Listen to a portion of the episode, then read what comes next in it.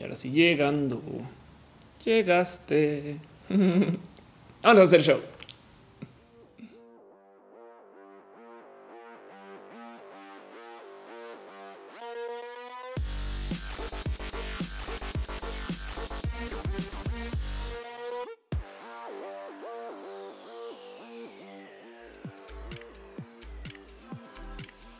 Uy, gente bonita del Internet. Gente que desafortunadamente ya no tiene por qué sacar el coche de su casa porque usa Uber. Gente que dijo Uber se queda y luego se arrepintió el primer día que no les dieron agua. Gente que sabe lo que es un BBS, un foro. Gente lo que sabe lo que es ser un moderador de foro Gente que conoció amigos en el Internet y gente que conoce a su pareja gracias al Internet. Gente que tiene familia gracias a WhatsApp. O sea, como yo, no? Pero bueno, se nos bienvenidos a Roja, el show que se hace de mi casa, que yo eh, edito preparo, organizo, arreglo, que eh, en fin, esta cosa que algún día ojalá pueda hacer más que lo que hago, pero pues que ahorita es lo que hago y es, más que un show, un diálogo, una plática, una excusa para vernos, un motivo para yo bañarme los lunes y no sé, un abrazo, eh, pues por lo menos de comunidad, que de paso va de la mano con, con el regaderazo, porque you darnos un abrazo si nadie se ha bañado, pero bueno, eh, Alejandro Ibarrola lleva varias veces preguntando acerca de la regulación de la cannabis. Eh, todo lo que tengo que decir es porque, y ya lo había dicho, porque la cannabis, porque la mota es ilegal, no? Pero bueno, en fin. Em, de hecho, ya había hablado en varios shows acerca del tema y no solo la mota. Me gustaría también que se hablara acerca del viaje este, la ayahuasca, el tema de hongos, etc. Hay mucho más ahí que eh, platicar. Este no es el show en el que vamos a hablar de eso, pero lo he hecho varias veces. Em, y nada, igualito puedes dar un clavadito y buscar del tema, pero sí sería chido. Como sea, este show justo se hace para vernos, platicar, encontrarnos y sobre todo, como acaba de suceder, para yo ver lo que dicen ustedes, porque por eso hay un chat. Estamos en vivo en varios lugares, justo en youtube.com diagonal of course, en twitch.tv diagonal of course, en mixer.com diagonal of course y en facebook.com diagonal of course. Y si usted está escuchando esto en el recalentado, entiéndase, si usted no está viendo esto en vivo, pues seguramente lo estará escuchando en un podcast literal usando la app de podcast de Apple, pero también sepa que estamos en soundcloud.com diagonal of course, donde puede usted con la app eh, eh, o con algún lector que se conecta a SoundCloud escuchar también, eh, sobre todo si usted usa un Android, puede escuchar este show. De puro chance, si ustedes están viendo este show ahorita y no quieren que les consuma tantos datos, les recomiendo que justo por eso se transmite a Facebook. Facebook en muchos casos se da gratis por muchos proveedores de Internet, entonces pueden ahí ustedes casi casi que abusar y consumir todo el roja que quieran. Y si todavía eso no es suficiente o no le soluciona el problema, hay plataformas em, que creo que hay en particular que se llama Audio Twitch, donde pueden ir y le dicen en Audio Twitch, oye, me quisiera conectar a este stream. Y entonces ahora pueden escuchar el stream y solamente están consumiendo sus datos para el audio y no para todo el video para verme hacer cosas como. Pero bueno, eso solamente para los que lo quieran ver. En fin, así las cosas. Este show justo eh, existe por mil motivos, pero sobre todo porque me da eh, mucho gusto poder platicar de varios temas de cosas que se van enredando a lo largo de la semana. La semana pasada hice una promesa que tendré que cumplir esta semana em, y de hecho esta semana va a ser muy fácil de cumplir porque esta semana no tengo shows, compromisos, viajes, nada. Voy a estar en mi casa, lo cual quiere decir que voy a poder publicar varios videos que tengo atrasados. Hace nada publiqué un video nuevo en diagnosis. Ahí voy. Que no se les olvide que la tía Ophelia hace muchas cosas. Hago comedia, música, presentación roja y mis videos en YouTube. Entonces, a medida que me puedo ir organizando, desafortunadamente el cuento de las clonas es eso. Un cuento. Me encantaría poder tener más Ofelias por ahí para hacer cosas, pero como sea, de todos modos, acá sigo roja es inamovible y entonces enos aquí. De paso, para los que se pregunten cómo es eso, no entiendo absolutamente nada. Les explico más o menos cómo va. Vamos a hablar un poquito de un tema en particular que me llena el corazón hoy acerca de los implantes neuronales. Y entonces esa sección, pues yo le llamo de corazón roja. Luego vamos a darnos un poquito de abrazos, o sea, repaso de cosas que pasaron la semana que vale la pena platicar o que yo quiero platicar con ustedes. Luego vamos a hablar un poquito de eh, ciencia y tecnología en una sección dedicada solo a eso. Yo sé que al comienzo hablamos con otra cosa, pero bueno, y al final vamos a hablar un poco de vida y temas de lo LGBT. Me dejo espacio al final de cada show para hacer preguntas y respuestas, perdón, este, eh, donde podemos de literal, donde aviéntenme lo que quieran y yo intentaré respondérselos a ustedes. Igual de todos modos, como les digo, este show es en vivo en muchos lugares. Entonces, pues mi misión es leer este chat y, ver ¿no? Eh, eh, qué traen ustedes. No les va a mentir. Yo he aprendido más de ustedes de lo que eh, creen que ha sucedido. Mucha gente me dice, pues que nunca lees el chat y yo no mames, yo vengo a eso exactamente. Pero bueno, como sea, dice Brent Norton, saludos desde Nuevo México. Daniela Erazo dice besos desde Cali, Colombia. Carla dice, siento que logró ese trabajo arduamente en la data quality. ¿Cómo? yo, no, no vi de qué estás hablando. Perdón, Kevin Franco dice qué pasa con el show sobre Evangelion esta semana. Em, y Karina Guisa dice una vez cada dos años seguirte alcanzo a verte en vivo. Entonces qué chido, qué bueno. Hermano 54 dice porque papá YouTube desmonetiza los videos. También eso sucede. Em, y en últimas, también justo me gustaría darles un amable recordatorio que justo como estamos en varias plataformas monetizadas, Twitch, eh, YouTube, Mixer, em, y pues, ¿por qué no Facebook? Eh, entonces, pues la verdad es que sí, se acepta mucho sus abrazos financieros. No es obligatorio para absolutamente nada. Yo no estoy dando nada a cambio de su abrazo financiero más que su cariño, amor y apreciación, un agradecimiento en público y además nos acostumbramos a dar entre nosotros como, regalo, eh, como regalos piñas. Si usted de repente ve que aparecen piñas en el chat, es, es el equivalente de el mejor regalo que se le puede dar a cualquier persona del mundo mundial, porque no hay nada más bonito y nada más especial que las piñas. Y recuerden eso, a menos que usted viva en Argentina, donde no se puede regalar piñas tan fácilmente. Hay gente que lo hace, eh, pero no es tan chido que te regalen una piña o que te amenacen con una piña o encontrarte con una piña. Por consecuencia, si usted vive en Argentina, lo siento por no ser parte de esta dinámica. Puede dejar si quiere sandías o puede dejar también frutillas y entonces se puede eh, gozar usted internamente de cómo el resto de Latinoamérica no va a entender qué chingados es una frutilla. Pero bueno, así las cosas, como sea, em, eso es lo que sucede en este show. Dice Oscar Jaimes, qué bonito saber que hoy es lunes de rojo y mañana cumplo 18. Uy, te vuelves mayor de edad. Dicen a niveles, no entiendo Twitter. Esta nueva actualización me da dolor de cabeza. Está diferente el Twitter. Estoy totalmente de acuerdo. Em, dice Arteaga, besos desde Bolivia. Qué chido, qué bonito. Y Fernando dice saludos de Florida, Valle Cauca, Colombia. Que ah, no manches, hace mucho. Bueno, en fin, la Florida, la otra es muy chida. Em, y dice eh, Luis Castro, mejor regala tacos, es mejor tacos, tacos, de ganas. Eh, sí, pues eh, pregunta Gama Volantes, Facebook monetiza. Hay gente que hace streams monetizables en Facebook. Como sea, de todos modos, yo hago uso de una plataforma que puede que conozcan uno que se llama Patreon. Em, Patreon es un espacio donde ustedes pueden libre de plataforma dejar sus donativos, abrazos y cariño y amor. Y ojo, esto no necesariamente tiene que ser para mí. Sepan ustedes que hay muchos creadores de contenido en esta plataforma que capaz si ustedes conocen. Em, así que es una pasada, conozcan Patreon, es este lugar, patreon.com y acá pueden ustedes suscribirse para dejar su apoyo. Y yo tengo niveles de apoyo, no los tengo, eh, eh, se llaman tiers. Entonces, pues está desde el caso del Ofeliber, que es eh, cierto tipo nativo, una clona distinguida, luego un tier que se llama Déjame dinero, no? O pues como lo dice, hay clonas casco dorado, clona casco rojo y evidentemente clona base. Como sea, de todos modos, lo que sucede aquí con el Patreon es exactamente lo mismo. O sea, aprecia mucho y todo ese dinero, ojo, todo este dinero yo lo uso para reinvertir sobre este show.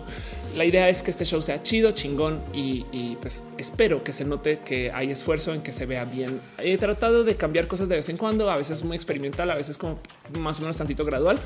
Em, y pues justo es porque ustedes me ayudan a eso. Mientras más me apoyen por acá, pues más roja puedo hacer. Me explico. Y esto es justo lo que yo quiero hacer. Eh, más que algún día me encantaría poder tener el ocio, el tiempo, el dinero y la capacidad de volver a hacer mi serie Canvas, que es mi serie favorita, pero es una serie muy eh, requiere de alguien que tenga su vida un poco más solucionada. es todo lo que tengo que decir con eso. Pero bueno, en fin, eh, dice Vente Alto, ¿por qué las Pixel Beats se tiraron alcohol cuando las dejas al alcohol?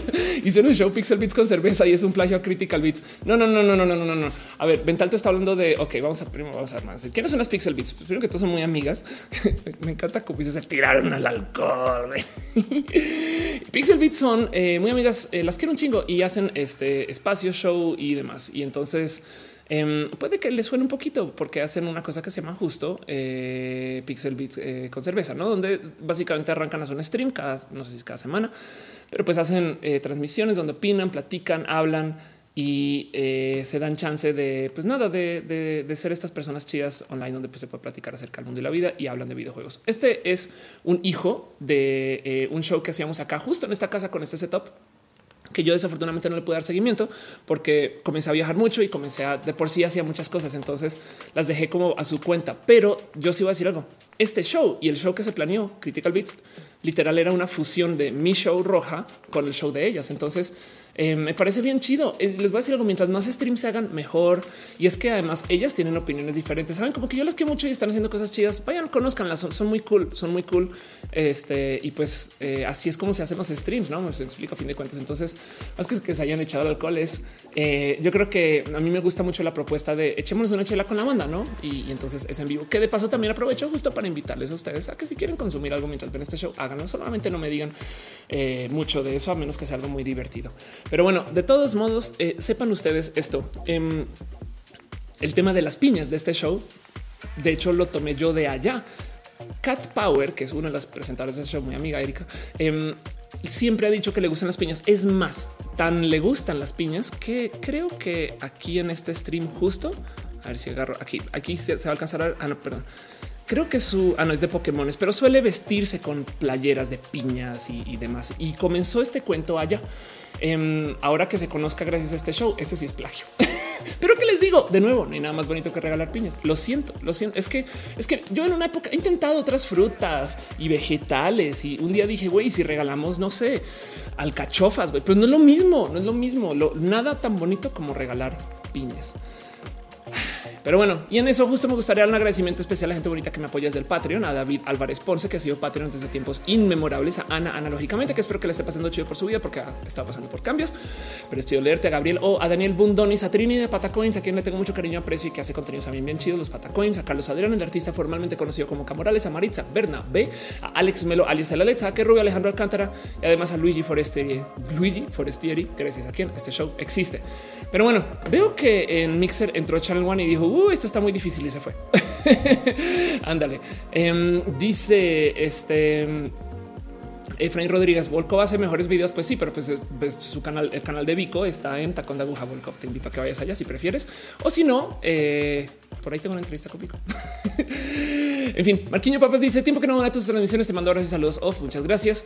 Eh, dice Monserrate que me he perdido. Hasta ahora estamos arrancando. Eh, Kevin Franco dice qué pasó con Vico? ¿Qué pasó con Vico? Ah, ahorita pasó. Ay, sí. Bueno, ahorita hablamos de eso un poquito por encimita. No es tan grave, no es tan grave. Vico es una persona bien, bien biche cool. Le tengo mucho cariño y la neta es, es una general de contenido bien, bien chula también a fin de cuentas. Pero bueno, em, todo eso de lo que sucede y funciona y anda en este show. Dice Ricardo Chiquini, piña, piña sobre tacos cuentan, tacos al pastor, por supuesto, por supuesto. Entonces, antes de arrancar formalmente me gustaría nomás de pedirles, si se puede, eh, si les sobra eh, algún ánimo, ganas, cariño, amor o aprecio por este canal o por estas transmisiones. Si pueden, por favor, tuitearle a sus primos, amigos, tíos, abuelos, alguien cercano o alguien lejano que este show se está haciendo en este momento, lo apreciaría.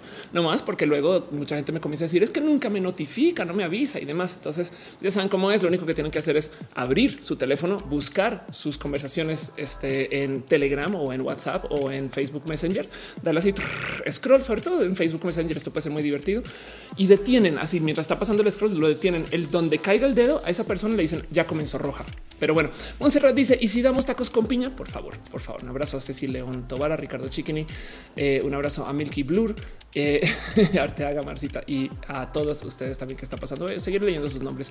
Y pues bueno, también vale la pena dejar en dicho que hay una moderadora del chat, Caro, que es la mejor moderadora en la existencia, el mejor martillo que hay, quien se encarga de por lo menos eh, mantener la conversación en orden. Cosas que no suceden en este show, no se puede hablar en mayúsculas. ¿Por qué? Pues porque se, entiende como gritos.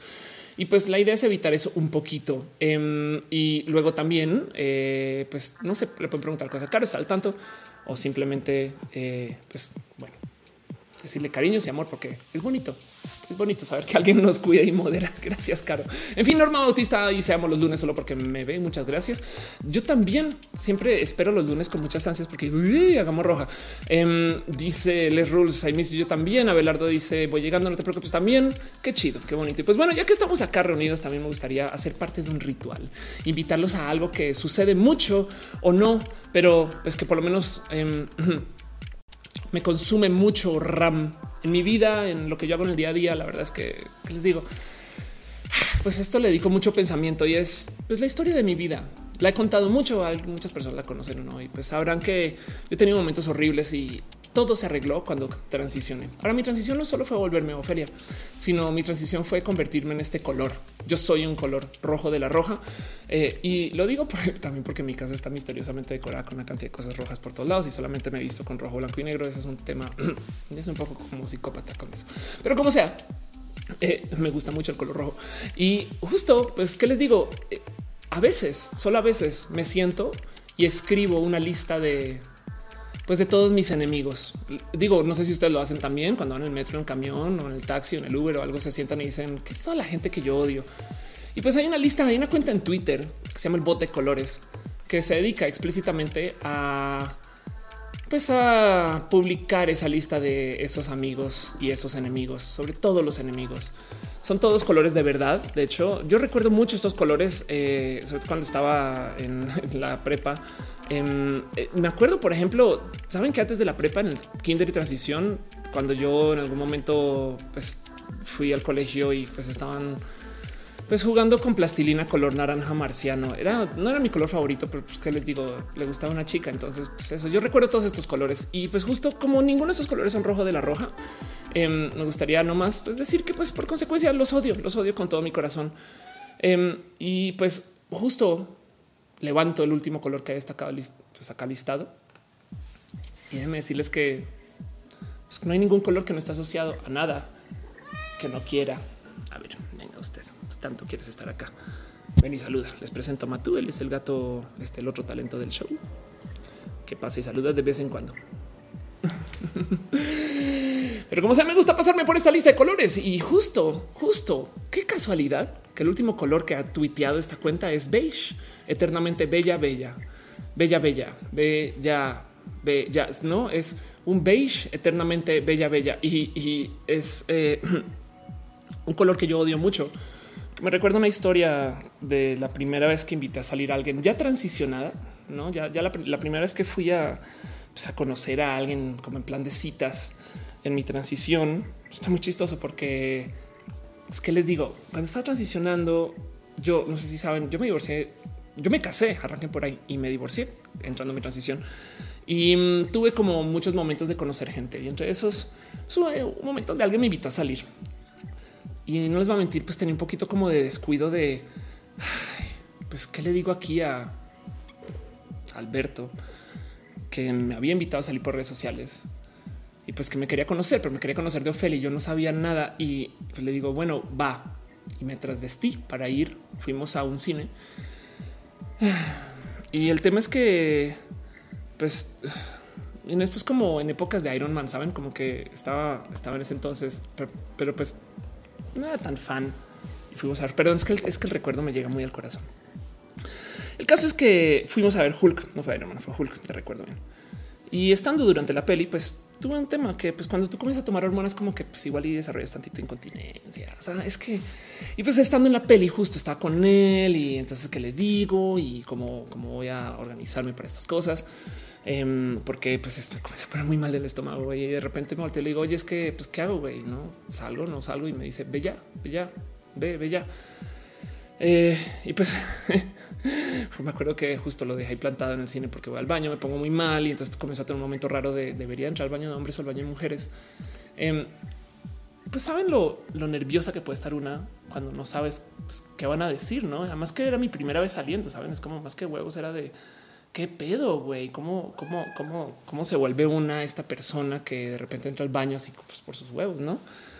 bueno, como sea, justo em, eh, perdón, el gato se acaba de caer mostrando la máxima de la gracia. este y pues como sea, justo em, el cuento es que eh, ahí su silla toda tumbada es que él me dice, ve ya, ve ya y salí y me quedé en el baño, me quedé en el baño como unos fácil 10 minutos. Él pensaba que yo ya no iba a volver. Entonces de repente sale y pues para matar, ¿qué les digo? Todo lo que tenía en mi cabeza era como no tengo ninguna mancha color beige, no? Em, cosa que tristemente luego descubrí que sí. Pero bueno, por eso es que me cuesta tanto contar esta historia, saben? Y, en eso recuerdo esta historia. La verdad es que lo siento mucho. Perdón, querido, por haber huido después, porque pues justo cuando me percaté de lo horrible que fue, pues me fui a casa y lo dejé ahí a la salida de Iron Man. Una horrible historia. Y por eso recuerdo justo el cuento del beige eternamente bella, bella. Es que ustedes creerían que es bella de, bonita, guapa. No es de bella de güey, bella, bella. Recuerdo que es lo que me decía yo. O sea, si, si no hubiera insistido igual y pues le dejo la mancha ahí. Color beige de paso, color beige. Pero bueno, pues así las cosas. Entonces, con eso nomás recordemos que pues, los colores no están aquí para ayudarnos, a menos que sea el rojo de la roja. Y pues muchas gracias a la gente bonita detrás del esfuerzo de hacer el bot de colores por crear la cuenta con los peores enemigos y las peores historias. Y no hay nada aquí que recuerde bonito. Saben como qué chingón sería que un día bot de colores diga roja de la roja. Saben, pero pues no. Entonces pues nos toca contarnos eso cada show y repasar justo esto es como pues por lo menos me gustaría pensar que son dignos enemigos. Saben como que si ustedes pasaron por algo rudo esta semana, yo todo lo que les tengo que decir es si igual es culpa de uno de estos colores. No, no sé. Cuéntenme ustedes de alguna anécdota que tengan que le recuerde el color beige. Bella, bella. Es eternamente bella, bella. ¿no? Pues así las cosas. Em, y en el internet ustedes me cuentan de sus desgracias. Lo que les tengo que decir es que justo si este show no sirve para promocionarme, me jodí. Y en eso quería eh, dejarles a ustedes un amable recordatorio que aparte de hacer este show, Caro, nuestra moderadora del show, eh, también tiene una tienda en línea donde vende productos de cosas de su stream, de paso, y cosas de este stream. Entonces, si ustedes quieren una playera, una taza, si ustedes quieren este, saben, eh, algún producto brandeado con la explicatriz, hablen con Caro, que Caro los está haciendo y pues nada, ella los vende. Eh, supongo que también Caro los envías, le pueden preguntar, ahí está en el chat si tienen dudas y preguntas acerca de calidad de producto, estas cosas. Y pues nada, un amable recordatorio que eso sucede. Y luego también eh, les quiero compartir tantito un poco de lo que sucedió esta semana. El gato nada que vuelve porque me presenté en Querétaro. He visto gente decir en Querétaro que este, perdón, he visto gente en el chat decir que estuve en Querétaro. Muchas gracias por venir otra vez a Roja. Siempre que voy a un evento me encuentro alguien, me abraza, me dice veo Roja siempre. Entonces qué chido que estén acá. Y yo le prometí a alguien que iba a hacer un recordatorio para el próximo Roja. Entonces ahí les va. Es un recordatorio general, es para esta persona en particular, pero si aplica para usted también, todo lo que tengo que decir es vuelve a la tesis. ¿Qué haces viendo roja? Ya mismo, ya mismo, tu tesis no está avanzando porque estás viendo roja. Y de paso lo mismo aplica para la tarea. ¿eh? Vuelve a la tarea, vuelve a la tarea. Y de paso lo mismo aplica para el gym. Si estás, o sea, si no saliste a hacer ejercicio ahorita y vas a trotar y te quedas viendo roja, vuelve, sal, adiós, bye, te veo. ¿Qué pedo con su disciplina? Pero bueno, dejando eso de lado, estuve esta semana haciendo un show que me costó una cantidad ridícula de esfuerzo de hacer y entonces quisiera no mencionarles eso. Ah, pero pues me presenté con música. Esto no saben lo difícil que es de admitir, decir, poner y sobre todo porque pasan cosas muy, muy divertidas. Por ejemplo, Ana María Lomelia, que le tengo mucho cariño. Ana, muchas gracias por escribir. Eh, Anita es periodista y, eh, es una de varias personas que me hizo prometer que cuando yo arranque a hacer música que haré su debut en sus espacios eh, y pues traicioné un poquito porque, porque hice un pequeño debut experimental. Básicamente en uno de mis shows de stand up no tuve ningún problema con sacar la guitarra y decir vamos a cantar unas rolas. ¿Qué rolas canté? Em, tengo algunas como burlitas de algunas canciones como conocidas y entonces eh, es un poquito como un esfuerzo weird al si lo quieren ver eh, que me encantaría mucho investigar y fue bonito. Mucha gente salió como emocionada de eso. Si ustedes estuvieron ahí en Querétaro para eso, muchas gracias por la buena vibra. Les prometo que lo seguiré haciendo. Mm, creo que voy a comenzar a hacer esto en Instagram también un poquito, quizás. Eh, entonces, em, nada, pues sepan, no tengan lo presente y demás. Como sea, no saben lo chido que es para mí poder ver esta foto. Saben? es, es como un raro, un raro, un raro. Dice Luis Esquivel, ¿cómo supiste lo de mi tesis? Lo siento, lo siento. Es que vuelve a la tesis ya mismo. Guadalupe Quintero dice, el beige eternamente bella, bella me recuerda siempre a todos mis transportes color beige que me han ignorado en las mañanas y luego entonces llego más tarde. Dice Ventalto, ¿cómo terminaste en Comedy Central? Me fue chido y ahí está el video por si lo quieres ver. Josué dice, ya empiezo, ahora seguimos en la intro, seguimos en la intro. Um, dice Sacrameri, el beige eternamente bella, bella, tiró tú totalmente de acuerdo. Monserrat Morato dice, ¿qué va a pasar el día que salga roja clona? Sería lo máximo. Daniel Erazo dice, ¿saldrás, ¿saldrías de cita con una mujer trans? Tengo dos exnovias mujer trans. Um, a veces dice beige eh, eternamente bella, bella, es un drag muy enfadosa que todas las fiestas canta canciones de Alejandra Guzmán y además se pelea con alguien. Y te voy a decir algo, beige, EBB, porque sabes que la cortan para Twitter, estas cosas beige bebé. Además, para rematar, siempre se viste en beige y es raro, es raro, es raro eso. Pero bueno, este Guillermo dice supo la tesis porque hackeó tu Neuralink. Ándale, exacto. Camden Sosamón pregunta que qué digo porque no hablo español. Jairo Terrentene dice voy llegando a correr, estoy lavando mis pinceles, así que hago tiempo, así que tengo tiempo de rojas los de piedras negras. Cable, qué chingón a niveles dice, pero estamos de vacaciones los que estudiamos. Anda, exacto. Ah, y dice Fabián, ¿por qué hace stand up? Obviamente, porque estamos eh, hablando de que si hago stand up, no? Ah, pues bueno, chido. Y entonces justo eso sucedió. De paso, me gustaría también extenderles una invitación a la gente que está en la Ciudad de México, que es donde más gente me sigue, aunque si están cerca y se quieren dar el chance, pasen, los invito em, a me voy a presentar a un show formal en la Ciudad de México. Esto para mí es mucho más grande de lo que suena. Yo digo, ay, sí, huevo, en el cine Tonalá, ya, no, no, güey. Em, yo dejé de dar shows en el cine Tonalá el año pasado, como eso de junio, julio, o sea, hace justo un año, literal, me retiré un año, no quiero decir sabático porque hice muchas cosas, em, donde se supone que yo me había retirado en junio para rehacer el show y hacer un poco de eh, impro. Entiéndase, yo hago un show de stand up donde tú subes, no sé si ustedes saben, en el, en el stand up hay guion. Entonces te subes y te presentas y, pues básicamente tienes mucho memorizado, los chistes ya los probaste o ya se los contaste a alguien. Hay muchas cosas que de repente bajan y ponen y, las cuentas y, y, las juegas con la audiencia, pero la verdad es que mucho de lo que se cuenta en el stand up es guion. Por eso es que ver a un estando pero dos veces seguidas puede ser un poco frustrante porque pues oye, pero esa historia la contó. Ahora del otro lado, eso es como decirle a cualquier músico, pues voy a ver, tócate una rola nueva cada show. ¿eh?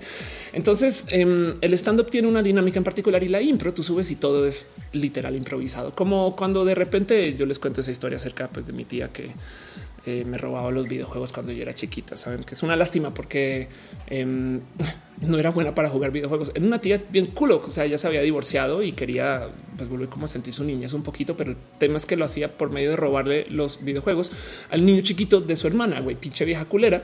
Y yo me di cuenta mucho tiempo después porque yo pensaba que era mi mamá escondiéndomelos. Y un día voy a casa de mis primos y veo que mis primos casual tienen un putero de videojuegos que nunca están jugando y es porque su mamá los juega cuando ellos se van al colegio. Saben, o sea, un tema así horrible, súper móvil. Bueno, que esa historia me hubiera gustado que hubiera sucedido, pero la verdad es que no. Es la impro y puedo seguirles contando mucho de eso, pero pues como sea, el cuento es que eh, en la impro tú subes al escenario y juegas sobre eso. Hay muchos juegos, es muy divertido. Hay muchos shows de tele que usan impro. Hay muchas, muchas personas que usan impro y yo comencé a ensayar mucho más impro para hacer un show con una idea muy bonita que tengo.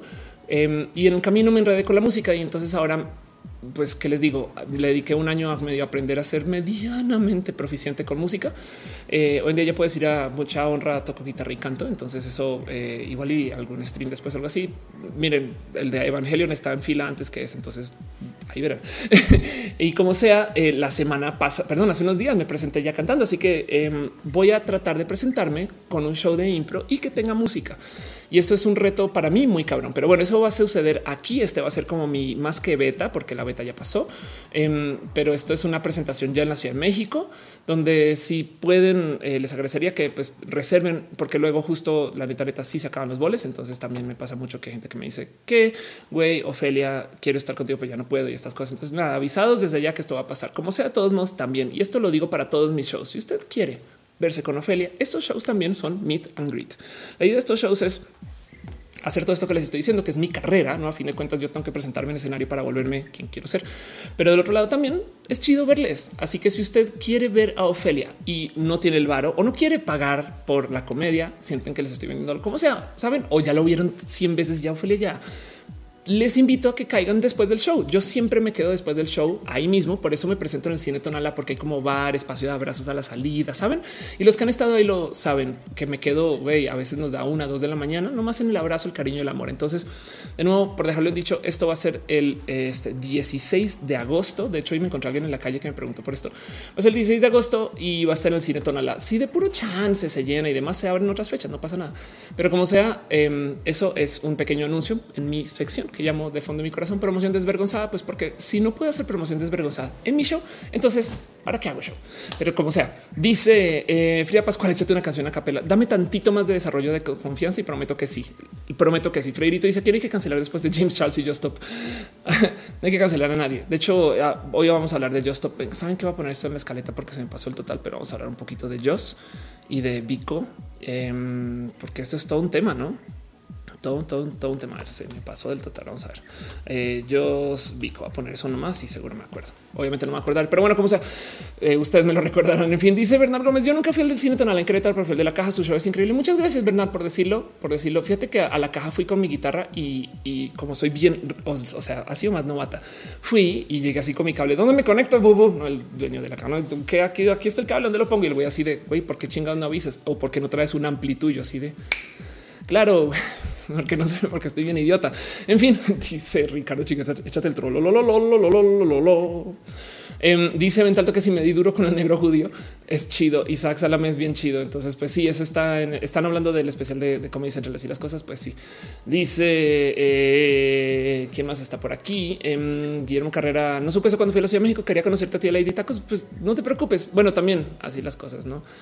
Y eh, dice eh, que, que, le gustó el cuento de la tía. Total. Em, Dulce Moriel dice: Tengo que planchar la ropa, pero es más interesante la tía. Bueno, sabes qué puedes hacer? Pues si estás en una laptop, la laptop al ver roja seguramente se va a calentar un poquito. Entonces metes la ropa debajo de la laptop y así me puedes ver y planchar soluciones modernas para problemas modernos.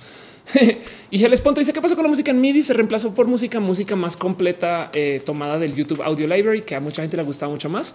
Eh, y entonces así las cosas. Em, dice eh, Alejandra, ¿cuándo voy a Guanajuato? Tengo que ir a Guanajuato. Bueno, se está organizando lo que va a ser como una gira, no eh, hacia final de año. Entonces voy a pasear, voy a estar paseando un rato y así las cosas. Dice Lemus también un show de Mato en el cine Tonala. Sería espectacular. ¿eh? Imagínense así de se prende la luz, se va, se pone la música y mató así en el cine Tonala. Holo, holo. y ya eso es todo lo que hace el gato. Saben así de qué, yo qué, qué. ya, ya ven cómo bueno, en fin, así las cosas. Em, así las cosas como sea. Eso es lo que es. Y con eso, entonces ahora sí arranquemos formalmente este show. Sean ustedes bienvenidos a Roja, que arranque el Roja and Roll. Y no más les quiero dejar un recordatorio. Voy a ver si esto logro estandarizarlo para las otras semanas, pero si no, por lo menos un recordatorio de la semana, un mensaje inspiracional, un mm, datito que ustedes, que ustedes se puedan llevar a su corazón y que ojalá y les acompañe a lo largo de toda la semana de aquí al próximo Roja. Pero para que sepan que estas cosas son realidades, el hecho real de las realidades de esta semana no lo da arroba velochka 7 dice entre más delineada la ceja, más culera es la vieja. Sepan, es una realidad. Compruebo, compruebo que sí. De hecho, yo a veces para ser culera y despedir gente, por ejemplo, me delineo más. Y pues así las cosas. Dice Rainbow David, colaboración de Matu y Mussolini. así tal cual, total. Em, y dice Armando, ¿cuál es la canción de tu video de todo mejora? híjole, ahorita no sé cuál es y, ir a escucharlo sería tantito distractor eh, con lo que estoy haciendo. Así que te prometo que si me tuiteas durante la semana o apenas acabe el show, voy al video, la escucho y te digo cuál es. Va? En fin, dice Laura Daniela Castillo Blanco, te escucho mientras juego LOL como todo el lunes. Qué chido. Entonces, pues bueno, arrancamos este show. Ahora sí, las secciones. Otra vez vamos a hablar un poquito de un tema que me trae así, pero uy, el corazón acelerado, que me pega contra la silla, que me da mucho miedo, pero me asusta, pero me gusta todas esas cosas. Y vamos a hacer esta seccióncita que se llama Roja, em, donde quisiera hablar un poco acerca de un tema en particular que se llama Neuralink. Seguramente ya saben de qué voy o por dónde voy o qué, tengo así como en mente. Em, pero el tema es que los celulares hoy en día ya no están vendiendo chingón. Tenía un link acá que se cayó, por eso me dejé la placa dos segundos, pero eh, cell phones not selling. Pues no sé si ustedes saben, o esto lo, he hablado bastante acá, em, pero se está acabando el negocio de los smartphones en muchos rubros, en muchos espacios, en muchas áreas. Básicamente los celulares ya no venden como vendían antes. Y esto, si les sorpresa a ustedes ahorita, pues entérense. Y si ya lo sabían, pues Ofelia, ¿por qué me cuentas cosas que ya sabes? Y es porque yo he hablado mucho de esto en este espacio y me gusta como eh, futurologear un poquito. Y el cuento es que los celulares, la neta, neta, se volvieron un poco lo que llaman commodities. Básicamente, si yo les muestro este teléfono y les pregunto qué modelo es, eh, bueno, algunos lo identificaron teléfono este marca Apple manchado con labial, porque a veces lo beso, no sé, yo creo. Pero como sea, pueden identificar la marca. Capaz si no muchos me podrán identificar el modelo y si me identifican el modelo, a ver, a ver si me identifica entre el modelo de este año y el del año pasado. Es difícil, no? Y ahora, si ustedes, digamos, hacemos la prueba de la tía y le mostramos esto junto a otros teléfonos androides a una, digamos, me gustaría, es que el término tía no me gusta porque asume que las tías son desconocientes de la tecnología y no es el caso siempre. Em, pero pues como sea, si ustedes se lo muestran a una persona que está poco empapada de la tecnología, pues la verdad es que le va a resbalar entre muchos modelos de teléfono. Y eso es parte de lo que ha pasado. Básicamente todo el mundo se ha copiado de muchos modos, de muchos dispositivos em, y ya tenemos una como rara batalla donde es una pelea por como quién tiene más cámaras versus sus eh, quien tiene tantito más de pantalla. O sea, los debates entre el teléfono modelo de este año y el teléfono modelo de hace dos años son finos, son chiquitos. Es sí, es que la pantalla es así y el nuevo la pantalla ya no es así. Saben, y es como de sentarse a pensar un poquito en qué momento pasamos a tener esos dispositivos que son espectaculares, que se conectan con redes satelitales, que se conectan con redes locales, que tienen GPS, que tienen acelerómetro, que tienen todo, tipo de eh, tecnología dentro a, a un y pues no son nada. Y una de las cosas que yo he hablado mucho justo eh, en el tema de los celulares en particular es que quizás el futuro del celular es en vez de seguir acumulando todo bajo un dispositivo, porque si lo piensan, el por qué estamos adictos a nuestros teléfonos es porque justo pues en esa madre tenemos comida, sexo, tenemos toda la autorrealización, chistes, las redes sociales, podemos trabajar desde el celular, nos acompaña a todos lados. Em, encima de eso tenemos a nuestra familia ahí. Saben, es como hay tantas cosas de la, de la eh, pirámide de Maslow de satisfacciones que se satisfacen desde el teléfono o como me decía una amiga hace unos años, es un dispositivo de este metal este plástico que acaricias más que cualquier otra cosa. O sea, acaricias a tu teléfono más que a tu novio, novia o pareja y llega además comida a tu casa después de eso. No, entonces em, la, verdad es que, pues por supuesto que estamos adictos al teléfono porque todo se soluciona de ahí, tanto más que, por ejemplo, Apple, no sé si sabían, es una empresa que hace más celulares que computadoras. Por eso ya no es Apple Computer, es Apple. Y, y justo una de las cosas que yo hablaba, y esto ya tiene como unos tres años desde que hablaba de este tema, es de cómo quizás la solución del futuro sea desmembrar el celular y comenzar a integrarlo al cuerpo. Em, y, lo digo porque Apple hizo esta propuesta de la cual también este consumo. Esto es el reloj de Apple, ¿no? Y el cuento es que esto básicamente es una terminal, no quiero decir tonta, pero es una terminal bastante más eh, eh, simplificada que lo que en el celular. Y aún así es espectacular. Esta madre tiene una SIM. Me explico, tiene todo tipo de sensores, eh, tiene una pantalla táctil y, lo que quieren y todo dentro de esta cajita también, donde también de paso puedo acariciar y llega comida a mi casa. Em, y entonces, si lo piensan, el celular de cierto modo es una CPU, es una computadora entera, tanto que yo he dicho muchas veces que porque chingados no me dejan ahora que el celular por lo menos me vaya diciendo cuando entran las llamadas saltar llamada y que yo lo pase porque no saben la rabia que me da estar usando los mapas y de repente me entra una llamada de alguien y boom, se adueña de todo el teléfono y es de güey, puedes por favor no ser tan intrusivo. Notificación de llamadas, no? No sé si a ustedes les pasa eso. Em, pero pues como sea, eh, ese tipo de cosas, como que hablan un poquito cómo han cambiado los dispositivos. De hecho, es muy normal y hay gente que se burla de esto, que las generaciones nuevas realmente no usan el teléfono como teléfono. Me explico. Si no es, es como ay, pinches millennials ya no hablan, pero pues claro, güey, es que son súper antisociales. No, güey, si tú estás en un teléfono hablando con 50 personas al tiempo, creo yo que eres más social que si estás en una sala hablando con dos. El tema es que son eh, personas que ponen en competencia a dos personas en presencial versus 50 en virtual y se siente un poco injusto que güey, pélame, no? Pero pues están ahí hablando frente a un concierto de gente y capaz sí es más entretenido con el concierto de gente, porque además el mecanismo de platicar con esta gente en últimas puede ser em, muy artificialmente satisfactorio. Entiéndase, las redes sociales están hechas para, hechas para que nos sintamos bien si nos dan likes, estas cosas, pero que conversar con la gente pues tiene nomás el flujo y el ritmo natural de la conversación, que a veces puede ser aburrido si no va a cierta velocidad. Y entonces eso hace que la gente se frustre mucho con el güey, apélame. Como sea, el celular en última se volvió un dispositivo que ha sido como que muy complejo de, entender en que eh, se vuelve parte de nuestra vida para muchas cosas. Y hay gente que la neta, neta, si no tiene red eh, eh, para su teléfono, quedan muy, perdón la palabra, castrados. Una amiga habla del celular como la prótesis. Entonces me dice que, por ejemplo, no sé, este es un ejercicio que yo explicaba acá varias veces cuando yo le quería contar historias. Me decía, güey, cuéntame la historia de lo que pasó o ese video viral o háblame de los tweets que viste en Twitter, pero de tu voz. No me los muestres, que es muy normal. ¿eh? Mira este meme. En de descríbeme el meme, usa tus palabras para escribir, no uses tu prótesis mental. Eso no lo digo como un castigo moralino. La verdad es que yo creo que la tecnología la vamos a adoptar sí o sí.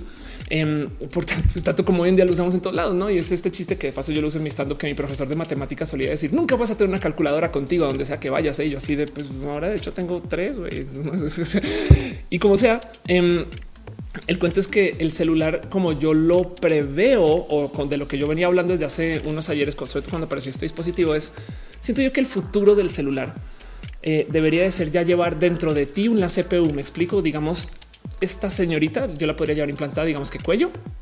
Y entonces ahora es más, para implantar el cuello no tiene que tener pantalla, no porque no voy a interactuar con ella acá, pero por una tecnología de transmisión de datos inalámbrica, luego yo podría tener una pantalla muy delgada y la CPU está dentro de mí. No tiene que estar dentro de mí, puede estar mi chaleco. ¿Me explico?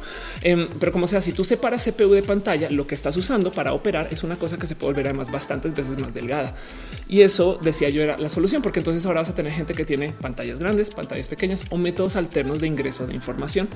Y eso es algo que eh, yo había platicado hace rato. Mucha gente como que le sonó, em, pero, pero, pero como que no, no encaja bien con él. Pues qué queremos del teléfono, no? Y el tema con el celular es que el celular está tratando de solucionar un problema muy loco que mucha gente no tiene presente, que es un problemón de uso del teléfono y de la computación desde hace mucho tiempo. Por si ustedes no lo saben, em, lo más complejo del uso de la computadora no es el concepto de eh, eh, la computadora en sí, sino es el cómo vas a hacer tú tu interfaz con la computadora. Miren, el cuento va así. Em, cuando Apple eh, presenta sus primeras compus, pues básicamente tienes una literal se llaman computadoras porque son máquinas hechas para computar. O sea, para tú, yo le doy un problema, le ingreso un problema, hace la computación y me lo devuelve como una calculadora, entenderíamos hoy en día.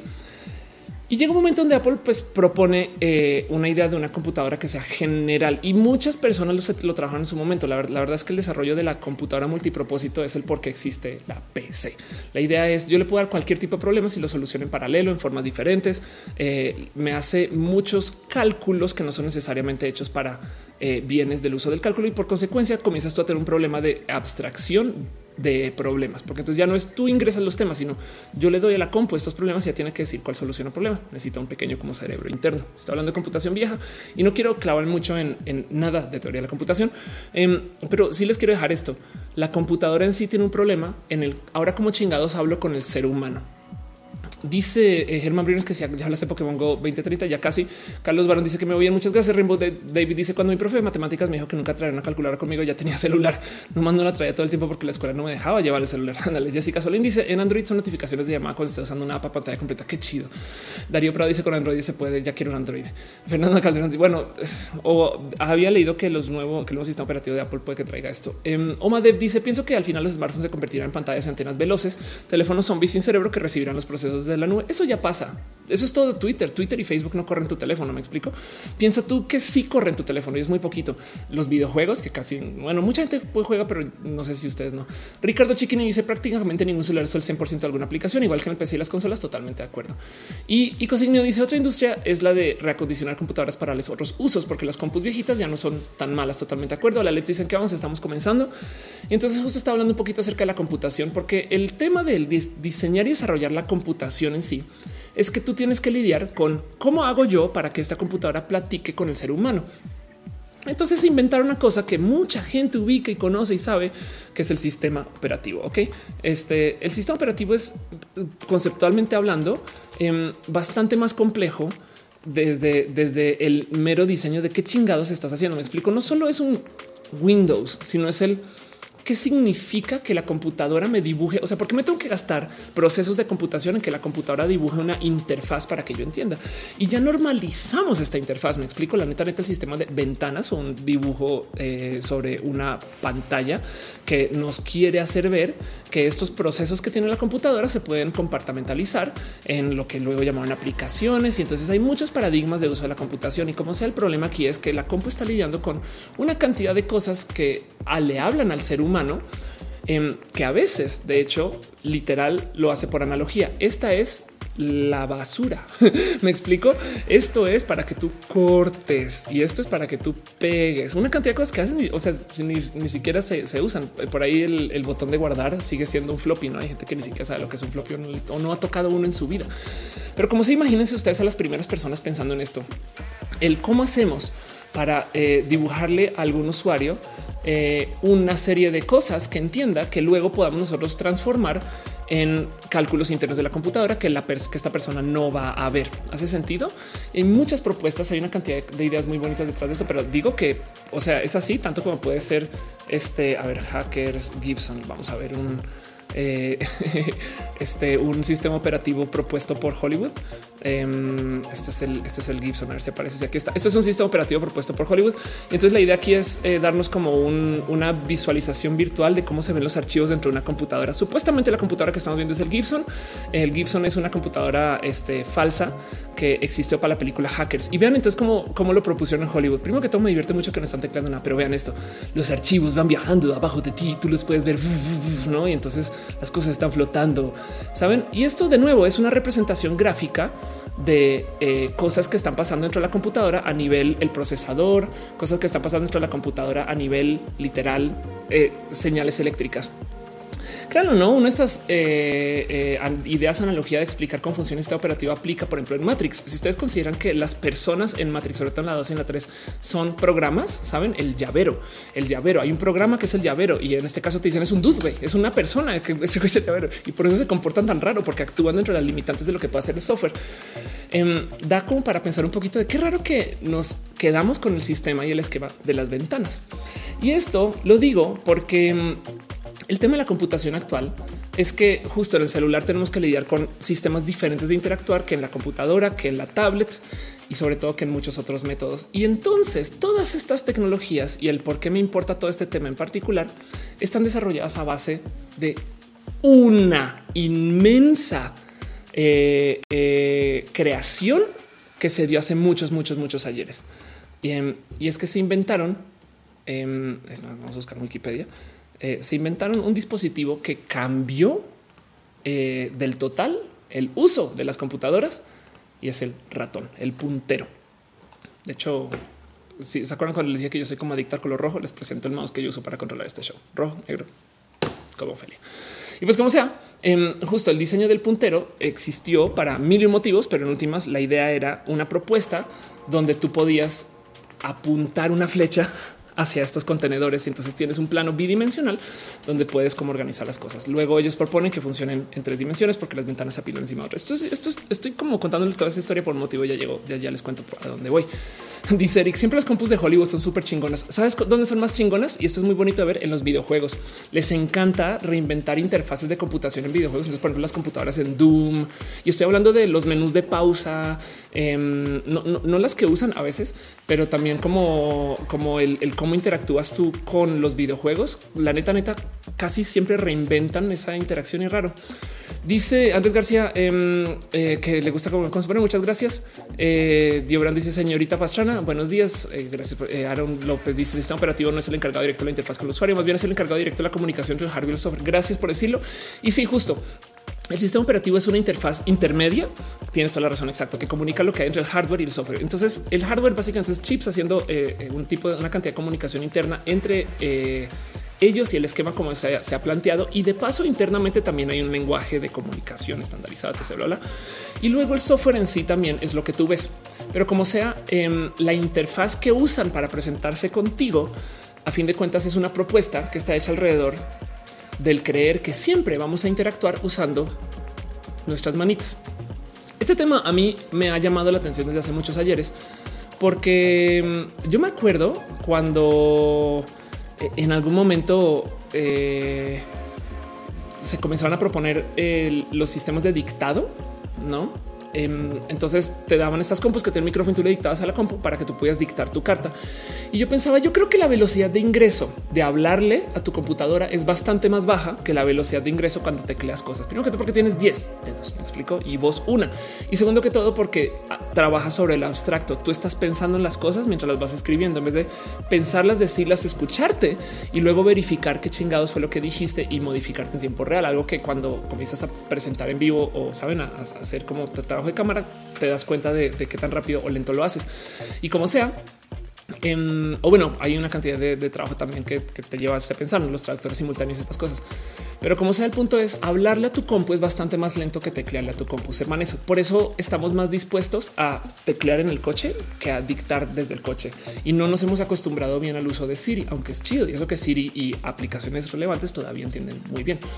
El cuento es que justo eh, las interfaces gráficas que se proponen para que nosotros nos comunicamos con el compu asumen que tú siempre vas a tener este tipo de ingresos. De paso, tanta investigación se ha hecho en esto que por eso es que se sabe eh, el cómo ciertas ventanas tienen que ser de cierto color, forma, tamaño y demás. Miren, una de las interfaces de usuario máquina más eficaces y que estamos muy en pánico muchas personas por irla perdiendo lentamente em, es la, eh, la interfaz del chofer del vehículo. Porque si lo piensan, cuando ustedes se suben a un vehículo, hay tantas cosas que le hablan a tu cuerpo. Primero que todo, estás en un vehículo en movimiento. Entonces, de entrada tienes este sentir de acelerar, frenar y demás. Esto llega vía literal está eh, tu capacidad de sentirte en balance o desbalance, o sea, tus orejas, güey, no? Y entonces sabes si vas rápido, lento, más vas a saber si te estás acelerando o decelerando, no? Pero luego también el mendigo vibra, se calienta, escuchas las ventanas. Em, también eh, el volante tiene jale de cierto modo. Ahora, hoy en día que tenemos esta desconexión mecánica entre eh, piezas que tú operas y el motor, em, se pierde un poquito esa sensibilidad y hay gente que no le gusta eso. Em, pero además, justo si tienen un coche eh, mecánico, sincrónico, con clutch, como sea que le quieran llamar ustedes, un coche que no sea automático, entonces eh, también van a sentir ustedes desde los pies. Así que vean la cantidad de piezas de nuestro cuerpo que están conectadas con el coche. Y por eso es que a la gente le gusta a veces manejar, güey, porque es que estás operando desde tantos campos de operación. No es que si los dedos, que no sé qué, que huele, que puedes ver, que sientes, que escuchas. Em, y, aún así nos damos chance de poner música, de ver SMS. Hay gente que películas en el coche no está hablando de mí. Em, Saben, y, es raro pensar que teniendo tanta capacidad de nuestro cuerpo para operar, las compus las redujimos a solamente un mouse y un teclado. La neta, neta, yo siempre he dicho que deberían de ser más comunes los pedales de, compu. Y lo digo porque, por ejemplo, hay gente que es muy hábil tocando el piano que requiere del uso de pedales. Saben, es como que es un hecho que sí lo podemos hacer. Quizás no para todos los casos, pero sería chido. Hay mucha gente que tiene mouse que, por ejemplo, detrás tiene muchos motores encima, no? Em, dice Erio 5. Ese foco del motor necesita revisión. Podría ser un poco más específico. Es verdad, es verdad. Rainbow David dice: Soy un obsesivo del diseño, interfaz y ergonomía. Qué chido. Muchas gracias, David. ¿verdad? Dice: eh, eh, Qué bueno que a que le te gustó como me presenté en doble comediantes. Qué chingón. Muchas gracias. Jorge Barrón dice hasta los asistentes digitales aún se sienten incómodos. De acuerdo. Eh, Real que dice y ahora están Alexa, el asistente Google Siri. Gracias Alexa, mi primo paralítico puede usar YouTube. Qué chido, qué chingón. Sí, no estoy para nada en contra de estas interfaces, solamente que siempre me ha saltado que las venden como el futuro pero es porque eso le responde a una fantasía humana de la interfaz con la computación que se sembró por ahí eso en los 60 y los 70 se han percatado cómo ninguna eh, computadora habla como se supone que hablan las computadoras. En los 60 los escritores de ciencia ficción nos dijeron las computadoras van a hablar trabado, van a, o sea, no van a tener capacidad de diálogo, eh, mm, mm, peligro, Will Robinson, problema, problema, no, ese tipo de cosas. Em, eh, y, el tema es que cuando llegaron las computadoras que hablan, güey, Siri habla casual. Bueno, sí, se le entiende. Hay, cosas que dicen, no, sí es un robot, pero la verdad es que la síntesis eh, es buena. De hecho, desde el mero comienzo, cuando se comenzaron a presentar computadoras que hablaban, creo que Apple fue la primera empresa que lo hizo desde lo comercial hace también ya un rato, que voy a poner 15 años fácil. Em, todavía las, las compus ya hablaban bien. Entonces creo yo que ningún robot habló como, como robot, saben? Quizás bailó como el robot, pero no habló como el robot. De hecho, la, primera canción que cantó una computadora em, fue Daisy eh, Daisy. Em, y esto vamos a ver en qué año fue. Esto fue en sesenta y tantos. Está muy cabrón. Eh, porque aquí la señorita literal cantó y se escuchó, sintetizó la, rola Daisy, Daisy. Y aquí está, no creo que está por aquí. Eh, give me your answer, do. Y el cuento es que la escuchas cantar bien, está bien sintetizada. En Daisy Bell, eh, para que sepan un pequeño factoide nerdo, esta es la misma rola que canta la computadora de 2001 dice al espacio cuando está muriendo, como diciendo un, lo primero que hizo una compu al cantar fue cantar Daisy y yo que estoy muriendo la cantaré también. Pero como sea, las compus nunca hablaron como se supone que hablan las compus. Eh, y eso, eso es muy importante observar porque hay tantas cosas en la interfaz que yo creo que se han dejado obvias desde el diseño de la computadora. Ahora hay expertos profesionales, profesionales en hacer usuario y perdón, interfaz de usuario y son muy pinches buenos. O sea, evidentemente hay alguien que sabe que si tú estás enviando los ojos para acá y el cursor está acá, entonces vas a hacer esta operación. Entonces pones las cosas de cierto modo que sean más visibles y que sea intuitivo. Y hay, una cantidad ridícula de apps y software y juegos que no te tienen que enseñar nada de cómo usarse y por consecuencia, entonces tú aprendes con mero usarlo. Y eso es un logro de la psicología que me parece espectacular de observar. Pero pues eso es también diseñar dentro del límite. Saben, es como yo creo que eh, eh, para poder hacer la computadora masiva, la limitaron desde la cantidad de cosas que pudieras hacer para que mucha gente la entendiera y pudiera compartir. Pero si lo piensan, si tú pudieras usar una computadora como se usa un vehículo, yo creo que más cool sería nuestra interacción, saben, literal de sentarse en una silla, que si la compu, no sé, si de cierto modo tú mueves la silla por acá o, si sientes cosas o escuchas o hueles, em, sabes más, saben, hasta en los videojuegos sería divertido, ¿no? Pero bueno, dice G. el anticristo se hablaba raro. ¿eh? Fabio 23 dice en portal la computadora también la canta al final del juego. Ándale, qué cagado. Pastel Coco dice la voz de Loquendo si suena como robot. Em, y dice Carla Paola Siri te cuenta chistes y canta la cucaracha. Rainbow de dice también lo mejor decir es la accesibilidad de poder hablar a Siri sin desbloquear el celular y abrir la aplicación específica escribible. Pero como no discrimina voces, termina siendo peligroso. Totalmente de acuerdo. Y eso es un tema raro que hay que enfrentar. Pero pues bueno, como sea, el punto es a nivel computación tenemos muchas limitantes porque decidimos que la computadora debería de ser solamente eh, este dispositivo. Y ahora que llegaron las tablets, como que le dieron en la madre un poquito a eso y estamos experimentando mucho más nuevamente con el cómo le ingresamos información a las computadoras. Por si no lo saben, Apple em, eh, fue uno de estos grandes pioneros que, y por eso le dio también en el diseño de interfaces. De hecho, ellos hicieron una cosa que se llama el proyecto el Human Interface, en la interfaz humana, que fue de lo primero que publicaron en su momento cuando comenzaron a hacer sistemas operativos, diciendo vamos a poner un estándar de cuáles son los mejores modos. Y fue una inversión millonaria en investigación para sistema operativo. Y es parte del motivo por el cual mucha gente sabe o conoce a Apple como Apple, como una empresa que hace productos que son más fáciles de usar. No? Em, porque originalmente se planteó como este tipo de eh, software que es fácil y lo entiendes, pero pues porque, porque invirtieron mucho en investigar qué es fácil y, qué vas a entender. Entonces, teniendo todo eso presente, em, siento yo que todavía por eso estamos limitados con el uso del teléfono. Hay un dato con ese teléfono en particular. Este teléfono te reconoce el rostro. Em, yo creo que hay tanto que se puede hacer si el teléfono pudiera reconocer tus expresiones, por ejemplo, a la hora que les estás hablando. Capaz si Siri sabe que lo dices con rabia o no, capaz no me explico como que si tuviera más datos. Ahora el problema es que hoy en día el tema de datos pues da mucho miedo porque como todo ese cálculo no se hace en tu teléfono, sino se hace por allá en los servidores de Apple, pues tú dices, yo no sé si les quiero dar la información de si estoy feliz o triste y así las cosas. En fin, Dice Sergio, Eric, ¿por qué deben de estar reconectados estos asistentes a la nube? Porque usan tus datos y fin, así las cosas. Omadev dice qué pasó con Google y por qué se metió con los tablets. Pues es que cada quien, cada quien encuentra su negocio donde es y, también a fin de cuentas son decisiones de negocios. Si lo piensas, eh, Microsoft diseñó las primeras tablets y no dominan ese mercado. Erisu dice la primera computadora de Apple con interfaz se llamó Lisa por la hija de Steve Jobs. Es verdad. Germán Briones dice tengo un mouse gamer de nueve botones. Eso le saco más provecho poniéndoles atajos en Photoshop y After Effects. Totalmente de acuerdo. Y ahora imagínate si pudieras usar pedales. Piensen en esto. ¿Qué sería jugar Overwatch League of Legends con un pedal? Güey, Ultimate, pum, lo pisas. No me explico. Em, como que tenemos más cuerpo para usar. Y una de estas cosas que eh, se han platicado mucho en los últimos, como digamos que 15 años del desarrollo de la computación, esto sucede en los videojuegos, es el cómo hacemos para leer mejor el cuerpo. Entonces apareció em, eh, esta tecnología que ya muchos conocimos y ya hasta desechamos y nos parece viejita, em, pero apareció el Wiimote, por ejemplo. Wiimote, ahí donde lo ven, es, un, es una serie de sensores que se desarrolló por una persona en particular que hizo una propuesta muy bonita y muy simple, em, donde lo único que hizo para que funcione el Wiimote es, perdón por mostrarles este anuncio, em, es que eh, puso una barrita, es que justo el anuncio la tiene, bueno, puso esa barrita que se ve ahí arriba, esta, esta madre, que es básicamente dos foquitos, dos luces, dos bombillos eh, de luz, que si mal no recuerdo, luz infrarroja, así puestos. Y lo que tiene el Wiimote es una cámara, güey. Entonces, realmente lo que está viendo es esos foquitos y por cómo se va moviendo, ¿no? Y ya, eso es todo, eso es todo. Y entonces con eso, con esos dos puntos puede calcular cómo es de qué ángulo está y cómo va. Bueno, evidentemente para mejorar su precisión después le pusieron un acelerómetro adentro, que básicamente es un sensor que sabe cuánto se está moviendo la mano y la muñeca con más precisión.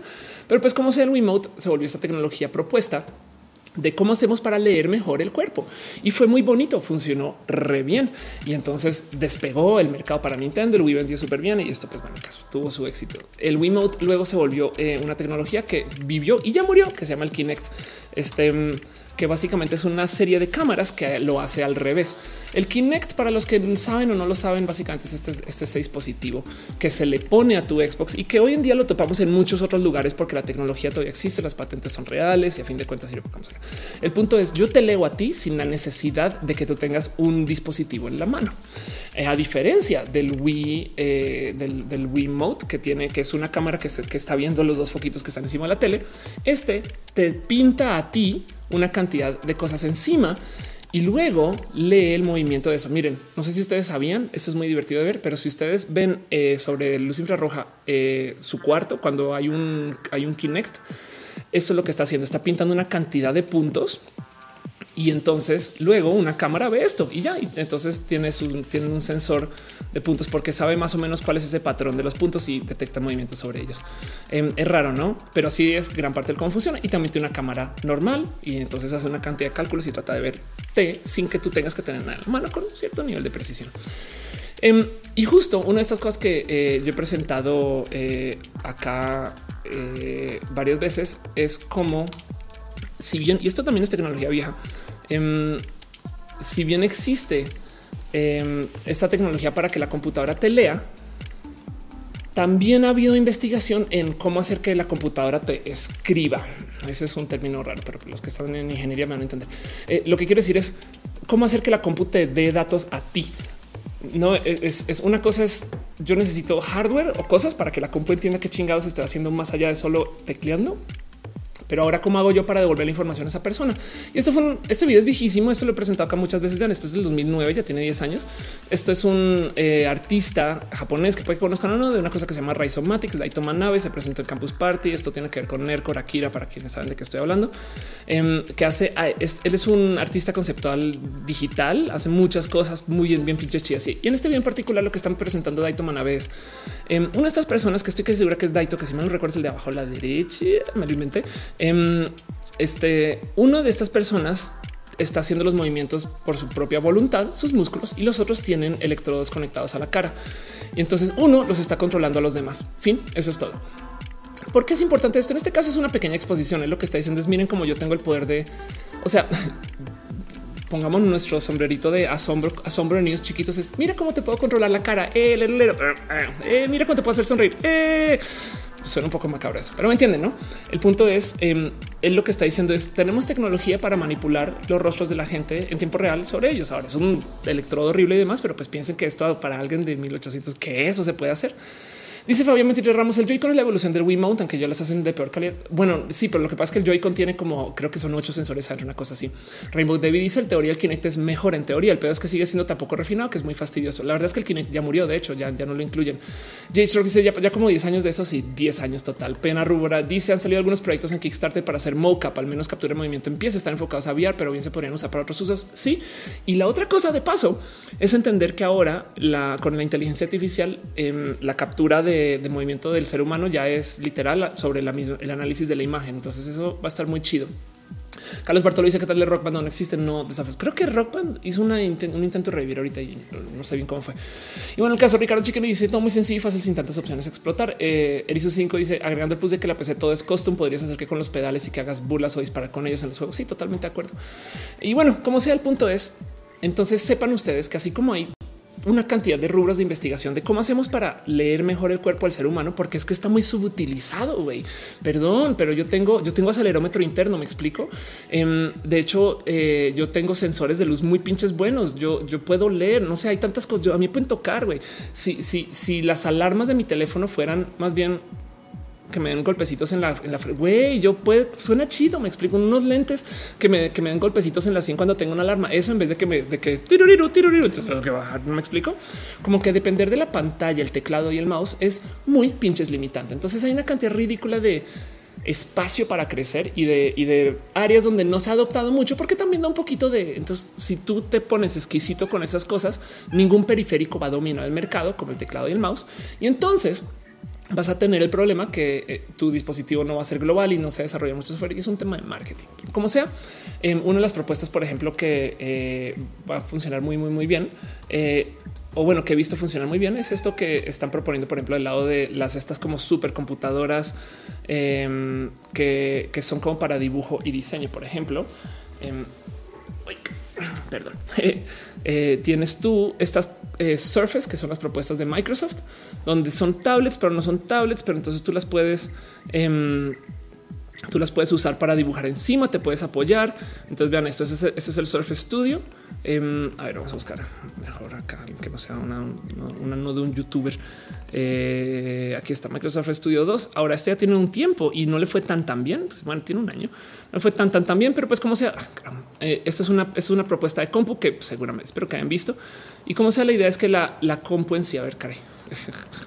A ver, aquí estás. Ok, la compu en sí, ahí la ven, es como una super tablet, me explico. Y tú puedes, por ejemplo, Vean esto. Eh, le pones una, ruedita encima y con la ruedita entonces puedes seleccionar cosas y ahí te va y ahí usas tu pluma y ahí se va. No, entonces ahora estás usando la pluma para este tipo de ingreso que de paso no sé si saben, así como Apple tiene la mayor cantidad de inversión en, eh, en interfaz humana o sea, entiendes en cómo dónde van las ventanas, qué colores usar, qué funciona, no sé qué. La Microsoft tiene una cantidad ridícula de inversión en el tema de multidiomas. Eh, por eso es que, por ejemplo, cuando rediseñaron hace mucho tiempo eh, Office para Em, creo que hasta desde XP que le pusieron los botones grandes, comenzaron a trabajar en este tema, por ejemplo, de, cómo para el lenguaje, eh, lenguajes asiáticos que tienen muchas variantes de la misma letra, no sé qué, hacen como esta rueda o que los iconos sean como estandarizados y más grande el icono sin depender tanto del texto, cosas así.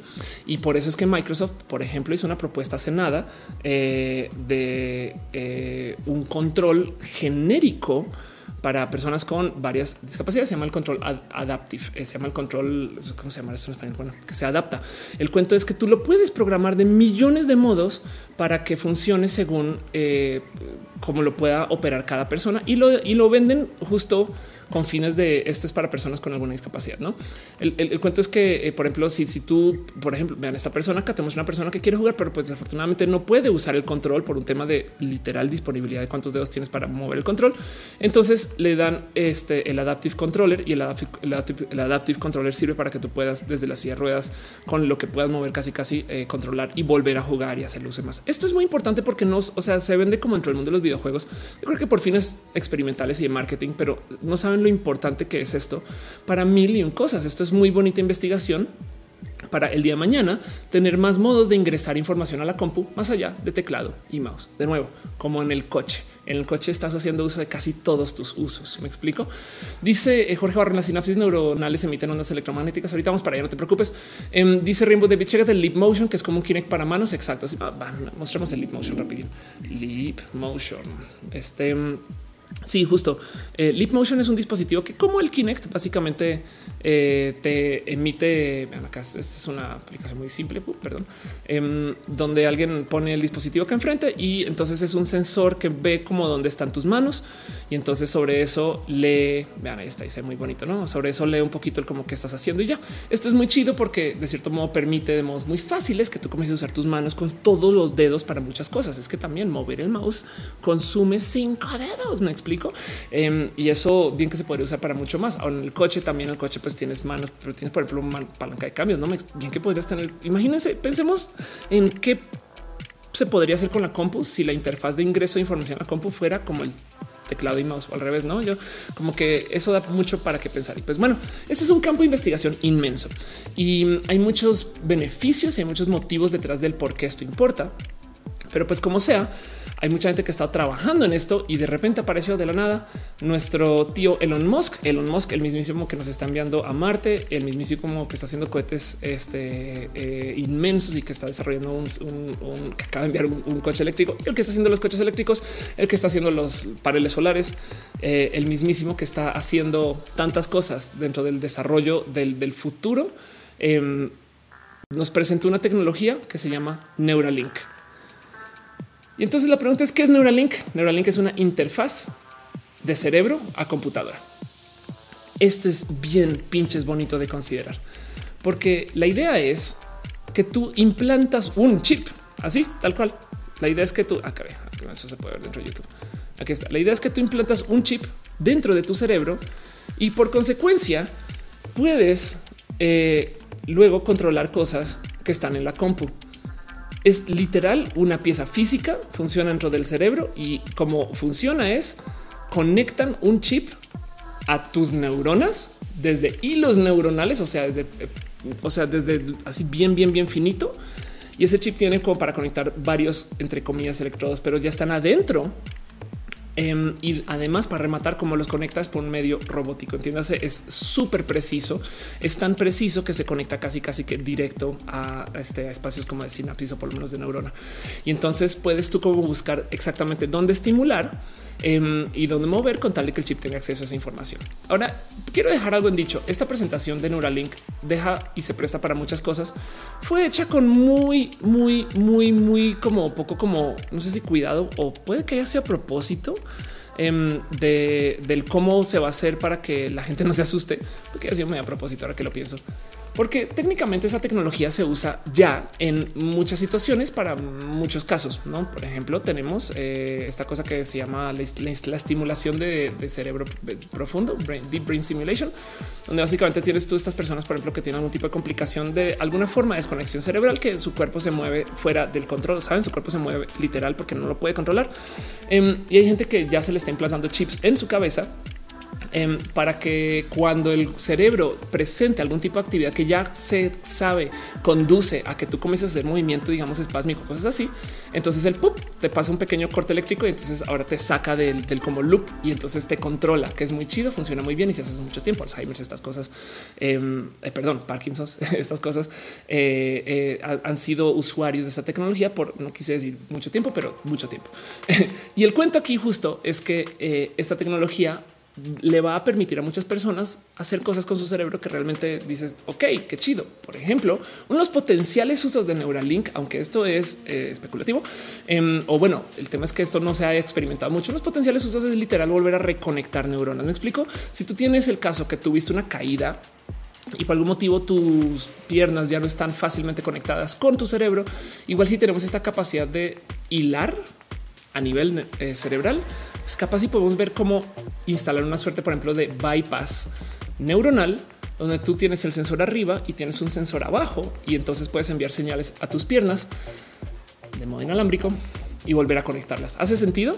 Em, dice René, eh, eso lo tiene el IMSS puede que a veces eh, ahí donde lo ves el IMSS, por ejemplo, es muy bueno para cardiología. Ahí donde lo ves, tiene de repente tiene unos putazos así muy pinches buenos fuera de la nada. Hola, baby. Dice Jorge Barrón. Técnicamente es perforar el cráneo. Eso es muy invasivo. Sí, totalmente de acuerdo.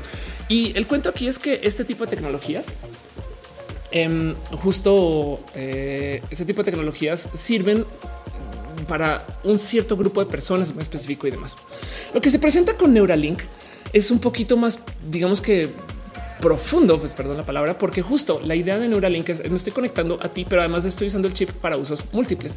Y lo más importante a notar acá es que no solo sirve este chip para leer lo que está pasando por nuestro cerebro, sino también sirve para ingresar información al cerebro. Saben, eso yo creo que es lo más, no quiero decir que asuste, em, pero lo más importante de este tipo de tecnologías. Entonces, como se permite su diseño es puedes tener varios chips, de hecho, y tienes un dispositivo central y ahora luego por fuera te conectas. Una de las cosas que, em, eh, que, yo creo que nunca había pensado de las propuestas de The Matrix. Em, a ver, vamos a ver Matrix, a ver si aquí está. Eh, no, qué cagado. Eh, de Matrix eh, Cable, a ver si va a aparecer cable. Ok, no, chido, sí se apareció. Una de las cosas chidas y raras de, esto, como raras propuestas de The Matrix, que de paso también lo ves en Ghost in the Shell, es que yo no sé por qué no se les ocurrió que esta cosa iba a ser inalámbrica. no como que, como que si, lo piensan es de pues sí, güey. ¿En qué momento se les cruzó que pues que vas a tener que andar por ahí con un cable? Güey, si, si tienes tecnología para hacer tantas cosas, pues por qué no también que sea guay, que sea con wifi, como sea. La tecnología inalámbrica por sí además deja una cantidad de dudas ahí puestas, no? Carlos Barón dice que con las tecnologías implantadas tenemos que eventualmente lidiar con nuevos virus. Ya tenemos, vamos a, voy a poner la palabra virus acá porque, porque quiero retomarlo ahorita. Poner virus acá. Recordatorio. Em, dice Franz Navarro, creo que, nos, que soy no binario. Qué chido. Em, dice René que si la pregunta sería, bueno, es probable que hay que investigar, sabes? Eh, eh, de nuevo, a veces, a veces en el IMSS me topo con cosas chidas. Pero bueno, como sea Jessica Solín dice, no lo digas, no lo digas, no lo digas. Hackeo del Ghost. Exacto, sí. Jorge Barrón dice técnicamente es perfecto. Creo ya te había leído. Eh, dice Arelio Míguez en el ISTE nada más. Y en carrera eso me recuerda el video del chavo que tiene el altonismo, algo así, tiene una antena conectada al cerebro para poder ver totalmente de acuerdo. Moglican dice yo tengo Kinect y eh, juegos que lo usan. Me impresionó que lo hayan quitado en las últimas versiones del Xbox. Totalmente de acuerdo. El Kinect me parece una tecnología chida.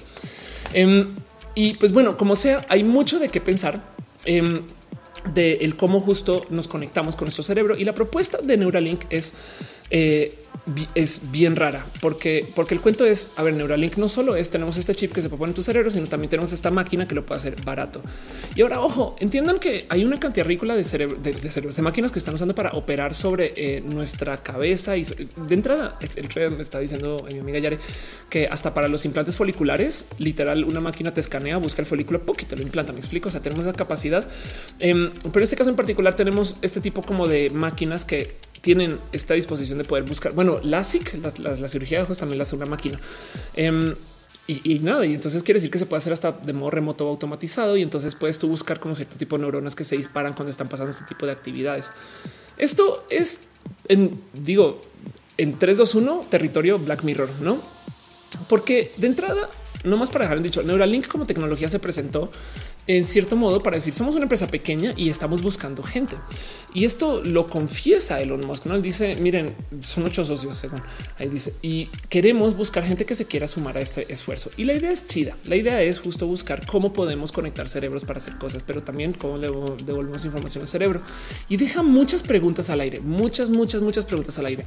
En, la, en la presentación, de hecho, dicen que ya hay casos de, por ejemplo, de un mono usando una compu, porque es que el tema es, si tú manejas la compu con tu pensar, entonces además liberas tus manos y el teclado, lo cual quiere decir mil y un cosas. Uno, qué tal que eh, ahora puedas tú multitasquear y entonces de hasta programar, editar, hacer cosas más rápido.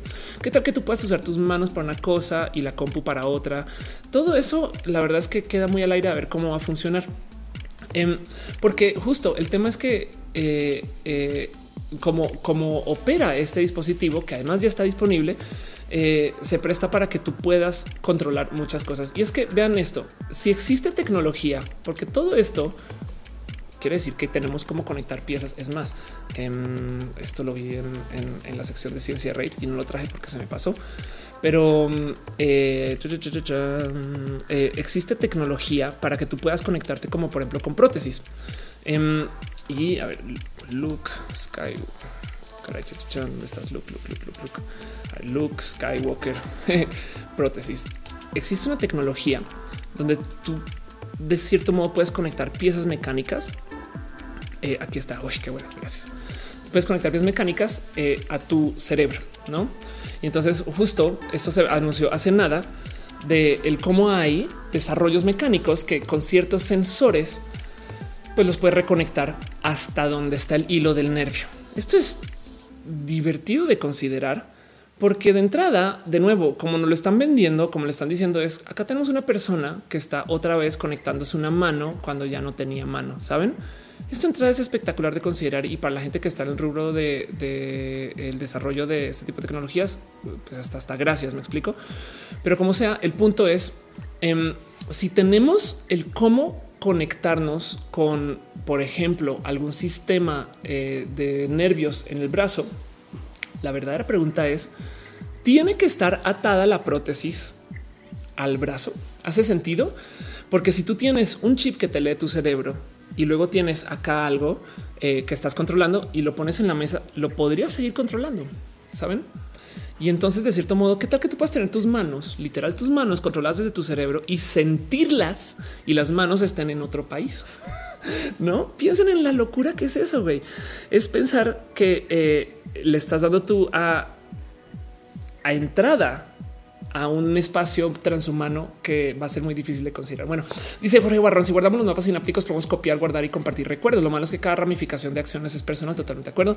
Brian Cooper dice yo quiero mis tentáculos del doctor Octopus. Sí, y de hecho, miren, yo siempre he dicho que la gente que está ahorita en eh, las Olimpiadas especiales van a ser las personas más hábiles del futuro. De hecho, para muchos casos ya lo son. En las Olimpiadas especiales le bajan la capacidad de, por ejemplo, de velocidad de corrido a las personas que no tienen piernas, em, porque pues nada, hay estándares, pero, pero en última, si lo piensan, eh, ahí es donde está la investigación transhumana. No dice Erius, prefiero esta tecnología que la de la clonación. Dice Ventalto, habría mucho lag, es posible, em, pero como si hay mucha gente que eh, usa prótesis que ahora está saliendo a hablar de cómo la prótesis realmente no tiene por qué ser atada al estándar humano. Y eso me parece muy bonito de considerar.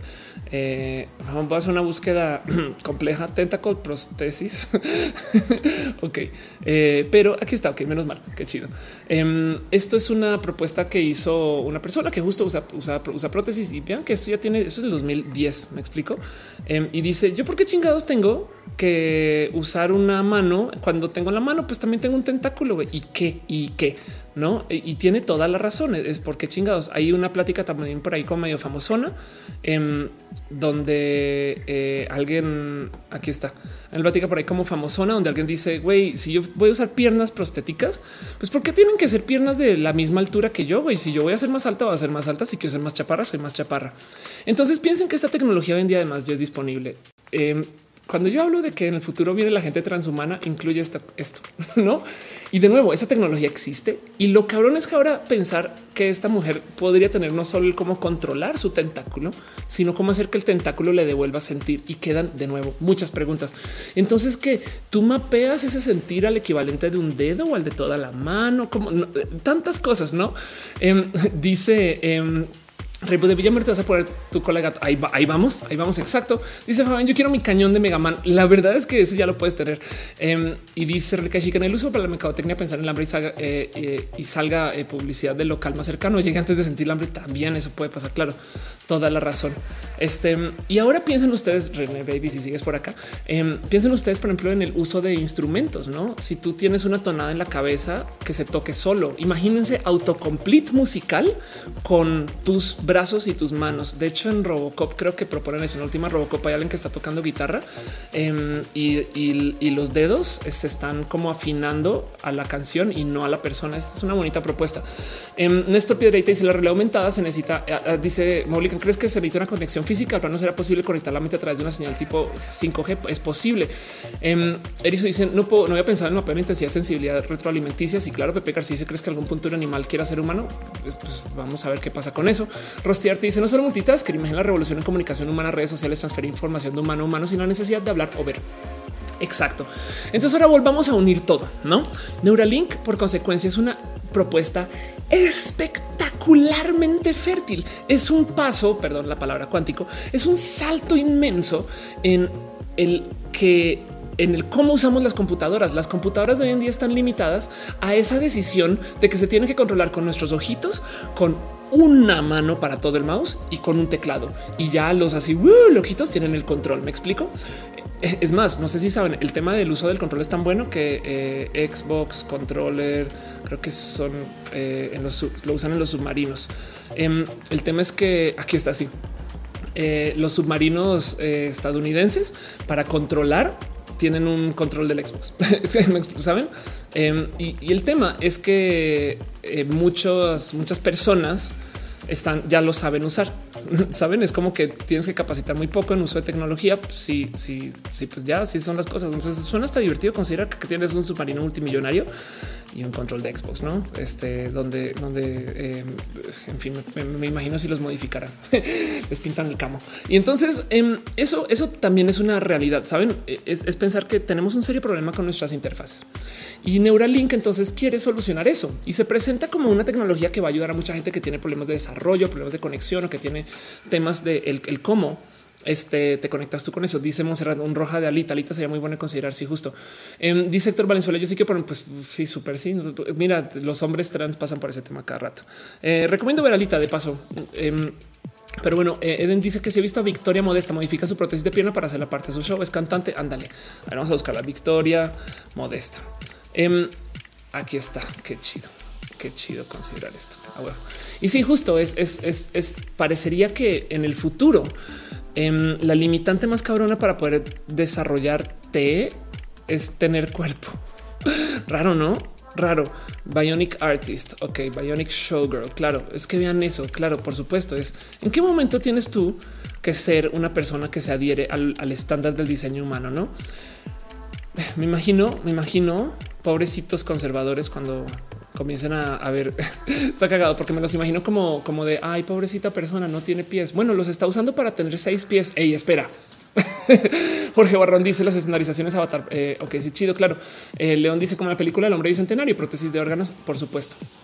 Entonces, esto es un tema que además se presta para muchas cosas. El, cuento es que em, si lo piensan, el cómo te vas a conectar tú con, las computadoras puede modificar mucho. Miren, hay muchas cosas que las computadoras hoy en día hacen por nosotros y nos damos cuenta. Y no estoy hablando acerca de que te cocinen la comida cuando estás esperando, sino las compus literal te filtran mucha información de modos automáticos. Em, por ejemplo, no sé si ustedes eh, están llenando un formulario de registro, una página y, se les van algunas palabras, pues te va a autocorregir. El autocorrect en sí es una tecnología que hace muchas preguntas raras filosóficas. No sé si ubican y este cuento lo he contado mucho acá en, en, Roja de cómo Stephen eh, Hawking cuando em, pues Stephen pero bueno, Stephen Hawking, qué chido. Eh, cuando estaba poco de morir, en paz descanse, eh, Stephen Hawking eh, comenzó a hablar mal de la inteligencia artificial. Y el cuento es que Stephen Hawking, el cuento es que Stephen Hawking, por si no saben, está conectado a una computadora para poder hablar. ¿Cómo hablaba con esta computadora? Voy a contar este cuento, perdón, me chance. ¿Cómo habla con esta computadora? Básicamente la compu originalmente em, le daba a él palabra por palabra o letra por letra, no como A, B, C. Y entonces él con su lengua presionaba un sensor toc que lo que podía mover y con algo presionó el sensor y paraba A. Entonces, ¿qué viene después de la A, A, B, C, D, E, F, G? No, entonces paraba la raquera F. Ok, luego la T, A, F, T, no? Entonces A, B, C, F hasta que llega la T. Em, y esto o, letra por letra, palabra por palabra y, con muy poca eh, capacidad de modificar como su velocidad. Y aún así el mendigo así logró sacar creo que dos libros que da, mucho de qué pensar, ¿no? Y además libros chidos. Em, y el cuento es que eh, en algún momento a Stephen Hawking le reemplazan su compu y su nueva, o bueno, el software de su compu y su nuevo software tiene texto predictivo. Y el texto predictivo, si ustedes son usuarios de Gmail ahorita, eh, ya les habrá pasado que Gmail intenta escribir mails por ustedes, Gmail Predictive eh, Texto, em, que es bien raro de pensar. Em, cuando, cuando usas Gmail, literal el medio compone el mail por ustedes, Smart Compose. Entonces, eh, comienzan a escribir y él dice, mira, pum, ah, ya no te he visto en un rato. Y entonces, ¿cómo sabe Google qué poner ahí? Pues hace fines estadísticos y no os va a mentir, es bien pinche preciso. Muchas veces me llegan mails de propuestas de negocios y demás y como que Google sabe si yo voy a aceptar un poquito, saben como que las opciones son sí a huevo chingón. me explico. Este y es de Google. ¿Tú por qué sabes eso? Pero bueno, así, así las estadísticas y me conoce de cierto modo, supongo. El cuento es que eh, Stephen Hawking en un momento comenzó a hablar mal de la inteligencia artificial. Yo creo que porque, en mi opinión, esto es, esto es pura especulación. Pero creo que el momento por el cual comenzó a hablar mal de eso, porque él decía es que no hay prueba alguna de que seas tú la inteligencia artificial. Me acuerdo que eso se dijo en algún momento. Y justo si el texto predictivo está escribiendo por ti, entonces eh, queda la duda de quién está escribiendo. ese sentido, em, si, si, si, tú dejas que la computadora componga por ti, pues técnicamente pues, estás haciendo tú lo que quieres escribir o es la compu y cuánta inferencia tiene. Saben? Eso es una pregunta bien compleja. ¿Qué tal que Google esté ligeramente manipulando los textos de los mails por algún motivo? Y lo digo con confianza que estas empresas hacen estas cosas. Hace muchos ayeres Facebook hizo un experimento em, donde los cacharon eh, básicamente manipulando eh, el eh, eh manipulando eh, a ver, Cot Experiment, a ver si ahí está. Sí, manipulando a la gente de su psicología. Esto lo ha presentado miles de millones de veces, em, pero pues el cuento es ellos saben que si tú estás más o menos chipil tristín y te ponen mensajes chipiles tristes, te vas a poner más triste o que si estás como una, digamos que en un tema como neutro, una actitud más o menos como que no necesariamente súper feliz, pero sí, pero no. Y te ponen mensajes felices, te alegras o tristes, como que te pueden manipular desde la psicología según lo que te muestran. Y cómo saben que estás, pues bueno, según lo que escribes, son tan buenos para medirte según lo que escribes que de hecho pueden diagnosticarte si tienes algunas varias neurodivergencias según cómo escribes, a qué horas, por qué, qué estás escuchando, qué dices, qué respondes, qué palabras y demás y es preciso. O sea, Facebook sabe tu estado anímico y de paso por eso Instagram también. Y entonces en algún momento comenzaron a jugar con la psicología de la gente. Vamos a ver qué pasa si los vamos a alegrar a la banda en este, la ciudad de Bogotá y a poner triste a la gente en el Perú. Y lo hicieron, güey, los mendigos y los cacharon. Y cuando los cacharon dijeron, sorry, perdón. exacto, no pasa nada. Em, esto fue ahí está en el 2012. Usaron un experimento con, con eh, mil personas. Entonces el cuento aquí es pensar ¿qué nos detiene de pensar que Gmail, hablando de Stephen Hawking, Gmail no haga lo mismo un poquito con la gente con las mismas opciones que nos, que nos ofrece? Saben, digo, esto es siendo extremadamente paranoica, pero pues para que entiendan un poquito la cantidad de cosas que pueden suceder solamente con ingresar información. Entonces las compus están haciendo muchas cosas en el intermedio por nosotros que no nos damos cuenta a veces. Una de las cosas que hablaba yo en el roja pasado es como quizás en el futuro tengamos filtros en vivo de nuestro contenido que consumimos.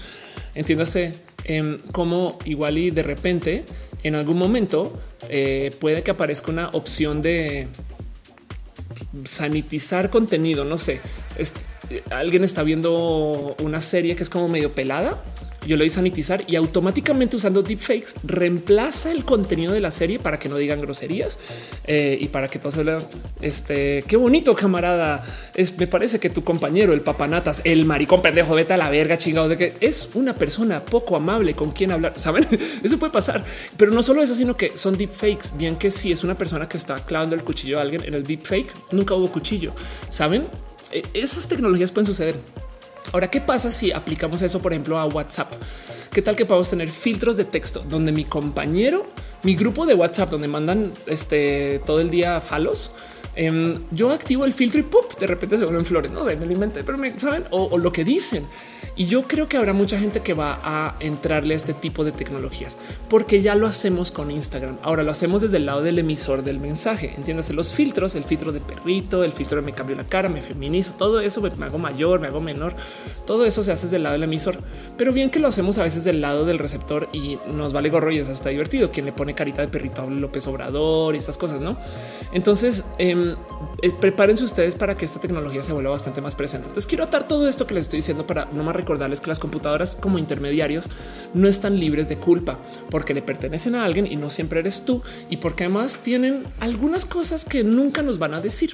Em, este dice Fabián Ramos, eh, filtro para un Twitter feliz para los días difíciles, difíciles. Pues sí, de hecho, de cierto modo ya lo hacemos, bloqueamos gente. Me explico. Meni González dice contexto predictivo, escriben novelas más o menos dramáticas que el editor diga a la computadora 20% más triste. Sí, total, exacto. O del otro lado es güey, esta novela está muy triste. Eh, me la puedes hacer más alegre y en tiempo real te la reescribe. No, em, e, eso puede pasar. Nuestro te dice la aplicación guarda cierta cantidad de texto cuando uno utiliza muchas esas palabras. Así es mi teclado en celular. De paso, también cuenta la calidad de palabras que uno más utiliza. Si yo tengo, conocí una persona hace mucho tiempo, bien con un, chico bien cagado, bien divertido, que me cayó muy bien y le, tengo cariño que se llama Yam, Yam de la Peña, Y A M, Yam. Em, y por algún motivo, en el 2009 o en el 2010, cuando lo conocí, le enseñé a mi teléfono que Yam y Tan, Tan, T A N este, eh, son reemplazables y no es en las opciones de iOS. Ya sé, me han dicho varias personas, pero como sea, mi, texto predictivo aprendió que la palabra tan y jam son lo mismo. Entonces, siempre que escribo tan me dice jam. pero bueno, y llevo 10 años persiguiendo eso entre múltiples dispositivos. Es algo que claramente está guardado en la nube. Es una locura em, y no me deja de asombrar. Dice Ante Caro, nos, instrumentalizaremos eventualmente. Pues un poquito. Sí, Victoria López dice cómo es que funciona lo de Instagram. Em, los filtros de Instagram, em, mucha gente los usa indiscriminadamente y eso puede ser grave. Eh, René eh, dice esa tecnología es basada en las mamás que no quieren ver que eres gays y crean todo un filtro de realidad alterna para lo que quieren ver. Y cuando luego, cuando apagas el filtro, se sorprenden. Sí, total, como el meme de Pikachu de no. Eh, este sí, exacto. Entonces quería hablar de eso un poquito porque em, el tema aquí es importa mucho importa mucho el cómo comunicamos con nuestras computadoras ahorita y estamos parados, varados y tenemos un problema que venimos fantaseando que se va a solucionar por medio de hablarle a una computadora. Computadora, soluciona el problema X32B, calculando, ¿saben? E, eso nunca es así, ¿saben? Eso no, no es, esta, esta, solución este, no, no es eh, eh, para nada el cómo se va a solucionar la interfaz con la computadora, porque esto es muy lento. Por supuesto que es más rápido teclear. Em, es, más rápido eh, usar todo tu cuerpo, ¿no? Y, entonces el tema es, con este desarrollo de una lectora y escritora neuronal, vamos a tener modos de ingresar información a una computadora, que además, ahí les va, no tiene por qué tener pantalla. Y esa es la otra cosa que va a suceder en el momento que comencemos a usar implantes cerebrales. Porque capaz si, si tú aprendes que, por ejemplo, una notificación es que te suena tac, tac, tac. Ya, pues entonces, ¿para qué ve la pantalla? Saben? Si ustedes aprenden que ah, es que si de repente comienzo a ver todo rojo, es que me estoy quedando sin pila. Saben? Em, si ustedes aprenden que es que siento calor, quiere decir que es hora de irme. Em, ese tipo de cosas a nivel interfaz se van a tener que diseñar y desarrollar y en potencia primero que todo dejan abiertas un chingo, un chingo de riesgos y vulnerabilidades. Número uno, si tu cuerpo se puede controlar o déjate tu cuerpo, la sensación del control de tu cuerpo se puede manipular más vale que tenga muy buena seguridad, no? Porque además esta mendiga está usando tecnología inalámbrica. Están usando eh, un eh, chip implantado en tu cerebro y una cosa que está de un lado del cráneo y luego se lee el otro al otro lado. No es un cable como en Matrix. Capaz si en Matrix lo usan porque es más seguro. Em, a fin de cuentas, el Wi-Fi es hackeable. Para los que me siguen en Instagram saben de qué chingas estoy hablando. Hay muchas tecnologías donde esto es muy bonito y muy útil. No quiero asustar absolutamente a nadie porque eso es exactamente lo que me choca de la ciencia ficción actual. Esto es algo que va a pasar. Ya usamos, por ejemplo, implantes cocleares. Ya hay gente que tiene implantes em, dentro de eh, su cerebro que se conectan con alguna pieza que está en la oreja y entonces pueden volver a escuchar. Eso es un bypass neuronal. Me explico. Eso es una conexión de algo que ya no está conectado y entonces estamos usando nuestra tecnología hecha por este, científicos para volver a hacer que eso funcione. Em, y funciona muy bien. Y hay unos videos espectaculares de gente que vuelve a escuchar y hay muchas cosas bonitas que salen de esto. Em, e, el tema es que esta tecnología no tiene por qué ser esa como gran tecnología de miedo, no? Y entonces en eso em, también hay que considerar que hay muchas cosas de esta tecnología que ya usamos de a diario. También la verdad es que justo cómo crees, Ofelia? Sí, qué miedo. Pues créanlo, no por ejemplo, hay gente que rutinariamente, es más, es posible que ustedes en este momento ya estén usando tecnología para modificar su pase neuronal de señales eléctricas. Por ejemplo, toman antidepresivos, que básicamente son drogas o químicos que sirven para inhibir el contacto de ciertos químicos con algunos receptores y por consecuencia entonces nuestro cerebro está interpretando la realidad de un modo diferente. ¡Pum!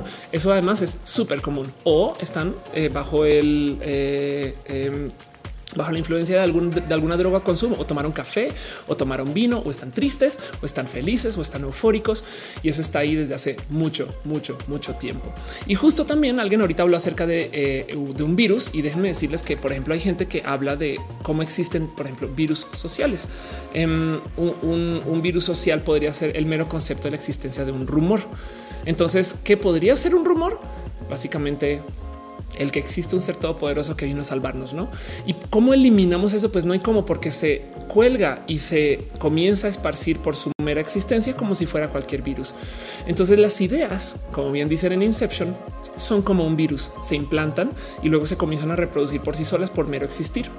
Y eso también es un tema con el que tenemos que lidiar. La verdad es que sí, por supuesto, cuando tú tienes un modo externo de controlar lo que está pasando en tu cerebro, pero del modo que entiendas, entonces vas a enfrentarte con que, hijo, capaz si los virus son bastante más dañinos porque son más poderosos, pero aún así ya tenemos virus mentales, tanto desde lo biológico como puede ser estos virus que son literal. Si consideramos que el Alzheimer es una forma de eh, podría entenderse así, o desde el otro lado, desde lo social. Hay, hay cosas que están arraigadas en sociedad que se esparcen como si fuera un virus que son dañinas para nosotros porque no hay mucho que podamos hacer porque su único modo de existir es por medio de procrearse, por mero existir.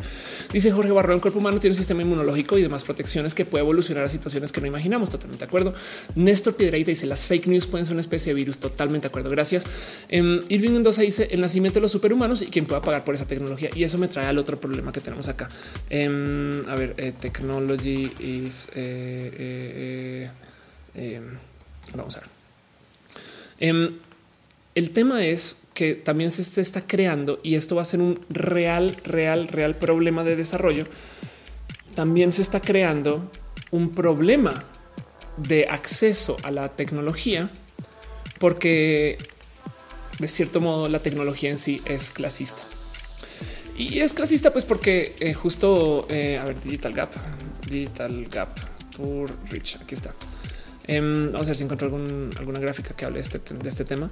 Es porque pues evidentemente quien tiene dinero puede pagar mejor tecnología. Saben quién va a poder contratar un Neuralink? Pues gente pudiente. Ahora, del otro lado hay gente que hoy en día está recibiendo tecnología de hace cinco años que no ha sido mucho tiempo. Si lo ven, y está haciendo uso de esa tecnología para mucho bien. Entiendes? Estoy hablando de la tamalera que usa WhatsApp para vender. Estoy hablando de, bueno, hice un comentario clasista. Estoy hablando de gente que no tendría disposición o, acercamiento con estos tipos de tecnologías que hoy en día los está usando para de repente hacer mucho, mucho, mucho más.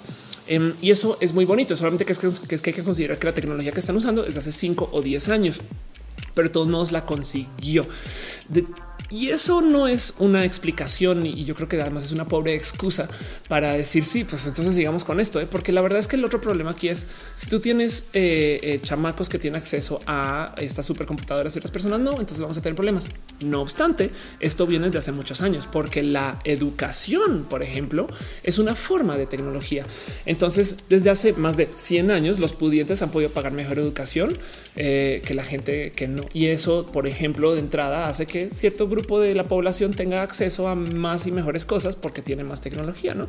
Y eso es parte de lo que nos ha formado y desafortunadamente siento yo es algo que no se ha solucionado y me encantaría verlo arreglarse un poquito a lo largo de nuestra vida. Pero pues como sea, de todos modos, esto también es una realidad. El cuento es eh, nuestra, nuestra tecnología, cómo nos vivimos, cómo nos usamos, va a cambiar mucho eh, con, ese tipo de cosas que suceden gracias al, neural, al Neuralink. Y además el tema es que Neuralink abre muchas, muchas, muchas raras preguntas. Porque, por ejemplo, si yo no tengo que estar conectado a las piezas que controlo, si mi cuerpo se vuelve quitapón, pues entonces vamos a tener que considerar que de nuevo que es el ser ser humano. Y si ahorita nos estamos enloqueciendo porque una persona se está poniendo implantes de chichis, este y, entonces ahora eso es mujer porque dice que es pues sí, pues prepárense para que en un futuro no muy lejano la gente diga es humano porque dice que es humano. Pues sí, ¿eh? pero realmente es una persona que tiene dos rostros, tres y los está controlando con el mismo software hardware. Y eso es algo que vamos a tener que vivir y va a ser para bien. Y la otra cosa que hay que considerar es las cosas que se conecten a nuestros eh, sensores neuronales no tienen por qué ser humanas. ¿Hace sentido? Tenemos una cantidad de investigación eh, de cómo hacer eh, robots que se asemejen al ser humano. Y yo creo que esto digo, de entrada es muy útil y muy práctico porque el, mundo lo entendemos desde nuestra posición. Saben como que sabemos más o menos cuánto tiempo toma caminar para acá, cuánto tiempo toma andar para allá. Sabemos más o menos cómo hacer cosas para seres humanos y lo sabemos hacer muy bien porque tenemos mucho tiempo. Pero qué pasa si nos damos un poco más de permiso para controlar el mundo desde otro tipo de corporalidad? Me explico. O sea, la neta, neta, ¿en qué momento piensan en esto? ¿En qué momento vemos este robot como un perrito y vemos este robot como este, eh, no sé, güey, este, una, una jirafita y, ya, y esto lo consideramos diferente a esto, ¿saben? Perdón, en últimas, dentro del software es la misma pinche cosa, güey.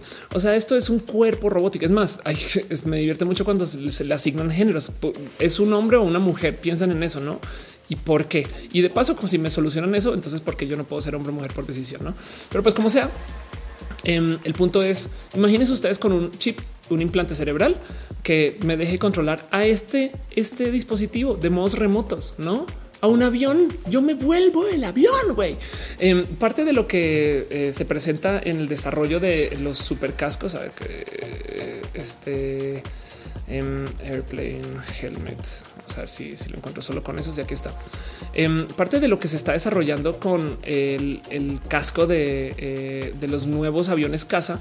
Em, justo agarro un video que no puedo mostrar. Eh, es que ahora, de cierto modo, tú vuelves al piloto parte del avión. O sea, el piloto técnicamente está conectado. Lo que pasa es que muy poco se ha mostrado en este tipo de cascos, pero el piloto técnicamente está viendo como si estuviera flotando él desde el casco. ¿Hace sentido? Em, él eh, de cierto modo puede ver proyectado.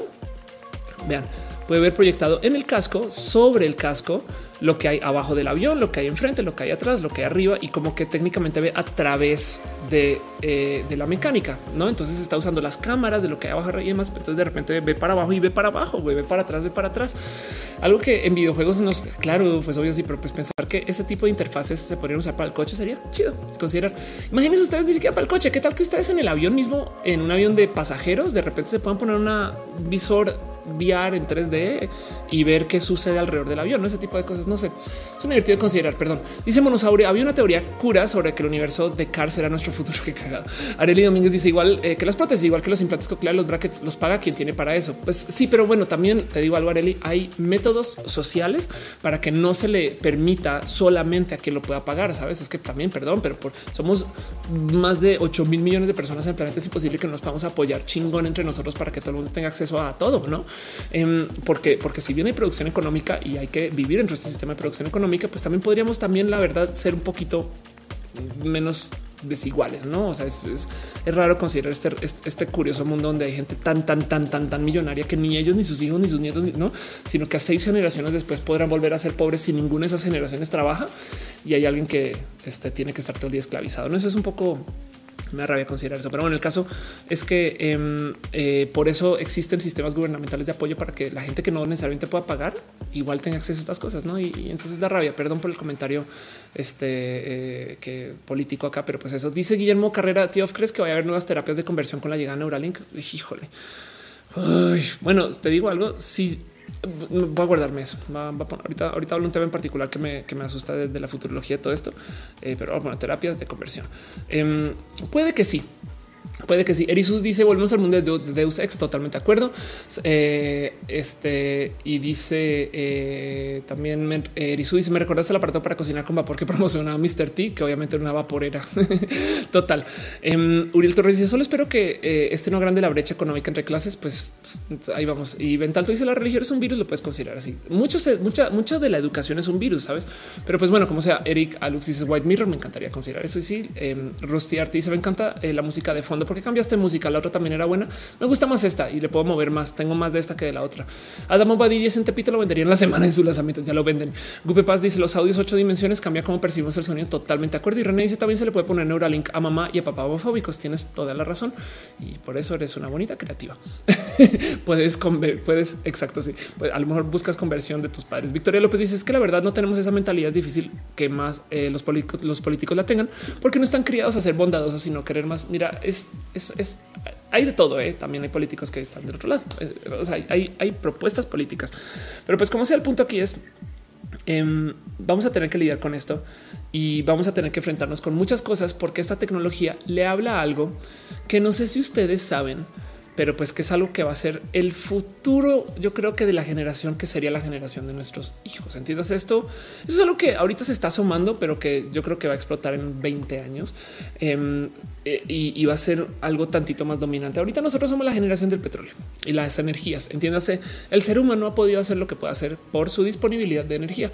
Cuando teníamos acceso a cierto tipo de capacidad de producción de calor o de producción eléctrica y demás, entonces podemos hacer tantas cosas. Pues en día tenemos petróleos y podemos producir mucho más con la misma cantidad de esfuerzo más o menos por persona y somos muchas personas más. Entonces podemos encima de eso ser hiperproductivos y por eso el mundo no ha hecho más que crecer económicamente hablando y también desde su explosión demográfica.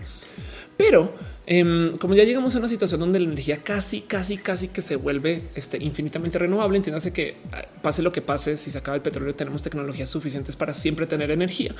Entonces se comienzan a crear nuevas industrias que pueden ser bastante más valiosas porque tienen más capacidad de uso y desuso. Y hace nada sucedió esto. No sé si sabían que eh, los datos, el poseer datos se volvió el recurso más valioso del planeta. Voy a decir eso otra vez el poseer datos em, va a ser, si es que no lo es ya, el recurso más valioso del planeta. Si tú tienes miles y millones de datos, estoy hablando de Cambridge Analytica, Facebook, Google. Si tú tienes tantos datos de la gente, pues tienes acceso a mucho valor. Y se preguntan ustedes por qué, güey? O sea, del petróleo, la neta, yo puedo hacer muchas cosas. De los datos, pues puedo saber mucho. Y es que ahí está. Voy a hablar dos segundos em, acerca de eh, eh, lo que es el petróleo como un bien. No, el problema del petróleo como tecnología es que nos esclaviza. Ok, y es que si tú como ser humano eres una persona capaz, o sea, tú puedes hacer una cosa, pues cuando piensas que si pudieras tener otra persona haciendo lo que tú quieres, esclavos, entonces pues técnicamente duplicas tu productividad, no tienes acceso a mucho más, sobre todo si, lo que está haciendo esa persona es para tu bien y no para su bien propio. Estoy hablando desde como la mera filosofía de la relación que tenemos contra la capacidad de producción. Em, y, quizás no tiene que ser de producción, pero puede ser tu capacidad de, existir, saben, de, de, colaboración, estas cosas. El problema del marketing, como lo conocemos, es que busca hacer cosas en contra de la voluntad de los demás y, y a veces, a veces sucede como por fines, este, pues digamos que podrían ser, a ver, los anuncios en Facebook pues nos chocan, nos cagan, pero pues de repente tú piensas, bueno, pero me están mostrando anuncios que puede que me interesen, ¿no? Mejor eso anuncios que no sé si me van a interesar. Por otro lado, la verdad, verdad es que el marketing es Si tú pudieras obligar a la gente a hacer cosas por ti solo porque lo puedes hacer, entonces tienes mucho valor. Si tú pudieras, digamos que esclavizar, como digamos, si tú en la magia para hacer que alguien actúe con lo que tú digas, entonces eres una persona muy valiosa. Ay, qué curioso que la gente valiosa son influencers reyes. El rey lo que dice es la ley. Me explico. Los políticos tienen capacidad de manipular gente, pero está limitada porque tienen que funcionar en un sistema político. Entonces tienen que, de cierto modo, eh, negociar con esas personas. Y de hecho, el acto de la política moderna, como la conocemos, es un sistema de negociación contra estas personas omnipoderosas. Dios te dice qué hacer para quien cree en eso. Em, el cuento es que el problema aquí es eh, este concepto de nuestra libre voluntad. Es una es el recurso más valioso para el ser humano. Es lo que nos hace humanos. Técnicamente, la capacidad del ser humano es que no somos personas que somos determinísticas. O sea, no, no somos una serie de reacciones químicas que si las planeas de, inicio a fin y si las pudieras como que calcular o simular, entonces ya sabes por dónde vas. O sea, no, pero la verdad es que sí sabemos mucho de nosotros. Ya sabemos que si te deprimes, entonces estas cosas te van a hacer pensar en esto o en aquello. O si tú tienes un cerebro que tiende a la depresión, si consumes estos químicos, vas a cambiar esos modos de pensar. Fin, San se acabó. Pero el punto es que lo importante aquí es el concepto del ser humano como una persona que tiene eh, libre albedrío es yo creo que la propuesta o de las propuestas más básicas de lo que es quién es eh, de lo que de lo que es el ser quienes somos, ¿no? Y entonces en eso eh, lo que pasa con el petróleo es que el petróleo es muy valioso porque somos adictos a, estamos obligados a usarlo, ¿no? Como como economías, la economía, o sea, toda la construcción de nuestro consumo se hizo alrededor de que tenemos que tener petróleo y que vamos a tener más. Pero ahora el tema de los datos es que el tener datos como empresa le abre la puerta a que tú puedas manipular a la gente si tú pudieras mágicamente hacer que todo el mundo vaya a tal cine a tal hora, o bueno, sabes que 100 personas van a cine, entonces puedes obligar, pero como no, entonces tú haces marketing que tiene una cierta forma de sí hacer que la gente haga eso, pero pues hay una duda y esa duda es la que pues básicamente permite que no sea contra la voluntad de alguien, ¿no? Como sea, piensen ustedes en cuántas dinámicas de poder son literal formadas alrededor de la dependencia, porque en últimas tú lo que quieres es controlar a otras personas. El petróleo es una forma de dependencia, el cigarro es una forma de dependencia y tocó romper con eso y todas las adicciones etc funcionan por ahí. Y en eso justo el tema de las terapias de conversión es parte de porque el, entender que socialmente tenemos que hacer de cierto modo es también una forma de adicción y las terapias de conversión son querer imponerle a alguien cosas. Entonces los datos son muy pinches, son muy importantes porque se prestan para eh, para que tú de cierto modo puedas manipular a alguien con lo que lees interno. Saben? Es, es como los inicios de la receta de una pócima para que la gente haga lo que tú quieres que hagan. Em, y eso es sumamente peligroso. Y ahora si le sumas que esa pócima se puede inyectar directo al cerebro de la gente, es doblemente peligrosa. Del otro lado, puedes tú también quizás tener, gracias a que tienes eh, tecnología eh, supervisando tu cerebro, puedes tú tener como una suerte de guardia para que las cosas que entren desde lo entre comillas natural, como que tú ya sabes que te vas a deprimir, pero bueno, pero el implante, o sea, literal te dicen la app, oye, eh, estás a dos de tener un ataque de pánico. Imagínense eso, saben? Entonces la tecnología puede funcionar en ambos sentidos y como en todo aquello Marvel, solamente depende de si queremos ser buenas personas con ella. Y esa es una decisión consciente y es un problema porque sabemos que la gente es horrible, pero del otro lado también es de nuevo, es una decisión. Si queremos ser felices con esto, encontraremos el cómo. Y esto viene para las próximas generaciones. El tema del uso de datos se puede volver más peligroso si de repente tú comienzas a correlacionar datos que vienen derechos de tu cerebro, porque son cosas que no están en el consciente. Ahora, hoy en día lo hacemos. Em, existía esta paranoia de que tu teléfono te escuchaba, no? Eh, a ver, Instagram, listening, este, vamos a ver. Y entonces muchas veces esto se había comentado varias veces, muchas veces eh, en videos salió gente a decir, güey, es que si me está escuchando, no me está escuchando, porque de repente comenzó a hablar de comida de gatos y pum, un anuncio de comida de gatos. De repente comenzó a hablar acerca de viajes a Hawái, pum, viajes a Hawái en los anuncios. El tema es que eh, en algún momento sí cuestionaron a, los directivos de redes sociales con esto. Les dijeron, güey, si están escuchando, ellos dijeron, es que ni siquiera te tenemos que escuchar. Tenemos tanta información de ti que no tenemos que tener el micrófono prendido para saber que tú quieres ir a Hawái o que si vas a hacer un chiste, vas a hacer un chiste de eso. Me explico. Es, ridículo porque la información se levanta desde muchos otros lugares y hay cosas que hacemos desde el inconsciente. Ustedes pueden que no se den cuenta, pero capaz si caminan por cierto lado de la calle cuando tienen miedo y no, no lo saben. Amiga, date cuenta, pero no hay por qué saberlo. Hablan más rápido cuando están, cuando están nerviosos, hablan más lento cuando han consumido tal cosa o eh, hay tantas cosas que una compu puede observar de ti, pero que tú no. Y tenemos capacidad limitada de observación de paso. Entonces, esta tecnología y lo que viene le va a dar en la madre a tantos conceptos de nuestra existencia que yo creo que vale la pena observarla y me rebasa que todo el mundo esté callado con esto. Pero bueno, la locomotora dice ya ando aquí. Gracias por estar acá. Rainbow David dice que es una que me diga cuándo eh, o cómo habrá una disociación. Sería chido. Chris Jiménez dice yo Denkin y los Harbison son cyborgs utilizan, utilizan estas tecnologías. Chido. René dice no sé si ya se mencionó, pero estaría chido como cura para el, Alzheimer. Sí, de hecho, eso eh, eh, en potencia es parte de eh, pues de las potenciales aplicaciones. Rostiarte es una especie nueva de gobierno mediante la información. Pues sí, técnicamente eso es el gobierno si lo piensas, solamente que es artesanal. Me explico. O sea, el gobierno es una serie de eh, leyes escritas en papel eh, que tienen una cantidad de acuerdos hechos entre una cantidad ridícula de seres humanos y entonces vamos contra el libro de las reglas cuando tenemos que negociar cosas y lo que diga es y nuestro problema es que de vez en cuando hay gente que quiere modificar eso y se modifica en este, contrapropuestas que no deberían de existir. Entonces todo el día no la pasamos negociando en qué se puede modificar y qué no se puede modificar. Em, y, también es parte de se debe de poder modificar porque, porque no es la palabra de Dios, no? Entonces, eso es por eso es que el Estado laico le asusta tanto a la gente que este, insiste que existe un creador, no? Pero bueno, el cuento es que eh, justo las leyes em, ya son una cierta forma de automatización. No, tú ya sabes que una persona que hace esto va automáticamente a acabar en aquello, no solamente que no es rápido, no es un robot. Em, dice Yasser Landa, qué chido verte, hacer qué chingón. Gracias, gracias por estar acá. Dice: Sí, la información es poder. Eh, Irene Adler eh, es un claro ejemplo en Sherlock Holmes, por supuesto. René dice: Es como la NSA que tiene todos nuestros datos, pero solo se usan en tu contra cuando vuelves una amenaza política. Totalmente de acuerdo. Yo digo, yo creo que además los usarán a su favor para un chingo de cosas que nunca nos van a decir. Me explico, pero también sí. Supongo que eso es en tu contra. No, Andy Pedi dice Netflix justo un documental que se llama The Great Hack que habla de la importancia y los datos que tienen actualmente las empresas y hacia dónde va el tema. Qué chido. Gracias. Em, dice este Dante Cano hasta que la nación del influencer llegó. Héctor Salmerón dice con los datos puedes dar lo que quieras a las personas. Cualquier negocio es exitoso. Ernesto B dice podemos tener escavo servidumbre robótica, lo cual manipulemos la voluntad.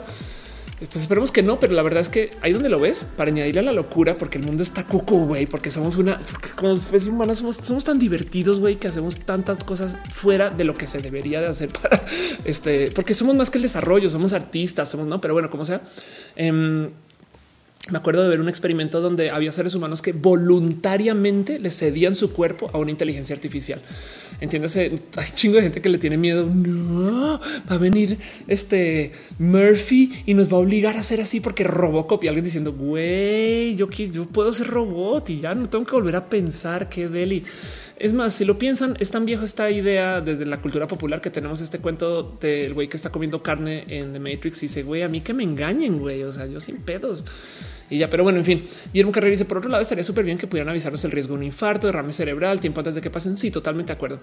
Estaría cabrón que funcione también en tu contra, no? De repente estás a dos de tener. Bueno, sabes qué? Em, target Pregnant, a ver si hubo un caso en particular donde eh, esto es en el 2012. Target, em, esta empresa Target, eh, por medio ver eh, el patrón de compra de una chica, se dio cuenta antes que ella que estaba embarazada. Voy a decir eso otra vez. Analizando el patrón de compra de una persona en su tienda, luego le mandó una carta al tienda de felicidades por el bebé y así de cuál bebé, güey. pues Target ya sabía, no está muy cabrón, le diagnóstico y resulta que fue preciso. Pero bueno, dice Rostiarte, yo por eso tapo la cámara en mi laptop, no se te olvide también tapar el micrófono. Em, Jesús dice nos podrás ayudar a difundir para causar presión. Igual los del chat siguen sin aprobar matrimonio igualitario en el Estado de México. Si ahorita hablamos de eso, el del Estado de México en general, pero si Scarlett Cat dice entonces las neurodivergencias son más vulnerables que las anatómicas, pues depende, no? La verdad es que viene una con tanta capacidad de manipulación genética, mental eh, y de básicamente de construcción total del cuerpo a la mano de la tecnología. Viene una época peligrosa para las divergencias porque si tenemos manipulación genética, eh, entonces digamos no más para la apariencia, no, no más para la apariencia.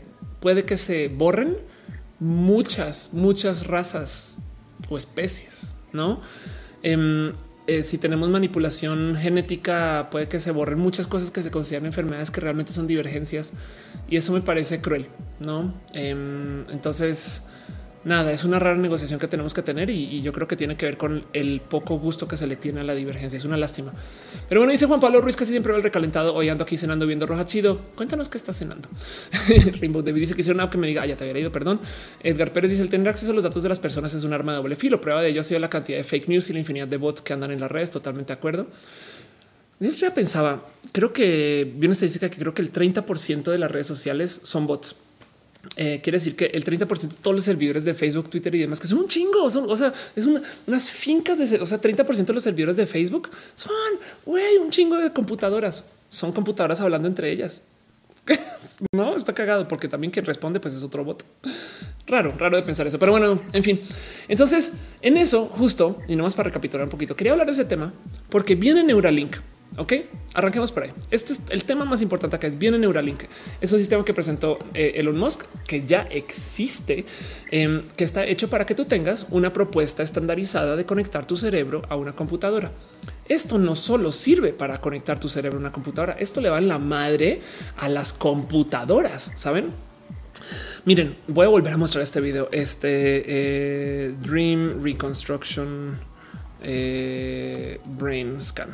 Ok, este es que no me deja de sorprender, pero pues bueno, esto es eh, un, escaneo cerebral con sensores externos. Esto es al otro lado del cráneo. No imagínense cómo será si tú pudieras tener sensores internos. Em, y lo que están haciendo, le están mostrando a una persona estas imágenes a la izquierda y vean a la derecha lo que levanta la computadora. Me explico. Esto es una lectura de tu, de tu actividad neuronal Em, por medio de sensores y vean como de cierto modo sí, lo, o sea, sí se puede ver lo que está viendo otra persona. ¿Me explico? Sí, la verdad es que la resolución es mala, pero piensen en esto. Esto es la capacidad de leer lo que ve otra persona. Qué peligro, ¿no? Si lo ven o qué chido también si lo ven, porque igual y si algún día solucionamos el cómo devolver información visual al cerebro, entonces para qué tenemos pantallas, no? Eso de entrada es hasta divertido si consideran la capacidad de tú entonces tener una realidad virtual que tú sientas, que tú huelas y que tú veas y estás en tu sillón y no tienes absolutamente nada, nada, puesto, sino un sensor y lo sientes con los mismos sensores con los que sientes tu realidad. Estás en Inception. Y antes de que digan no, Black Mirror, no sé qué piensen que esto es lo que hace la gente cuando toma ayahuasca o cuando se pone un trip este con cualquier alucinógeno. Me explico. Básicamente está modificando su capacidad sensorial y se pierden sueños. Entonces no es algo distante ni algo que haya no sé, como que, que de repente apareció con esa tecnología, simplemente que ahora tenemos modo de hacerlo guiado del otro lado es potencialmente peligroso en que capaz alguien puede hackear eso y le da uso por fuera de tu voluntad. No, entonces esto es una negociación compleja, dura y difícil que además para rematar es imparable. O sea, no es como que de repente, o sea, es como ahorita están tratando de ilegalizar las deepfakes y es de güey, eso nunca, nunca, nunca. Güey, eso, eso, no se mientras más lo tratan de detener, más va a aparecer usos raros. Este Dice Luis Ernesto que vamos con Machine Learning los datos se podría curar totalmente de acuerdo. Jesús dice realidad virtual aumentada de acuerdo. Erisu dice la pantalla sería una opción en caso de que quiera ignorar lo que ves o simplemente no quieres tener eh, toda tu atención en algo. Sí. Miren, voy a proponer una idea, un escenario súper cucú para cerrar este tema. Súper cucú. Em, esto, eh, a ver, VR eh, es un experimento que eh, se presentó cuando se volvió medio famoso en el tema de los, eh, lentes de Google, em, de los VR Google. Y esto, esto es en 2016. Entonces también más o menos nuevo, pero el punto es esos son artistas, son mis artistas favoritos, favoritos, los artistas digitales. Básicamente em, se hace una experiencia para cambiar de género. Entonces la idea es eh, tienes tú dos personas que están usando visores de realidad virtual y el cuento es una persona es más que un actor, está dispuesto a replicar tus movimientos y el otro eres tú. Así que está observando con mucha cautela qué estás haciendo tú para replicar. Me explico. El cuento es que tú te pones el, visor y ves lo que ve la otra persona. Entonces imagínense nomás este momento de ok, yo me pongo el visor, soy vato y miro para abajo, pum, manos de vieja. Me explico y wow. Y, pues digo, está muy divertido porque siempre que le cuento esto a alguien me dice, me tocaría los dos. Pero bueno, este igual y sí, saben, es como que puede ser algo que, en fin, el cuento es que em, esta experiencia, es una divertida experiencia y se le ocurrió este, estos artistas y es este cuento de estar en otro cuerpo, lo cual comprueba si quieren verlo de cierto modo que aún para la banda, eh, digamos que eh, que no está en el mundo de, los caminos de género, que no es trans, esto también es una curiosidad, saben? Em, el, ver la vida desde otro cuerpo. Me parece divertido de considerar. Ahora imagínense si se pudiera hacer eso usando tus reales sensores. O sea, si tú pudieras oler lo que la otra persona está oliendo. Wow. Uf, Dice Gerbello de Sword Art Online, totalmente de acuerdo. Ernesto V dice en cuanto al ejército lo encontré uso, esto se abaratará y normaliza y seguro ya por allá. Em, dice Manuel, soy café. ¿De qué hablas? eh, Leonora Mora dice ya me iba tomando ayahuasca como parte de mi testing de UX. Puede ser Rusty un sentido extra, telepatía, telequines. Claro, tienes toda la razón, perdón. Y sí, de paso, lo que dice Rusty es imagínate además añadirte sentidos más como tener telepatía, no? Em, una vez estaba hablando con alguien de cómo ya tenemos eso. Yo tengo ahorita la disposición de em, enviarle un mensaje súper secreto a la persona que más amo ahorita eh, sin hacer uso de mi voz. Y se llama WhatsApp y te amo, René. este, pero me entienden, es como considerar que eh, ya tenemos telepatía, solamente que lo normalizamos como ah, claro, la mensajería. No, güey, ustedes vayan. Y yo lo he dicho esto 100 veces. Vean ustedes el Señor de los Anillos e imagínense que sus varitas o sus staffs o su magia son tecnológicas. Saben, piensen ustedes que las varitas de Harry Potter son Bluetooth y yo sé que les va a arruinar la experiencia un poquito, pero la verdad es que pues es que eso es güey. Las varitas de Harry Potter son celulares, güey, solamente que no tienen pantalla y ya. Em, dice Scarlett aquí es dentro de la noción furry. Yo no sé de qué hablas, pero sí. Eh, Néstor Piedra dice ese tema sale en la película Asesino Virtual y dar olvidar eh, Olivares Morales. Y es un poco eh, como esos ejemplos que usar VR para vivir tu vida en tercera persona. Totalmente de acuerdo. Totalmente de acuerdo. Y dice Manny Manilo, pues nunca he entendido cuando te dicen eh, soy rojo. Eh, qué nombre tan raro. No sé bien de qué hablas, pero pues sí. Insomna dice lo que sí es que no quiero participar en las betas. Yo me esperaré hasta que todo esté más que probado. Mi mamá fue las primeras personas que se operó de la vista en Puebla, casi que le dejan ciega así. Curiosamente, eh, yo también soy de un beta tester de la cirugía de ojos LASIK en Colombia em, y M aquí, pero sí entiendo mucho. Justo la otra cosa compleja de esto es que esta tecnología puede, puede que se demore en desarrollar porque le rasca cosas que van a poner a muchos eticistas a hablar. Pero siempre piensan que por cada persona que está diciendo no sé si se debería hacer, hay 10 mil personas más que ya lo hicieron y no lo han publicado. Saben? Entonces, yo creo que lo mejor que se puede hacer con esta tecnología es aceptar que va a pasar, se acabó y listo. Em, dice JH Rocks, invítame como testar las sesiones de UX con ayahuasca. oh, René, se te también besitos. Jesús dice: Me urge la app de Abaca, Abaca Güey, ok, este. Eh, em, Sí, exacto. Este, si, lo piensas, em, por ejemplo, a ver, eh, unlock door em, app. Ok, ahí está. Eh, está esta app eh, que usan Harry Potter para, para desbloquear puertas y demás. perdón, está app, dije, no está este spell para desbloquear puertas. Pues bueno, ¿por qué no? También tenemos em, Kevo que es una app que usas con tu teléfono, donde tú acercas tu teléfono a, literal a tu puerta y con que con que te acerques tú tienes el teléfono en tu bolsillo y tocas la chapa y con que la toques ya solito el pop listo ya te abro. Y por qué a ti pues güey porque igual que los coches. Hay coches que tú con que tengas la llave en tu bolsillo ya estás. Em, y lo cagado aquí es que como es vía una app entonces técnicamente tú también podrías de cierto modo darle acceso a un amigo con su app en su teléfono. Entonces ya no tienes que la llave ¿Cómo no es un encanto? ¿Cómo no es un hechizo? Me explico. No es un hechizo de Harry Potter. ¡Puc! Desbloqueo esto. Pues sí, güey, pues te lo envié por, por ya, no? Entonces todo eso puede suceder. A lo. Gracias. Perdón, hoy falló mi Potterhead interna y externa. Dice Luis Fernando que si ya probado ayahuasca bastantes veces en mi vida y este cuando era una persona más loquita. La locomotora dice: eh, Me urge que la cirugía plástica se pueda hacer por medio de Photoshop güey, pues qué crees?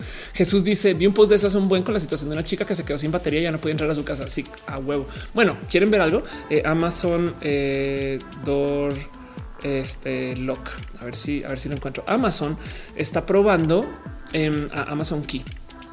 Ok, Amazon Key está probando un servicio. Esto ríanse, ríanse si quieren. Esto un se presentó en 2017. Un servicio donde tú puedes eh, darle acceso a, los, eh, digamos, estás en tu oficina y de repente llega un paquete a tu casa eh, o contratas un servicio y demás. Tú puedes dar acceso em, remoto para que dejen el paquete dentro de tu casa. Y ya. ¿Cómo funciona de paso? Tiene una cámara también para documentar quién entró y quién salió y tú nunca saliste de la oficina mientras que le diste acceso a la persona de Amazon para que esta persona llegue, desbloquee y ponga el paquete adentro. ¿Por qué sirve esto? Pues porque entonces así tu paquete no queda fuera, expuesto a que te lo roben o a que te lo abran, cosa que de paso he de decir me ha pasado a mí. Mis vecinos han visto mi correo, no porque pues, diga aquí. Entonces vean por dónde van las cosas. Saben, ríanse todo lo que quieran, porque para mí esto es un güey. O sea, llevo trabajando en Amazon 10 días y ya, ya aparte me explico. Em, pero pues como sea, estas cosas se están trabajando. Ahora imagínense qué tal que esto sea cerebral, saben, sin celular. El punto es lo que va a acabar pasando. Esto es muy chido de considerar. Ya no, no más para cerrar el tema. Lo que, va, lo que va a acabar pasando es que esta cosa, la prótesis, va a ser parte de nuestro cuerpo. Y eso me parece tan pinches bonito de considerar porque nos va a dar acceso a tanto más. Sobre todo, sobre todo, porque le va a dar en la madre a la computación, porque las computadoras ya no van a necesitar pantallas o las pantallas este, puede que sean pantallas simples para una CPU y demás. Y con eso cierro este tema. Les pregunto a ustedes cómo se siente con esto. ¿Lo usarían? No les gustaría tener. A mí me encantaría. Yo creo que cuando se vuelve más o menos suficientemente barato, me encantaría tener un chip neuronal para controlar cosas. Magia. Este, la neta, si, si, si yo pudiera tener un dos brazos más y entonces será que está como gané. Saben, me explico. Tan sería súper chido. Alas, güey. No sé. Se me ocurren tantas cosas. Mi ropa nomás. Eh, hay una propuesta eh, Intel, este eh, Spiders eh, Dress. Aquí está. Ok esto es una propuesta, es una propuesta artística. Esto, esto evidentemente no es una propuesta, o sea, no, no se propuso como algo real para solucionar el problema de inseguridad, por favor. Em, pero esto es un vestido que se hizo con procesadores Intel. Ya tiene tiempo, es del 2015, pero el cuento es que este vestido tiene sensores eh, de como de actitud, o sea, que lo está usando, me explico, sabe si tú estás en alerta y si, y si estás, si por ejemplo, si, te, si alguien se acerca y tú te, te, te te asombras, pum, estira, se, crece. Me explico. Es como que la idea es, generar una pequeñita como capa de defensa, si quieren verlo. Y entonces hay siguen los bracitos que se estiran. Está basado en araña, no? Y es de qué cagado eso. Mira, mira, oye, vieja, qué pedo. No, el punto es nadie está controlando nada, es tu cuerpo. Entonces imagínense, de nuevo, estoy hablando y ahí vienen los furries otra vez, pero imagínense, em, viene alguien eh, contra ti, tú puedes hacerle cuello, no? Y ese cuello, güey, la verdad es que capaz si es un arma, no? Ese tipo de cosas. Eso yo, güey, feliz, feliz y ya. Este justo puse eh, en el título que va a ser muy divertido el Pokémon Go del futuro, porque imagínense lo que sería el Pokémon Go si ustedes sienten a los Pokémon cerca o los escuchan. ¿no? Em, e, e, este tipo de cosas, como que eh, perdón, y vi que ustedes están comentando Pokémon Go y, nunca lo mencioné. Em, es como las apps del futuro van a permitir que nos, nosotros usemos bien nuestro cuerpo para interactuar con ellas. Y eso para mí solito es un motivo espectacular para jugársela por Neuralink y cierro con este tema. Alejandro Vitor dice quiero ser androide. Qué chido. Este José Juan Mota, qué chido verte otra. Dice la primera vez que hice una llamada con la Apple Watch, el T dejando el iPhone en casa, me sentí en el futuro. Ahora quisiera solo dejar el chip en mi cuerpo. Totalmente de acuerdo. Ernesto dice que en las pruebas Tamis aplique eh, una donde vean eh, qué chip es el más apto para ti. ¿Qué tal eso? Ah? Y lo peor es que ya había gente haciendo estupideces, saben como que de repente va a llegar alguien y va a decir chip de hombres y chip de mujeres. Ahora, ¿qué tal que qué tal que exista, o sea, si vamos a poder manipular nuestra realidad sobre tiempo real, no reality stone, la roja de paso. si vamos a poder manipular nuestra, nuestra realidad en tiempo real sobre cómo lo sentimos en nuestro cerebro, pues, chido sería ver tu cuerpo chido, güey, así no lo sea. Pero bueno, dice, sí, que ¿por qué has de colaborar con Platzi? Mejorar mucho su contenido desde que iniciaste esos videos con ellos. Te sigo desde ahí. Saludos. Nada, pues porque yo seguí con mi vida y Platzi está enfocado en educación y yo en contenidos. Este y yo, pues nada, para la verdad es que yo fui a Platzi para un proyecto temporal Em, y, salí rápido, pero bueno, en fin, nada, quería responder esa pregunta y con eso cierro el tema otra vez, tres veces. Estoy muy pegada con eso. Cuéntenme ustedes qué opinan y ahora sí vamos formalmente con el resto de los temas y les sigo leyendo a medida porque está chida la discusión, em, pero quisiera nomás saltar a lo que viene adelante. Y nomás para repasar entonces de qué se trata y por dónde va y que este eh, de qué funciona este show. Acuérdense que em, justo este show se trata acerca de una conversación. Entonces, pues las secciones son así. Vamos a hablar un poquito de abrazos y cosas que pasaron esta semana, noticias, em, temas medianamente interesantes o no. Y mientras tanto, luego me cuentan ustedes qué piensan de Neuralink y si tendrían cosas con Neuralink. Entonces, eh, voy a comenzar un poquito con em, primero eh, una pequeña noticia de cosas que están pasando en Yucatán y ahora que estamos hablando del Estado de México, pues también de paso. Pero bueno, la primera noticia que les tengo para ustedes esta semana, mientras ustedes me van contando un poquito qué opinan acerca de Neuralink, es que en Yucatán están recabando firmas eh, porque no se rinden con el tema del matrimonio igualitario. Entonces sepan que eso está pasando, buscan a la gente, todos los activistas. y yo sé que pasan por aquí en este chat también y me acaban de decir que también justo en el Estado de México también esto es tema. Entonces sepan que esto es una realidad, es a calidad de abrazo em, y, no más sepan ustedes que estas cosas pasan. Jordi Benavides dice, o sea, si los neurotransmisores están conectados, em, que los demás te vean como quieres o desean, incluso qué chido eso. Güey. Em, Guillermo Carrera dice qué pasaría con la disforia de género. ¿Te imaginas que pudieras verte tal cual eres tú? Sería súper divertido considerar. Puede que la realidad del futuro sea como tipo Ready Player One, que tú usas avatares, porque la neta es lo que va a acabar pasando. Eh, Monserrat Muerte dicen que eh, no sé qué usos tan inteligentes le daría. Ándale. Adam Boy ya sería un traje tipo Iron Spider en modo matanza. Totalmente de acuerdo. Exacto. Este y dice Irisu, ya nadie le llama software, todos son apps. Anda así, totalmente de acuerdo. Eh, Leo Dragone dice: Me encanta como nuestra tío suelta bombas así que de un poquito. Y Guillermo Carrera dice: ¿Qué pasaría con la disforia? Ah, te había leído, pero bueno, entonces sigamos eso con los próximos eh, abrazos y cosas que pasaron esta semana. Yo le llamo abrazos porque antes se solían llamar balazos, eh, pero mejor abrazos, no balazos. Y otra cosa que pasó esta semana lo tuitea, es una de mis tuiteras favoritas, eh, Queen of Lesbian, quien no, neta, no, ¿por qué no te conozco por fuera de tu super cuenta? Pero bueno, como sea, no sé, me da risa y desespero Em, porque pues ubican como pintaron el cruce en Puebla y se volvió a pintar LGBT. Pues, ¿por qué no? Esto sucedió. A ver, aquí está eh, eh, porque acá dice dónde fue. Em, si alguien sabe dónde fue, me puede decir. Es que están las respuestas. Ah, en los mochis. Ok, esto sucedió en los mochis. Eh, donde pintaron lo cabrón es y como dice, no puedo con la, con la frágil heterosexualidad porque pasan todo, está tan mal todo esto que dije, güey, ¿qué, ¿qué, le pasa a la banda? Primero que todo, esto no es una bandera LGBT. Ok, esto no voy a decirlo otra vez. Esto no es una bandera LGBT. La bandera LGBT, véala acá atrás mío. Ahí está. Chido, chingón. Esa es bandera. No, el arco iris. Esto es un random arco iris que dijeron, nah, ya no podemos tener ningún arco iris. ¿Qué les pasa? Y pum, lo pintaron de blanco. Y para rematar, en medio se alcanza a ver, pero allá arriba escribieron literal putas, tetas, tetas, tetas. ¿Desde quién hizo esto? Güey, me por favor, dígame que fue un niño chiquito. Eso es lo único que diría. Pero pues ya aquí está. Entonces dejan su mensaje de odio que a ti LGBT y no sé qué en los mochis. Así que pues pena, oso, oso total que se esté pasando. Y quería compartir con ustedes que estas cosas pasan porque me da entre un chingo de risa en lo torpe, idiota, estúpido que es y un chingo de rabia en que estas cosas pasen. No, pero bueno, esto sucedió. Nomás por eso lo tengo así como a calidad de este eh, abrazo Em, y ya. Luego la otra cosa que pasó esta semana y voy a hablar rápido, va a atar esto con otro, tema que tengo, em, es que eh, yo stop Jocelyn, este, yo stop, ¿por qué no te tengo? Este, ah, porque estoy escribiendo Joss con, ok, Joss, ya muy bien. Just Stop, em, que es eh, Joss Hoffman, que por si no conocen, es esta persona que de paso hace teatro impro, hace muchas cosas, eh, pero es conocida por básicamente su vida como influencer y entonces tiene familia, este influencer y, la verdad es que en fin, es una persona como compleja y rara y difícil de, procesar porque ha sido desde muy agresiva, poco agresiva, muy presente, poco presente, como que a veces está muy en los artes y de repente se va y demás. Y el cuento es que publicó una serie de videos donde se está quejando de una persona que trabaja eh, eh, este, pues como transportista de lancha. Estoy siendo muy amable con mis palabras ahí porque hay una palabra que no quiero usar. Este donde se queja que es una persona naca.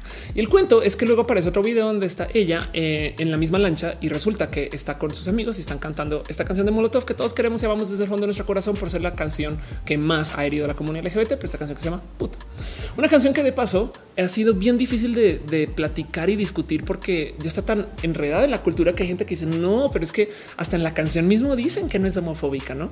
Em, y, yo creo que eso es sacar un poquito de contexto eh, hacia el lugar donde no se debería llevar, porque primero que todo, el mero hecho que exista hace que la gente hable. Entonces, no sé si ayuda más en que hable, pero el tema es que, como me lo han dicho muchas veces, aparte que por supuesto que simpatizo con que la palabra puto es peligrosa, es horrible y está de hueva que todo el mundo te lo diga. Y he estado en las mismas situaciones de lo que se quejan aquí que sucedió.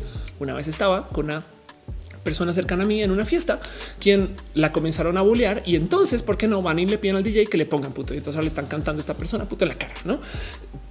Esta persona de quien estoy hablando pasó es una mujer trans. Entonces, em, eso es evidentemente discriminatorio. Y como me lo dije en algún momento, el tema aquí es que esta rola le dio voz a los que no la tenían para decir una cosa que luego se normalizó. por fines de la vida siempre querido hacer una versión femenina de puto donde se canta puta, no? Y entonces eh, eso, eh, porque por ejemplo, también es el cuento del grito eh, en el estadio, no? Em, y, el tema de, del es que siempre dicen no, decimos porque es que son frágiles. O sea, es que estas personas, obviamente, obviamente, obviamente no lo dicen porque están diciendo algo homofóbico. No es porque yo sé, sí, pero pues ve que en la liga femenil gritan ay puta y ahí te das cuenta de que si es discriminatorio cuando cambias un poquito la situación. Entonces esto lleva una cantidad de discusión inmensa acerca del qué se puede decir, qué no se puede decir. Además, como estamos hablando de una persona que tiene millones de seguidores, nos vamos a ver, este Joss tiene casi dos millones de seguidores, es una cantidad masiva de suscritos en todas sus redes sociales y demás, no sé qué. Em, pues evidentemente esto es tema. Luego hay que sumarle que eh, Vico, por ejemplo, a quien le tengo mucho cariño amor y es como mi hermanita chiquita y nos hemos acompañado mucho en nuestras transiciones, tuvo una discusión también porque eh, hubo un youtuber que se burló de Vico. Em, y el cuento es acá, este eh, salió una notificación de Netflix donde decía chicas este, con pelotas y yo creo que porque es uno para Víctor, Víctor, entonces dice creo que me confundieron con Vico. Esto es un chiste de que de paso, si ustedes ven mi especial en Comedy Central donde yo me burlo en el roast, es un chiste que yo haría. Me explico. Em, el tema es que yo puedo hacer ese chiste porque me concierne a mí, me estoy burlando de mí. Eh, en este caso en particular es despectivo y además es barato como chiste porque pues, es, agarrarse de fruta baja de, una, eh, un segmento de población que ha sido muy bulleado que no está para aguantar esos chistes.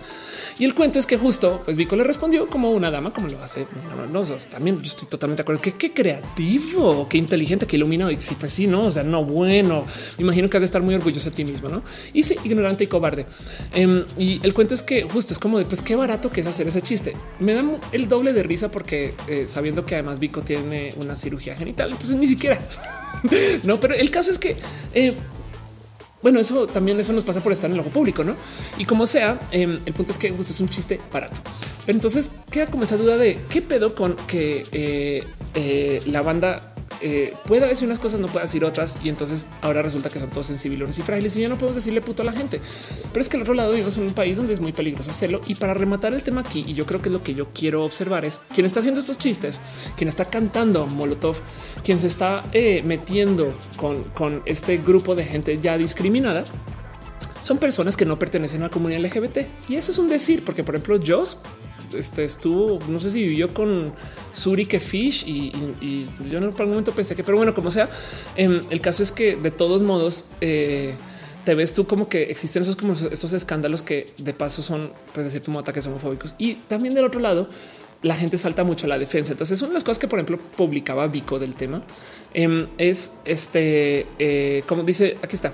Solo quiero decir que la gente necesita dejar de ser agresiva, eh, atacar y tratar de herir a otras personas. Podemos tener diferentes opiniones y respetarnos, no para que andar eh, atacando y tratando de herir. El mundo ya está de la chingada como para echarle más. Y es verdad. Em, Vico, yo creo que también dice hasta el humor negro hay que ser inteligentes, no? Si vas a agarrar a una persona, entonces puso como unos pensares eh, porque la gente ahora se comenzó a discutir mucho acerca del qué se puede decir y qué no se puede decir. Entonces me gustaría nomás dejar en claro par cosas acerca de eh, mis pensares y, de lo que yo creo que son, ojalá de cierto modo, eh, los modos más óptimos de lidiar con todo esto, del contenido, de lo que puede ser ofensivo y lo que no puede ser ofensivo. Son pensares, esos son personales. Ustedes pueden estar totalmente en contra con esto y lo entiendo. Pero siento yo que los insultos están en el contexto. Me explico. Por eso yo puedo decir Joto, Em, porque igual lo soy o lo fui. Em, y entonces el contexto del por qué yo lo digo viene de un lugar muy diferente que de alguien que quiere insultar con eso, agarrándose de una serie de prejuicios. Y entonces en eso, claro que yo puedo decir sudaca, porque ese sí que lo soy, no, pero sería un insulto para, para otra persona o dicho por otra persona. Y aún así, de todos modos, hay poblaciones vulneradas. Entonces, desde la comedia es muy fácil, es muy fácil hacer chistes de gente que está indefensa, me explico, o que ha pasado por cosas muy complejas. Entonces, en la comunidad LGBT hay gente que ha sido tan discriminada y tan, tan, tan desgastada por la vida que no están para aguantarse que alguien le diga encima de que me acaban de correr de eh, mi trabajo y estoy en la calle y no tengo con qué ganar. Y tú vienes a decirme puto y dices que es un chiste. No mames, sabes? Entonces, también, por supuesto, que por eso existen estas sensibilidades de güey, ya bájale un poquito. Si te vas a burlar, burlate de alguien más inteligente gente y demás. No obstante, yo hago también ese tipo de chistes. Em, dice Rafael la discriminación que sufrió Lady Tacos de Carasta. Sí, y, se medio solucionó, pero sí. Y, después hablo de eso. Em, pero el cuento es que em, el cuento es que en que en que está en el contexto puede ser que la rola de Molotov sí sea medianamente aceptable para unas cosas y otras no. El tema es que el humor y el activismo van por caminos diferentes, porque el, el cuento es que para el activista, todo se trata de tu sentir. Entiéndase el chiste estándar que yo uso para como ejemplo, que es un, ejemplo de libro. Em, es que si, por ejemplo, se hunde un barco y se por algún motivo se salva a algunas personas, el activista se va a enfocar en qué siente la gente. Oye, nos siente empatía. Güey, se acaba de hundir un barco. No te da tristeza por las familias. No, no puedo creer que eh, sientan, acompáñenos, ayuden los pobres personas que se están. No, y, y del otro lado, los que se salvaron. Entonces el activista te va a decir alegrémonos, celebremos con ellos que pueden seguir con nosotros y no sé qué. El humorista, el comediante, lo que busca es racionalizar las cosas porque esa es la naturaleza de la comedia. Entonces va a ser observaciones y las observaciones suelen ser muy racionales y mientras más racionales, entonces técnicamente más humor se puede encontrar en ese espacio. Esto es, digamos que por motivos evolucionarios, más o menos bueno, porque entonces están diciendo cosas. Racionalizar las cosas puede ser un modo de seguir adelante como especie literal. Y entonces en eso, un comediante va a decir cosas como qué cagado que los que se salvaron, pues todos son pelones. Será que nadaban más rápido? Em, eso es un chiste súper insensible para algunas personas, pero dentro del contexto capaz y no. Así que el problema aquí es que si tenemos que agarrar por un lado que el insulto está en el contexto y además que haya ciertas poblaciones que la neta no están para escuchar chistes, pues entonces podemos saber bien cuándo fueron chistes insensibles por parte de unas personas y otras no. No tiene que ser su creer. Bien que ustedes dicen, güey, yo no quiero aguantarme ni un solo chiste, en la chingada. A mí no me vuelven a hacer ni un solo chiste con esa palabra y San se acabó y se va. Y entiendo por qué. Em, pero el otro lado también hay que entender que justo la diferencia entre el humor es que el humor busca que no sientas. Y eso es un poco complejo, no? Porque, porque la vida sin sentimientos, pues se los digo con fe experiencia, no vale la pena vivir. Em, dice eh, Monserrat ganarse seguidores radicales. Ah, creo también lo hacen buscando colgarse el buen trabajo de alguien como Vico. Estoy totalmente de acuerdo. Sí, y sí, justo radicaliza un poquito a la gente. Ahora, del otro lado, voy a ser súper cínico. estamos hablando de Vico, que la quiero mucho, quiero mucho, mucho a Vico. Pero curiosamente, eh, muchos youtubers comenzaron a tener escándalos en estos últimos cinco días ¿no? Este, o, una semana, no tomando desde este Luisito, Joss, eh, este caso, no? Pero bueno, también puede ser que literal es porque estamos en eso, no? Y la gente está discutiendo, no pasa nada. Em, eh, como que de repente ahora estamos en temporada de escándalos. Eh, y puede ser coincidencial. No, no, no, no estoy asignando que fue planeación ni nada, porque además de paso es lo que siempre se va a decir cada vez que pasa alguien con cualquier famoso. No es de, repente resulta que no sé, güey, el trolo lugar fue planeado. No sé decir fue, fue planeado. Yo creo que es un modo de minimizar un poco los actos en general, pero igual quería comentarlo porque también curiosamente todo esto está sucediendo al tiempo. Em, dice eh, Armando, tengo semanas preguntando esto de usar el humor como arma de doble moral. Miren, yo hago un ejercicio Vamos a hacer un ejercicio. vamos a hacer un ejercicio este, que yo doy en mis conferencias para saber cuando algo es ofensivo y ojalá y les sirva. Y si ya lo han escuchado, perdón. es que yo sé que hay gente que lleva viendo rojas de siempre y entonces yo soy un poquito discursiva, pero pues igual se los dejo. No queda grabado. Quién, sabe, quién sabe que no ven rojas de hace tres episodios. No sé, en fin. Ahí les va. Yo le llamo cambio de etnia. Yo hablo de esto. Yo sé que no es el nombre más óptimo, pero yo hablo de esto en mis conferencias. El cuento es el siguiente. Eh, hace un rato eh, alguien, alguno de ustedes de hecho, me mandó un mensaje preguntándome si un chiste que se estaba enviando por WhatsApp por parte de sus amigos era ofensivo o eh, este transfóbico. Y decía es que le expliqué a mis amigos que era transfóbico y ellos no me entendieron. Ay, no es un chiste, ya no aguantas nada. Entonces me dice Ophelia, ¿es transfóbico o no? Y yo le digo, mándame el chiste a ver. Em, y entonces eh, el chiste va así. Es una pequeña historia de eh, una horda de motociclistas que van andando en la autopista este eh, México Querétaro van pasando por un puente y ven que una mujer está a punto de saltar desde el puente, ¿no? Y entonces el líder del grupo de motociclistas para pasar los cercos policíacos porque este es no, no saltes, ¿no? Y entonces se acerca, se sienta con la, con la mujer y le dice no puede ser que te quiera suicidar, ¿no? Entonces ella, este, pues muy triste, se le reclina encima. Este güey, entonces, bien misógino en sus modos, le manda y le planta un beso y es un beso muy sensual y le dice, pues, ¿sabes qué? Si te vas a aventar desde el puente, pues por lo menos que te vayas con un beso mío, nena, ¿no? Em, y después le pregunta, oye, y de paso, ¿por qué saltas? ¿No? Y ella se voltea y le dice, pues es que, ah, pues es que en casa, en casa me descubrieron vistiéndome de mujer.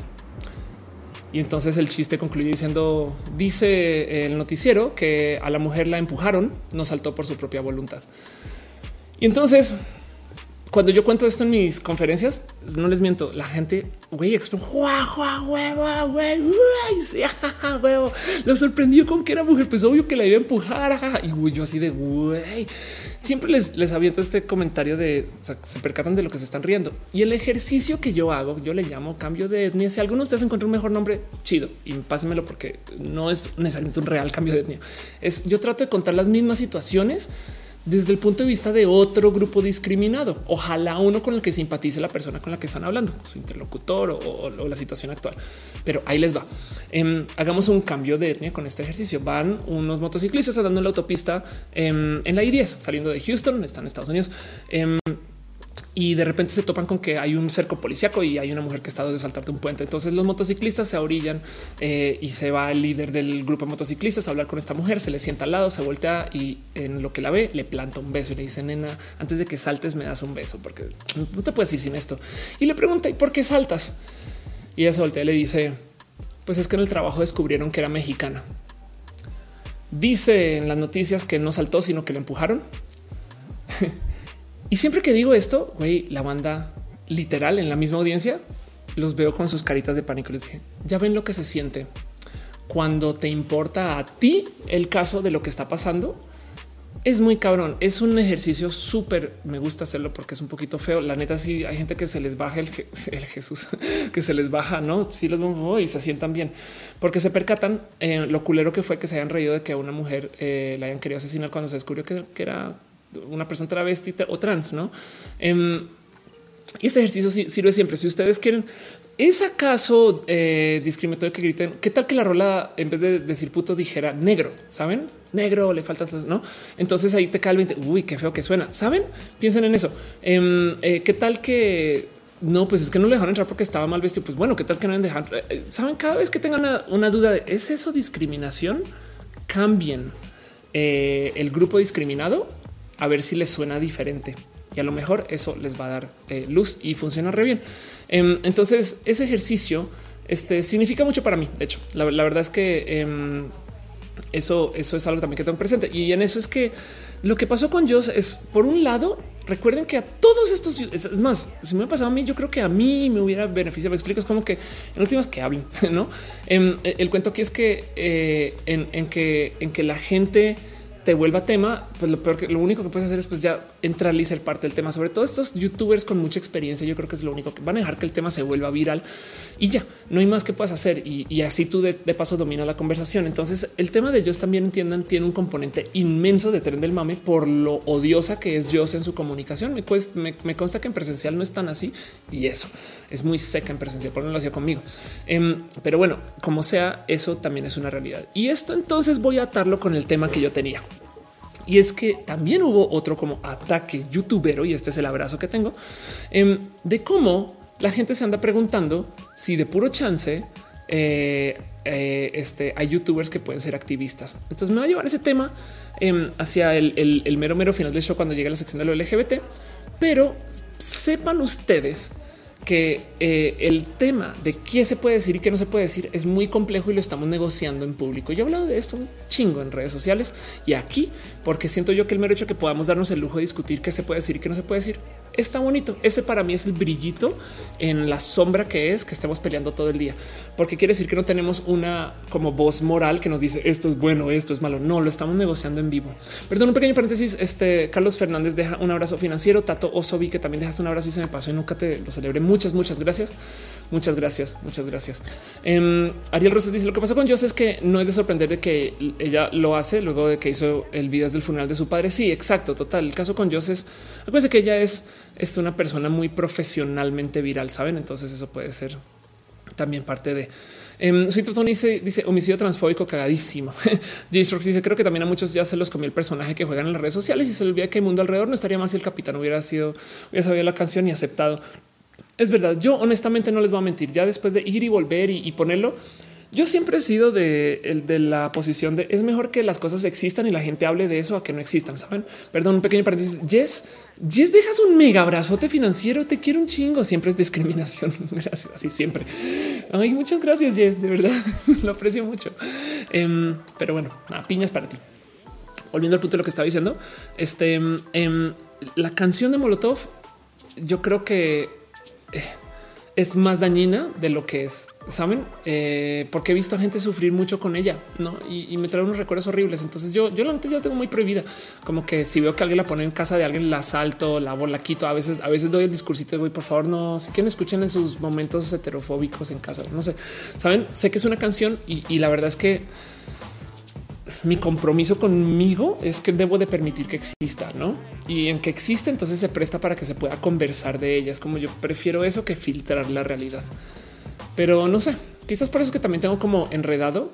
Eh, el, eh, el tema de, hacer una parodia de esa rola. Bueno, eh, pregunta Alejandra Flores cómo se hace un abrazo financiero desde Facebook en particular. No lo puedes hacer eh, en YouTube, en Twitch, en Mixer, sí, o vas a patreon.com diagonal, of course, y ahí está absolutamente todo. Pero bueno, eso fue un mega abrazo. Me desvié mucho em, porque sigo todavía con cosas que han sucedido esta semana, de, los cual, de lo cual quiero como que más o menos platicar con ustedes. Me pasaron un tema para hablar acerca de los gender reveals, pero voy a dejar eso para el próximo roja llevarme esto, porque esto, esto es un tema en particular que yo creo que es tan, tan, tan, tan, tan, tan, tan largo que sería chido dedicarle un rojo al tema de gender reveal. Em, y la otra cosa justo es eh, acerca de noticias y cosas, abrazos, cosas que están pasando esta semana que yo creo que vale la pena que ustedes sepan. Justo estamos hablando del Estado de México. Les paso este dato em, que se está proponiendo una iniciativa de ley para reconocer la identidad de género en el Congreso del Estado de México. Y entonces sepan que esto se está peleando. Miren, recuerden que no todos los estados tienen ley de cambio de nombre. Ya, esto es muy importante. güey. Esto, es esto literal es, es pedirle a tu gobierno reconozca que soy persona. Me explico. Entonces, así las cosas. Ángel Mares dice que abrazote. Sí, eh, la verdad es que sí. En Monosaurio dice no meto la referencia ni los youtubers ni la canción. Alguien, la canción es eh, puto de Molotov. Eh, Leo Dragón dice ya que me quedé pensando en cómo llegar al ejercicio, eh, podría ser cambio de etiqueta. Es verdad. Así de pues sí, güey. Pero bueno, en fin, en fin, otra cosa que pasó esta semana que me pasó, que me causó mucha risa de observar y que también se volvió un pequeñito tren del mame. Y es que ahora, ahora de repente resulta que los videojuegos no te hacen violento, te hacen millonario. Está muy divertido ver cómo de repente tienes, gracias a esto que pasó con Fortnite, esto es eh, el campeón de Fortnite, que es un chamaco de 16 años, em, pues ganó mucho dinero. Y entonces ahora ves esta gente que se los juro que hace cinco años son las mismas personas que no sé si leo en particular, pero son las mismas personas que hubieran tuiteado cosas como es que los videojuegos son horribles, desde que lo la esto me dejó un pensar que quería compartir con ustedes. La cantidad de cosas que se hacen hoy, que hace 20 años eran socialmente inaceptadas. Em, porque me quedé pensando, güey, antes maquillarte y trasvestirte era cosa de güey, te escondes todavía en muchos lugares, pero existe RuPaul. Me explico, las dragas son rockstarísimas. Leer cómics, no mames. Si yo lo hubiera dicho a mí, yo de 12 años que leer cómics iba a ser cosa de todo el mundo, en el 2019, no, para mí leer con yo, yo, yo, leía cómics escondidas. Me explico. Es como que qué te gustan los cómics. No, no, no, eh, no, no. Yo no sé nada de los. Y hoy en día analizan a fondo los todos los personajes de Marvel, etc. No, eso me divierte mucho. Y pues, evidentemente, también jugar videojuegos. Este ya no es tanto. O sea, es algo que por lo cual quieren entrenar a los niños. No, entonces las cosas. Jesús dice. Jesús dice lo que sea. Se pueden compartir en chat. Em, creo que Carol los tiene que eh, aceptar. Ryuko dice qué pasó con Pepito. Ya les cuento eso para el final del show. No pasa absolutamente nada. Voy a seguir andando un poquito con los abrazos. Sepan que esto sucedió. No es más. Em, este tengo tres cositas más que dejarles. Son un último abrazo, cosas que pasaron esta semana que me parece muy importante, que creo que vale la pena que ustedes tengan muy presentes. Brigitte Baptiste, quien es básicamente mi animal espíritu. Perdón, Brigitte, por hablar de ti como animal, aunque yo creo que te gustaría, eres bióloga. Este eh, Brigitte Baptiste va a ser rectora, rectora de la Universidad de la Escuela de Administración de Negocios en Bogotá, em, que de por sí es muy divertido considerar porque Brigitte es bióloga, que es una bióloga siendo rectora de la Escuela de Administración de Negocios. No sé, pero pues bueno, chido. Em, de hecho, alguien por acá sí lo comentó. El enfoque de trabajo en la sostenibilidad, la cual está liga profundamente el énfasis de la universidad. Qué chido. Y sí, por si no saben, ella es yo en chingona desde la ciencia. Es una investigadora de no mames, hace mil y un cosas bien pinches bonitas, es bien pinche queer. Le tengo tanto amor y cariño a Brigitte que yo la verdad es que podría, este, yo podría dedicarle eh, este mucho, mucho espacio y apreciación. Pero conozcan, sepan quién es Brigitte. Y pues nada, es rectora de una universidad. Me explico. Piensen en eso. La rectora de mi universidad es una vieja trans, no es, me, divierte mucho considerar que eso sea la realidad del mundo en el que vivimos hoy. No, eso me parece muy bonito. Entonces, pues eso sucedió. Em, y luego Este, la otra cosa es les tengo dos recomendaciones de cosas nomás eh, para que sepan que esto es algo que está pasando en YouTube, nomás para que ustedes lo tengan ahí. Pueden que, puede que no quieran consumir este contenido, como puede que sí, pero eh, son dos videos que aparecieron. Eh, uno de nadie más y nadie menos que Pati Piñata, quien es una este, drag espectacular que le tengo mucho cariño, que puede que conozcan, no está en Monterrey, es, es Pati de la Piña y Nata. es alguien, es en pinche culi. Pues bueno, de publicar una rola y a mí me divierte mucho porque pinche Pati le pone tantas ganas a su performance este, que da un poquito de qué pedo, güey, Pati, este, bájale dos. No, no, tiene que ser perfecto y tengo que cantar re bien y tengo que no sé. Entonces, y además, no sé si, no sé si se nota, yo creo que no, pero Pati es más alta que yo, güey. Entonces, me, gozo tanto la imagen de Pati de, de vieja niña bien de Monterrey este, pero es una dragota. En fin, hay tantas cosas. Es una persona espectacular. Sepan que esto pasó. Está publicó, publicó rol hasta ahorita. Eh, ya tiene varias rolas publicadas, pero pues bueno, esto está aquí y les dejo para que se enteren. Y la otra cosa que me parece muy bonito es una recomendación. Es el último abrazo que tengo para hoy antes de irnos a nuestra primera sección de las tres secciones o para avanzar. Es este video que me compartió Damián Cervantes que me parece bien pinches bonito de considerar. Es un yo sé, es un youtuber, experimento social. Eh, pero es un video que parece bonito, es de su idea. Yo creo que es de la ejecución no tanto, pero me lo gozo porque Damián es un pan de Dios. Entonces em, ahí les dejo que eh, en su canal, este canal Damián Cervantes, eh, Damián se transvistió y se fue a pasar un día como mujer en el metro de la Ciudad de México.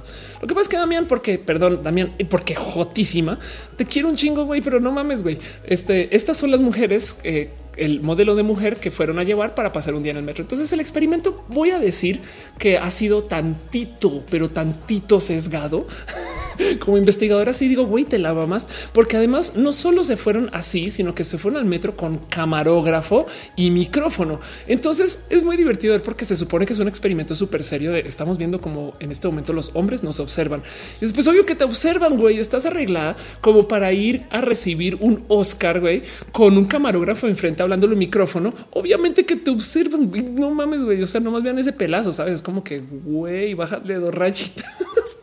Pero bueno, como sea, este fue bien pinche chido porque la pasaron re bien. O sea, les valió tres kilos de gorro todo. Este Está muy bonito porque por acá hay una aparición sorpresa con este Martín León. Veanlo aquí. Martín León, muy chulo, comediante, un amigo, amigo, muy amigo. Este y, oh, lo perdí.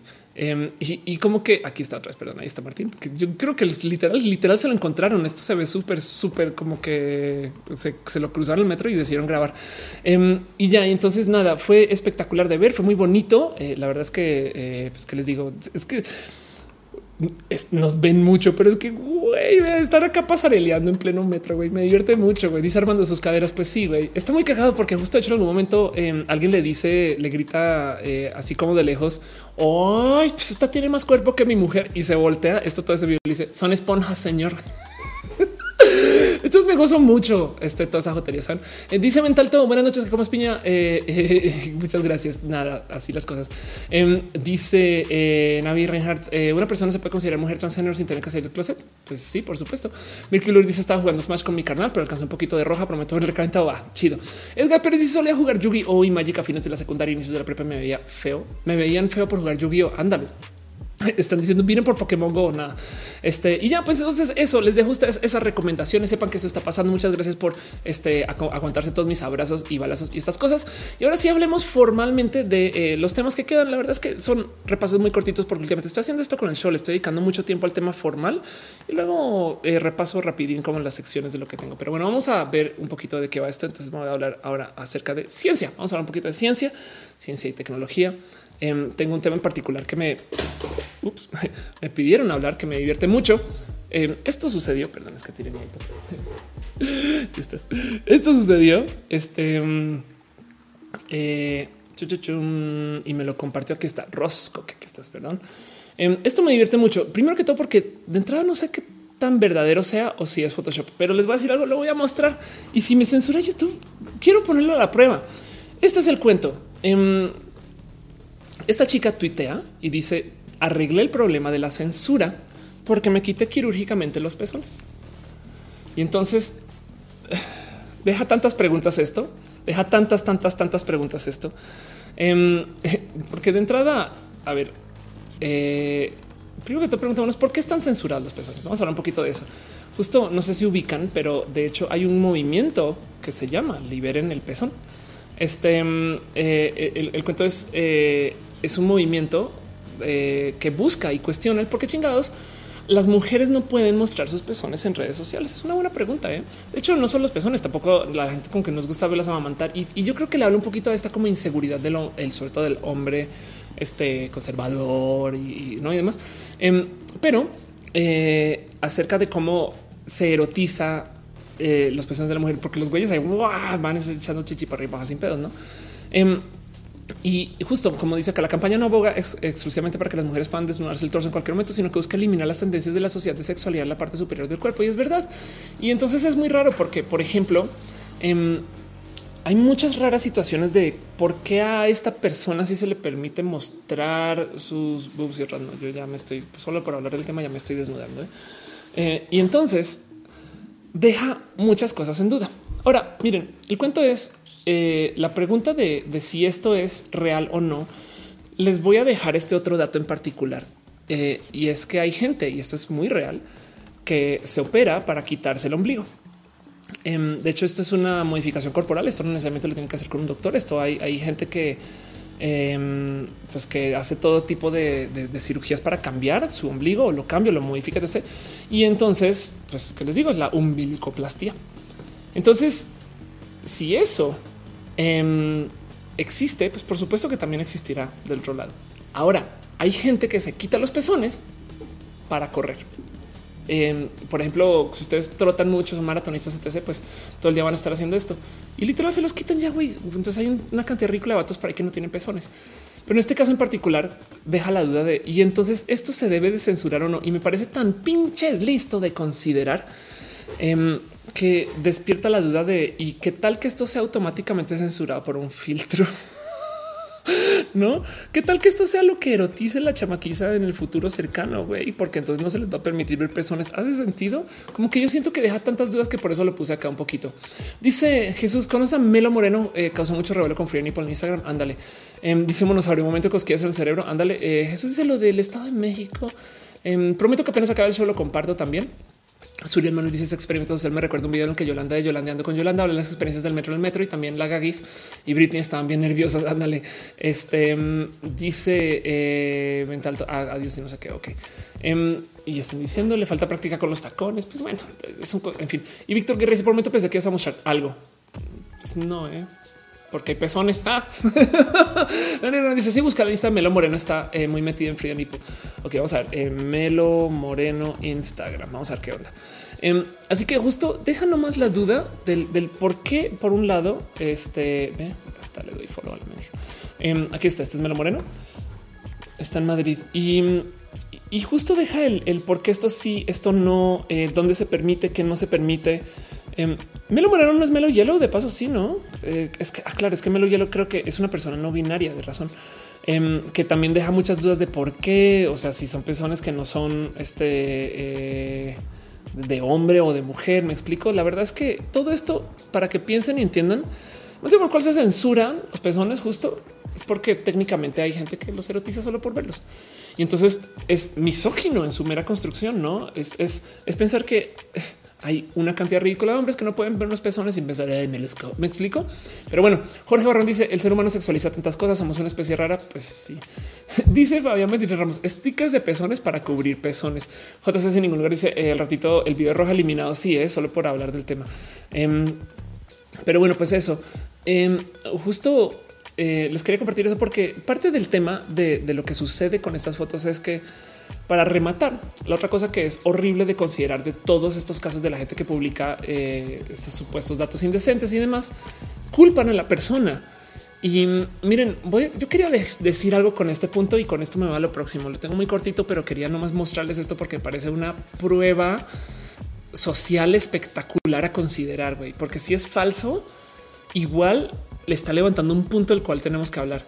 Em, porque imagínense hacer lo mismo pues, con genitales, no ese tipo de cosas.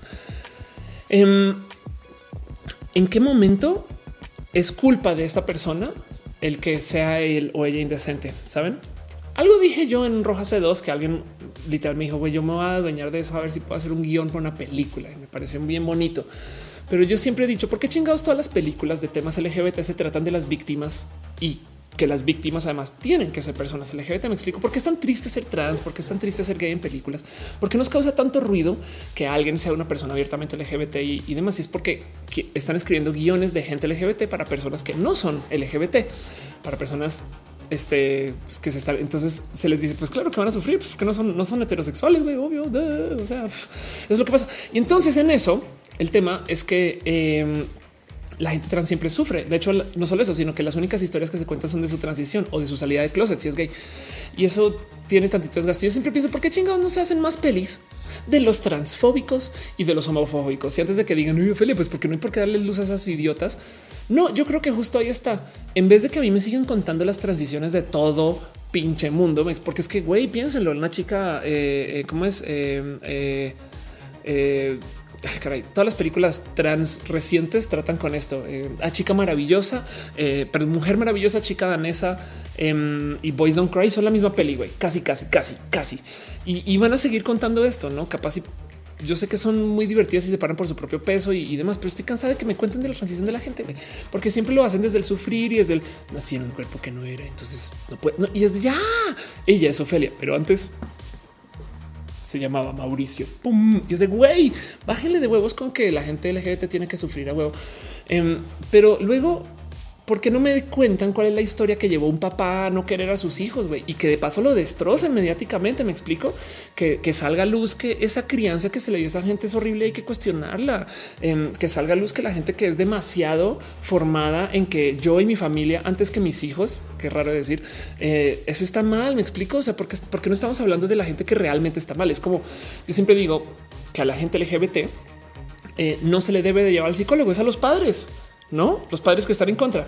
Entonces, lo mismo mediáticamente hablando y ato eso con esto, con el por qué chingados es culpa de ella lo que publique, no? Porque chingados ella se tiene que modificar para porque chingados en vez de realmente atacar el problema donde está la gente. ¿Por qué no Facebook levanta con quien está reportando las fotos y se sienta a analizar así sea estadísticamente por qué está reportando fotos este güey? Saben? Pero bueno, Fabián dice: Quiero llegar a esa película. Monserrat dice: Gente, si no anda caro, les agradezco su ayuda. Recuerden que no entender todas las faltas de respeto. Ok, gracias.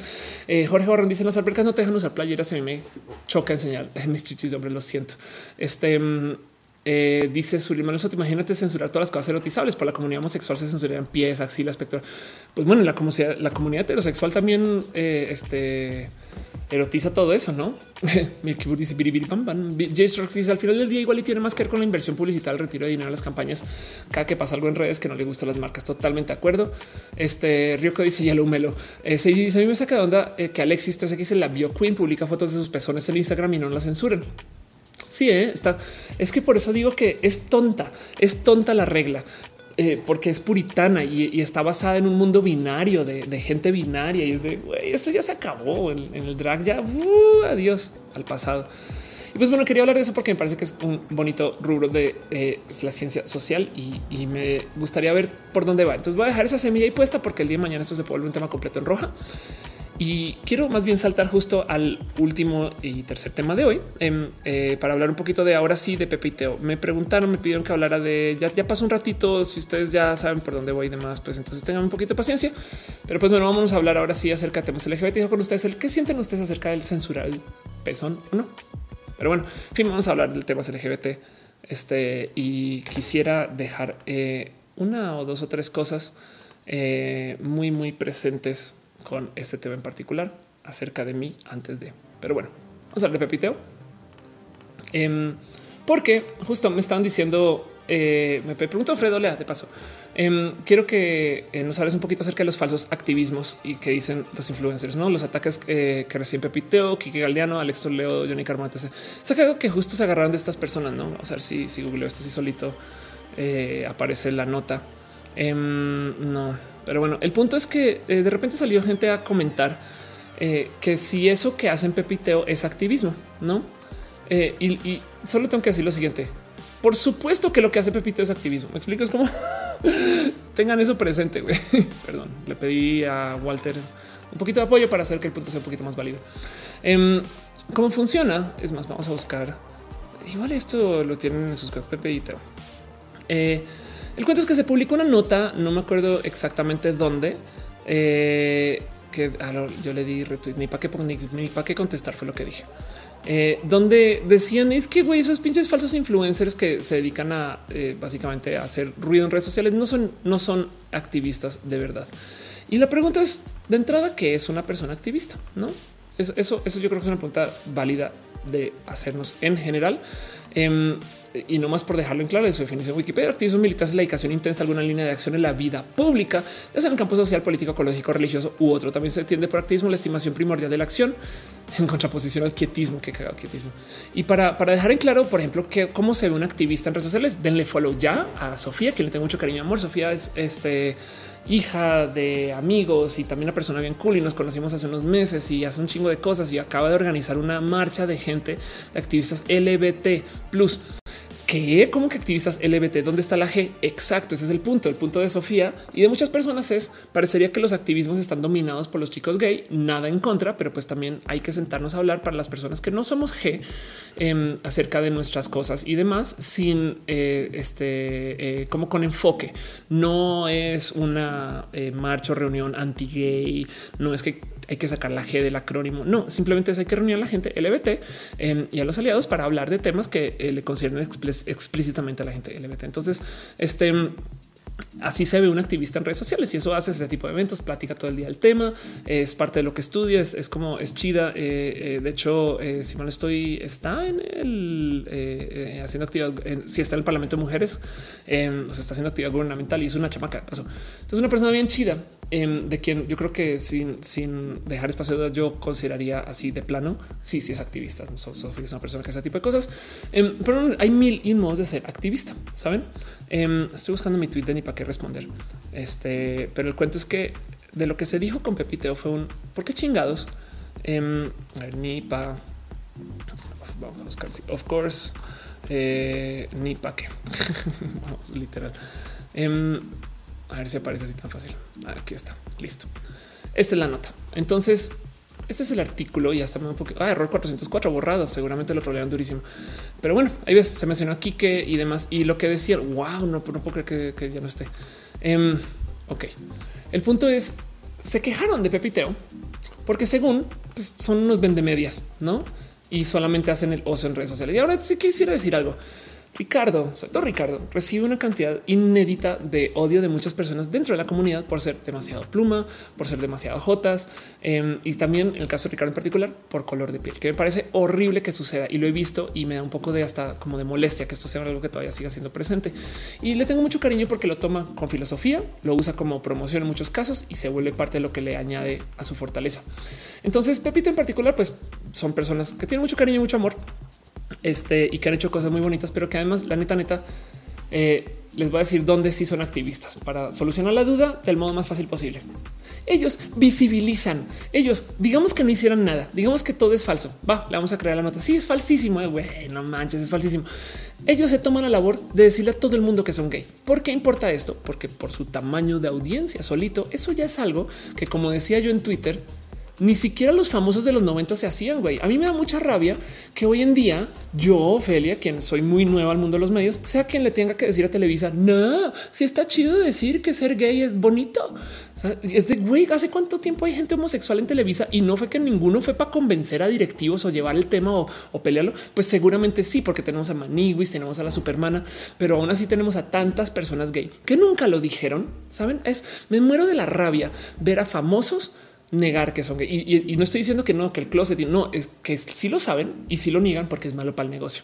Hoy tuiteaba eh, que justo el momento en el que tú cambias quién eres para gustar a los demás, muere algo dentro de ti y además estás arruinando un buen del mismo mensaje que intentas promover, porque justo lo que le estás comunicando a la gente es no es que gay es algo que hay que esconder, sobre todo cuando eres alguien famoso. Entonces, digamos, digamos, porque no es el caso, que Pepe y Teo sí son de verdad unos vendehumos en el mundo del activismo. El mero hecho de que lo estén diciendo ya los vuelve activistas. me explico. Yo ya les doy su corona de activistas. Voy a huevo, por supuesto. Pero quería hablar de este tema porque la verdad es que ellos sí hacen mucho trabajo real de activismo. Van a una cantidad de eventos, promueven, eh, invierten en gente. Ellos se encargan de que eh, este evento suceda porque tocó pagar para que tengan el lugar. Los he visto eh, presentes en tantos lugares con tantas cosas. Em, porque, porque de nuevo, por ejemplo, miren, esto fue una conferencia a la cual me invitaron y que yo no pude ir porque tenía que dar show y porque estaban haciendo mil cosas y que de plano literal les dijo perdón, pero es que voy a priorizar dinero sobre activismo y ahí estaban ellos y luego me entero que van pro bono, saben? O sea, para mí la neta esto es un oso, Ofelia, saben?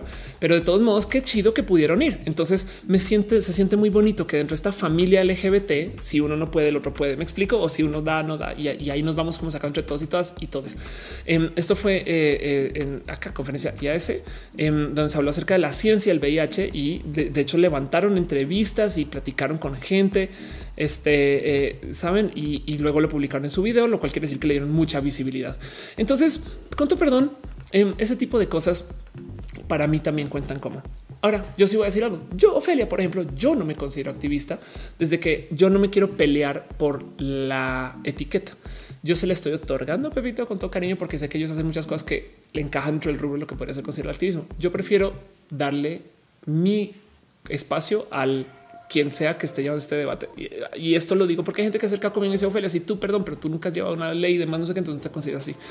Yo prefiero decir que yo soy un agente de visibilización. Em, y lo que le digo a los activistas, personas que no tienen acceso a los medios, es déjenme ser su megáfono, que está bien. Si, si el que yo diga que yo, Ophelia, soy activista implica que eh, alguien se va a pelear por eso, entonces prefiero no decirlo. Y por eso voy y vengo y, me pongo la medalla y no, y a veces no, etc. Pero por ejemplo, en medios yo nunca me presento como activista, sino simplemente como este eh, voz de. No obstante, sí considero que Pepito sí hacen activismo real. ¿Me explico? Em, eh, como que yo no me pongo la medalla este, de modos tan volados, pero sí creo que el momento que alguien salga a decir que no están haciendo nada es perdón. Pero ya quisieras tú como medio tener esa capacidad de difusión. Oye, quizás tú como haber hecho todo ese trabajo para promover. Es más, recuerdo que cuando pasó la caravana migrante fueron a verlos y a verlas y a verles, saben? Em, entonces, e, ese tipo de cosas como que me saltan como tan obvio. De hecho, lo que yo puse en Twitter en su momento es justo ni para qué pelarle a esta gente, porque en últimas es un medio que tiene pocas views que está llamando a otras personas a decir hoy miren cómo los demás no hacen nada, que es muy fácil de decir. Y lo bonito aquí es ver a, que, a ver a tanta gente salir a defender y a platicar y a presentar. Yo creo que yo le agradezco al mundo de YouTube que se permite tener Pepito, porque les voy a decir algo más. Esos dos se metieron al mundo de los youtubers a las malas. Cuando ya se estaba creando el mercado los youtubers y todos se conocieran y todos eran amigos y todos se colaboraban entre ellos, porque no crean que no, o sea, en parte de la neta en su momento ellos mismos se mandaban likes y fans y cosas y todo el tiempo, grupos de WhatsApp, etc. Pepito, güey, y los invitaban a eventos y no sé qué, y como que se metieron por la cocina, como que ya tenían tantos números o ya tenían tanto como o un amigo les daba acceso a estas cosas y se comenzaron a meter como el mundo influencer hasta que explotaron y fue todo por su propia chambita. Entonces, como que les tengo mucho respeto a lo que hacen. Es, ridículo que se considere que se hace poco porque venden calcetines que de paso me gustan. Además, em, Dice Jesús, eh, también educas tus videos diagnosis son explicativos. Muchas gracias.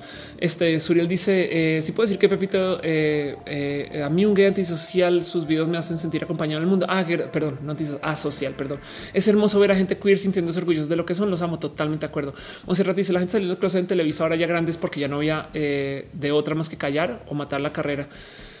Y te digo algo, Monse, me da tanta rabia porque son tantas personas que están saliendo del closet que si ellos hubieran sabido entre ellos que hay tanta jotiza, yo creo que se hubiera arrancado esto antes. Entonces, pues también quizás si tienes toda la razón. Em, yo he estado en situaciones donde un productor, por ejemplo, ha abusado de mí en modos microabusos, sabes, tipo este me habla sexoso el productor y pues yo no le quiero decir que no porque yo estoy grabando un comercial, ese tipo de cosas. Este sí, sí está en esa situación. Em, entonces, capaz entiendo, pero también me da mucha rabia que son décadas de no decirlo, sabes? Es un poquito de radio de rabia. Bueno, dice Jorge Barrón, discriminado, discriminador es una comunidad discriminada. Eh, Nisa dice aquí regreso, me perdí un chingo como una hora, no pasa nada. Eh, para eso el recalentado y dice este recae ayer Pepito hicieron en vivo y hablaron del tema. Qué chido, qué bonito. Como sea, el motivo por el cual quería levantar el tema es porque quería dejar en claro un poquito el que es un activista, no? De hecho, hay varios modos de tomarlo. Yo honestamente no me quiero colgar la medalla porque sé que hay gente que está en contra de que yo lo diga, este, porque ha hecho mucho trabajo legal y yo prefiero apoyar a esas personas por medio de entregarles a ellos la medalla y yo decir si soy activista para ti lo seré, si no, no me pesa. O sea, yo no me tengo que colgar la medalla y eso no va a cambiar mis actividades. Chido. Pero si quisiera celebrar lo que hacen Pepe y Teo, saben? Técnicamente un activista justo es eso, es alguien que se dedica a alguna línea de acción en la vida pública. Y en eso, la neta, neta, miren, salir del closet y decirle ustedes a sus padres, eso es lo que es ser gay, eso es un modo de activismo, saben también. Entonces, técnicamente el activismo se vuelve algo identitario. Quien se lo pone lo es y ya. Y cuestionar eso me parece que es torpe y además barato. No es, es, es como, no sé, me, me, saltó que es algo en medio que nadie conoce eh, o que a poner en redes así como pues, no hacen nada. güey. O sea, y ya, y, de repente lo digan como con tanta ligereza. Después de razón, los medios tradicionales se la están pasando mal, güey, porque si lo único que tienen es mentar madres. Ahora en YouTube está pasando lo mismo porque los youtubers están haciendo todo tipo de escándalos, pero pues yo creo que la conclusión de todo esto es la siguiente. Y la he dicho mil veces, pero el que necesita trucos no tiene magia y así las cosas. En fin, dice Oscar, gracias a Pepito, eh, me conoces hermoso, qué chido. Nisa dice, está bien chido lo que hacen Pepito, son muy entretenidos. Si no los conocen, vayan este, este y vean a Pepito. Armando dice, visiones en el tema medio sin dudas eh, ganas de cristalizar, qué chido. Em, y dice, será hay una línea muy fina entre ser honesto y ser idiota. Y no hay que ser eh, rude o mean para ser brutalmente honesto. El problema es que Ricardo Peralta es que en este ejemplo, ¿cómo? Em, yo, miren, yo creo que también la vida de, de Pepito este, habla de, tantas cosas que han pasado entre esos. Es que son hechos por su propia mano. Saben, yo, yo sí les puedo decir, no recibieron grandes inversionistas, no tienen hermanos mediáticos, este, no, no heredaron un canal con muchos, no fueron parte de ningún gran proyecto tipo irreverente. Saben, o sea, no, no hay nada. Güey, se literal cocinaron su canal desde cero y ahí siguen. Güey. Entonces, eso le tengo mucho, mucho, mucho respeto y dejando eso de lado la neta, si los he visto invertir en, o sea, así de güey, vamos a hacer que este proyecto funcione, pum, y así. Hay mucha plática acerca de qué se puede hacer y qué no se puede hacer. Hay un tema en particular para los que han estado leyendo una persona que se llama Valentina Telema, que se presenta como una persona transmachorra, que eh, pone en plática el qué es el ser mujer y que es ser mujer trans, pero lo hace por modos muy agresivos. Entonces le salta mucho a la gente porque es demasiado agresiva con, con sus activismos. Em, y entonces la pregunta se puede llamar activista. No sé, el punto es que entramos al mismo tema de que quién sí puede ser feminista y quién no. Saben? No, eso no es una feminista, verdad? Eso no es un activista, verdad? Güey, mientras más discutimos de eso, menos discutimos del punto. Entonces tenemos serios problemas en considerar que entonces no estamos cambiando en el activismo, sino estamos cambiando en quién se puede poner la medalla de serlo. Y por eso prefiero decir que ir dejando la actividad de lado es algo identitario. Y si lo sientes, lo eres y no, pues no y así las cosas, güey. Porque, porque, porque sentarnos a cuestionar nos, yo creo que es literal actividad dañina para la comunidad. En fin, dice Jorge Barro, mi gato le envía saludos a tu gato, qué chido. Monserrat dice, creo que los sabían polarites que eran normal y por eso ahorita todo les molesta eh, los vocales que se han vuelto las nuevas generaciones. Es verdad, sí, tienes toda la razón. Sí están. Yo creo que también hay algo ahí que hablar acerca de cómo las generaciones anteriores les enseñaron a callarse. Una vez, esto me lo contaron en un espacio, en una empresa decían es que güey salió del closet, no sé quién, Luis, digamos, ¿no? un Luis. Y ahora que salió, hay otras personas. O sea, todo este tiempo pude decir que era gay. Sí, pendejo. ¿Me explico? Em, entonces también hay un poco de eso, no? Y así las cosas. Pero bueno, sí, Chuy dice Telemano mames, no, no quiero abrir ese, ese, no, no quiero agitar ese avispero ahorita, pero pues es una persona muy agresiva y no, en fin. Y ya, pues así, en fin, todo eso es lo que tengo eh, de mis pensares del tema y demás. Y voy a ahora sí cerrar formalmente eh, vamos a ir a hacerle preguntas a la tía Off. Em, y pues muchas gracias por acompañarme hasta acá. Ha sido bien, bien pinches bonito, pero pues no más para dejarles en claro cómo va. Pues básicamente, pues échenme todas sus preguntas. Aviéntenme todo. Eh, no más para repasar todo lo que hicimos hoy. Hicimos un montón de cosas. ¿eh? Este. Mm,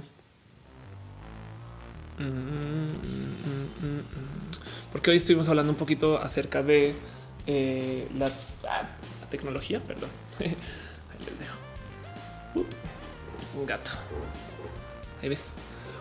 hoy estuvimos hablando un poquito acerca de eh, este, eh, bueno, eh, la comedia, el stand up, todo lo que estoy haciendo. También hablamos de Neuralink, el celular que pues ya no, o sea, ya no tiene más para dónde ir, las computadoras tampoco.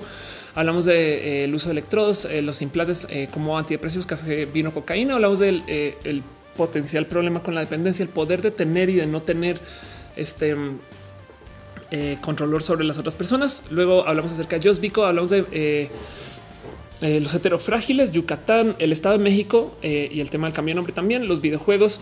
Em, el matrimonio igualito lo mencionamos por encimita, pero bueno, eh, luego transrectora Patty, eh, hablamos también este de Damián y su, su, transvestismo en el metro, la censura en redes, este, los pezones, hablamos del gato también. y ya, Pepe y Teo. Creo que con eso cubrí todo lo que tengo que cubrir, excepto nomás quisiera dejar esto que resume tanto mi pensar. Yo creo que como siempre alguien, alguien dijo algo que yo quise decir y de modos más chidos. En este caso es Pam. Em, Pam este, dice gracias a Pepito por la valentía y la fortaleza que tienen por impulsar a muchos de nosotros. estoy totalmente de acuerdo con esto. Por ser un ejemplo de la sociedad que diga lo contrario, que al menos hagan 1% de lo que han hecho por la comunidad y así las cosas. Y el licenciado Tolentino, aquí no saben cuánto me gozo esto de eh, esta cuenta de, Tolentino, porque es la secretaría de otros datos. me da muchas risas de la comedia. Pero bueno, en fin, eso es todo lo que sí. Ahora léame, aviento sus, eh, leo sus preguntas. Cuéntame ustedes qué, qué, cositas. Pregunta Brian Cooper que si ya vi Spider-Man. Eh, no, em, dice Luis Ernest. No, desafortunadamente está muy desconectado al cine. Jorge Barrón dice qué tan activo de ser un activista para no ser pasivista. Juan mayor eso estando. Fabián dice: Escuchaste eh, de la propuesta de una bandera para representar solo a los hombres gay, dejar la bandera arcoíris a todos los. Ay, pues te digo algo. Ok, em, no, no lo escuché, pero sí voy a decir: está bien, está bien, está bien eso. Está chido que existan mil y banderas. Esa es la diversidad. Em, mientras más letras tengamos en acrónimo chido. O sea, la idea es, a ver, te voy a decir desde ya, si se hace una bandera para gente gay, hombres gay, hombres que aman hombres, cómo, los definen a veces. Si es una bandera para hombres, solo hombres gay, este, eso no quita que la bandera del arcoíris es la bandera de la diversidad. Me explico, es como que a fin de cuentas, eh, pues que te digo, nada, más grupos, más, más, exacto. Y hay que permitirlos y van a tener su propia lucha específica. Y ojalá pues, si hay una bandera para la gente trans, no me explico nada, pues tiren más colores contra la pared y seamos más diversos. Este es como, es como ver un, ver una selva de animales de mil un güey, chingón parece bonito. Ángel Reyes dice cuando apenas estaba aceptando mi orientación sexual, tú me enseñaste muchísimas cosas de lo que es LGBT. Muchas gracias. Eh, y para eso estamos y para platicar. Eh, y luego dice alguien dice amamos a Shibon, dice Armando. Yo también amo a Shibon, totalmente de acuerdo. Em, dice Oscar que si conocían a secuestre, sí, y no quiero hablar de él, pero sí es verdad. Dani dice tu sombrero es muy bonito, muy elegante, me lo regalaron. Este y fue muy chido. Muchas gracias. Eh, Sacramento dice: ¿Tienes alguna recomendación para ayudar a mi grupo de trabajo con el manejo del estrés? La semana pasada un colaborador tuvo una crisis nerviosa y se siente un ambiente muy vulnerable desde entonces. Ok, el manejo de estrés. Este mm, va. Bueno, evidentemente hay profesionales para esto, no? Eh, hay técnicas. Eh, siento yo que enfocarse en el sufrimiento de cualquier eh, condición la vuelve más condición. Me explico. A ver, si estás triste, lo peor que te pueden decir es no estés triste, no? Más bien es como obviar el hecho y, buscar distracciones. Podría ser em, generar eh, juego y, lo importante del juego es que tienen que ser zonas donde se puede fallar. Entiéndase, de nada sirve. Vamos a jugar foot, güey, pero tenemos que ganar. No, güey, vamos a jugar foot y, y, acaban echando chela en el campo y a la mitad de partido y a nadie le importó. Ese es el juego. Así es, ahí es donde tú sueltas, sabes? Es como Em, cuando, cuando le quitas, le restas presión a, una cantidad de, situaciones, eh, porque pues no importa, pero ahí estás. Sabes, eso puede ser. Y evidentemente también a veces literal es solo soltar, capaz y el no verse por, o sea, las vacaciones también puede ser. Pero recomiendo em, eh, platicar con alguien más profesional en ese tema, sobre todo desde lo corporativo. Ahora, si te sirve, em, checa a Piolo Jubera, eh, quien hace talleres de impro corporativo y lo recomiendo mucho. Es pues también sea, esto, es una recomendación este, un poquito fuera de lugar para las cosas que hace Pioli, porque normalmente, o sea, él, es como medio mercenario para algunas cosas. Lo quiero un chingo, me, enseñó, pero, pero pues como sea, eh, Pioli puede dar y lo ha hecho cursos empresariales para que la gente haga impro dentro de su empresa o lo use como por fines creativos, estas cosas, no como que de repente es aquí enseñando en Ogilvy, literal hablando de Ogilvy, aquí enseñando en una agencia, Ogilvy por si no sabes es una agencia, em, eh, acá están de voz para voz, no? Em, ese tipo de cosas y pueden ayudar, no? Porque dan como caminos nuevos de, de experimentación. Si quieres verlo, aquí es así se ven ese tipo de talleres para que la gente aprenda a convivir, a soltar, a que no todo es tan serio, te es chido. Es una alternativa, pero pues también hay mil talleres. O sea, no te lo dejo ahí nomás como herramienta. Dice ahora una pareja que conozco tiene un niño de siete años con inquietudes trans, por dónde presentarles el movimiento. Em, yo creo que lo mejor es eh, transfamilias. Eh, háblate con transfamilias, caray, transfamilias hace escrito caray, trans familias, caray. Em, ¿Dónde estás? Transfamilias. Listo. Perdón, estoy googleando re mal. Em, ¿Será que aquí con quién eres? No. Vamos a ver si en, Twitter te encuentro. A ver, transfamilias. Eh, eh, juventudes transes. ah, ¿Dónde estás, Martita? Eh, vamos a buscar trans. Aquí está trans infancia. Qué idiota que soy. Perdón, estas altas horas de la noche. Em, háblate con trans infancia eh, con Marta. Y, acá te pueden guiar un poquito más, sabes de, con quién están en México. De hecho, hay varios eh, niños, niñas, niñas, eh, y, sabes como que hay mucho que hablar y publican contenidos y tienen información y es chido. Recomiendo mucho este, este grupo de gente. Son personas chingonas. Sépale. Ok, dice que en el canal de YouTube de Ofelia Diagnosis tiene un video para padres. Ah, sí, tengo que rehacer ese video para que sea más para padres, porque está editado como si pues, la edición del youtuber, no? Pero bueno, este mm, en fin, dice Montserrat: eh, si son peras, y son perones, eh, normalmente se llama mandar susurro. Ok, eh, pero dicen eso, no, pero qué haces aquí? Adiós, vaya, descanse usted. En fin, este de paso, Verónica Roch, quien está escribiendo ahí nomás, nomás para que sepan quién es, es también una de las personas que están en estos talleres, justo que enseña acerca del el canto y es mi profe de canto. Pero bueno, en fin, este dice eh, Llanas. Estaba hablando con un eh, chico de Ciudad de México que viene a estudiar su maestría. Yo, como chica trans, estoy algo emocionado, pero a veces tengo miedo. Él ya sabe algún consejo. Es de valientes eso que estás haciendo. Sí, yo, yo a, veces tengo gente con quien me ha dado cositas de no, sí, es que me conocieron de Mao. Entonces, no, eh, aún hoy yo me explico eso, pero en últimas, yo creo que el hablar mucho en virtual lo suaviza y ya que se vean, ya ni lo vuelvas tema. Sabes, como que tú actúas, güey, es como si tuvieras cambiado el color de cabello. Pues sí, ya paso, ¿qué voy a hacer? Güey, así soy y listo. Sigue con lo demás. Sabes, como que no, que no se vuelve el único tema. Conversalo si quieres, porque no se vuelve el único tema de conversación, diría yo.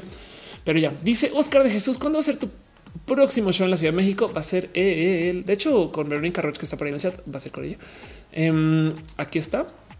Está en el Cine en la, Roma Sur. Guarda tus boletos y va a ser este el 16 del próximo mes. El 16 del próximo mes me va a presentar aquí en Cine Tonalá y ahí lo encuentras en su website bajo la sección de stand up, aunque no es exactamente stand up. Pero bueno, Alberto Manero dice que le gusta mi voz. Muchas gracias porque yo tengo raras inseguridades con ella, pero te digo algo, voy a rehacer mi video de la voz en diagnosis porque siento que tengo que hablar de esto otra vez.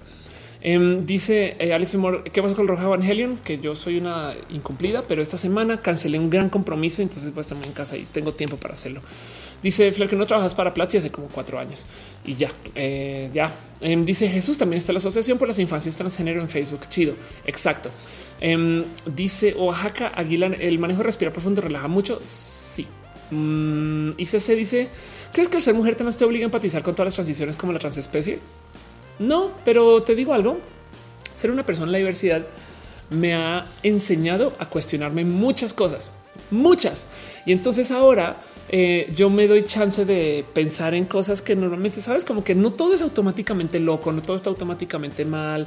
Y, en eso de repente dices, está, ya no me asusta y me gusta. Mm, sabes, como que de repente te topas con un chingo de cosas que así no. Pero bueno, en fin. Este dice mi killer entra en la sección de preguntas la, la tía si me quita el ban de Twitch. Eh, hoy hay que preguntarle a Caro que cómo acabaste ahí. Em, se les dice qué razas me gustaría poderte decir, por no sé. Alberto Valero dice: ¿Crees que puede ser hetero y gay al mismo tiempo, manera fluida, sin considerarse bisexual o pansexual? Pues, mira, como es identitario, pues la, lo único que te puedo decir es sí. Lo que sí es que va a ser complejo de comunicar, pero sí, capaz si, si hay gender queer, pues me imagino que hay queer de sexual y pues igual y la palabra es queer y ya es no me quiero, no me quiero definir con nada y listo, queer, ya estás. no sabes, no sé. Eh, es, un tema como de sí, justo de, dónde te identificas. Em, sí, es, siempre y cuando no te impongas con nadie, yo creo que estás muy bien, ni siquiera con el gato. Pero bueno, Dice Alicia Llanas, eh, gracias por llamar valiente, a ver me puedo hablar con él. Ok, chido.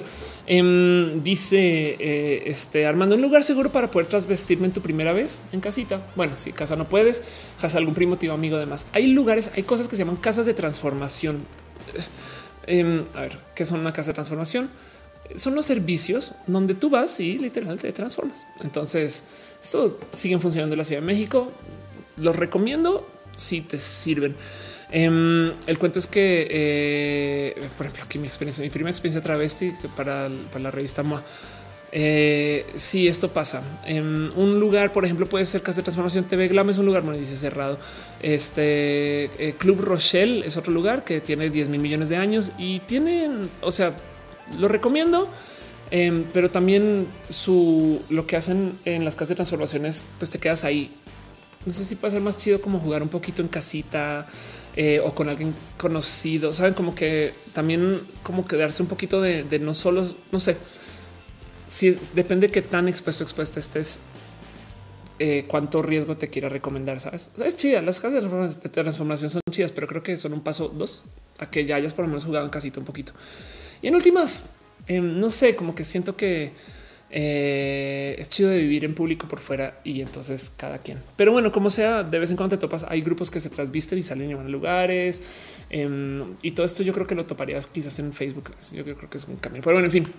Nath Rodríguez dice algún videojuego que recomiendes mucho. Eh, pues no, yo ahorita estoy sigo jugando Pokémon. Este Let's Go todavía, ¿eh? Entonces no, no sabré qué decirte. Eh, Martín dice, ¿haz algún tipo de ejercicio? Sí, de hecho salto cuerda. Eh, trato de que sea por lo menos cada día. Yo trato de no salir mucho de mi casa a menos que sea con un gran y espectacular motivo. Entonces eh, saltar cuerda me ayuda a no dejar de hacer ejercicio y he perdido mucho peso con eso y me ha ido muy bien. Y a veces como que me vuelvo muy intensa, salto cuerda dos veces al día. Este que también se vuelve, pues hice yoga por mucho tiempo. Entonces yo mismo me estiro, yo mismo, este, yo mismo hago como mis rutinas de también hice capoeira, taekwondo. Entonces sé un chingo de ejercicios como para medio autoentrenarme pero evidentemente bien que podría ser un lugar más formal y que fuera más efectivo. Pero como sea, este, eso es, yo hago con mis propios ejercicios funcionales en casa y así lo dejo. Em, dice Cristian Valderas, me encanta, eh, me encantaría ponerme la mera al pie como lo hace Matú. Sí, eh, te, digo que sí, pues igual el mundo transhumanista del futuro igual se puede. Adán Bobadilla dice: ¿Tienes algunos consejos para comenzar a hacer stand up?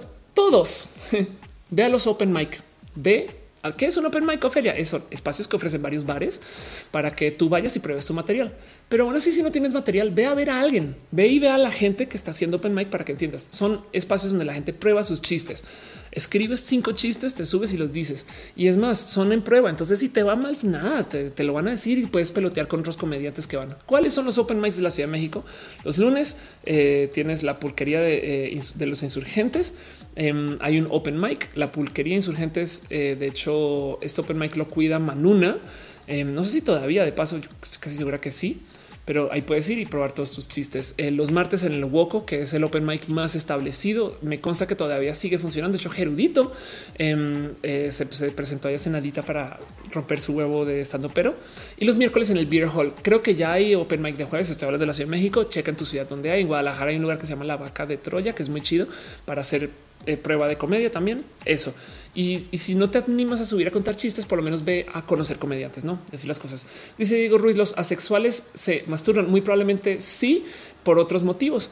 Em, asexual no necesariamente implica que no hay sexo.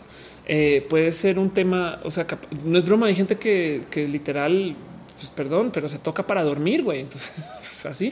Eh, el tema es que hay tantos, es un, es un rubro, es un espectro de, gente que es tan amplio que capaz si hay asexual es una persona que no se acuesta con alguien a menos que tenga contacto emocional.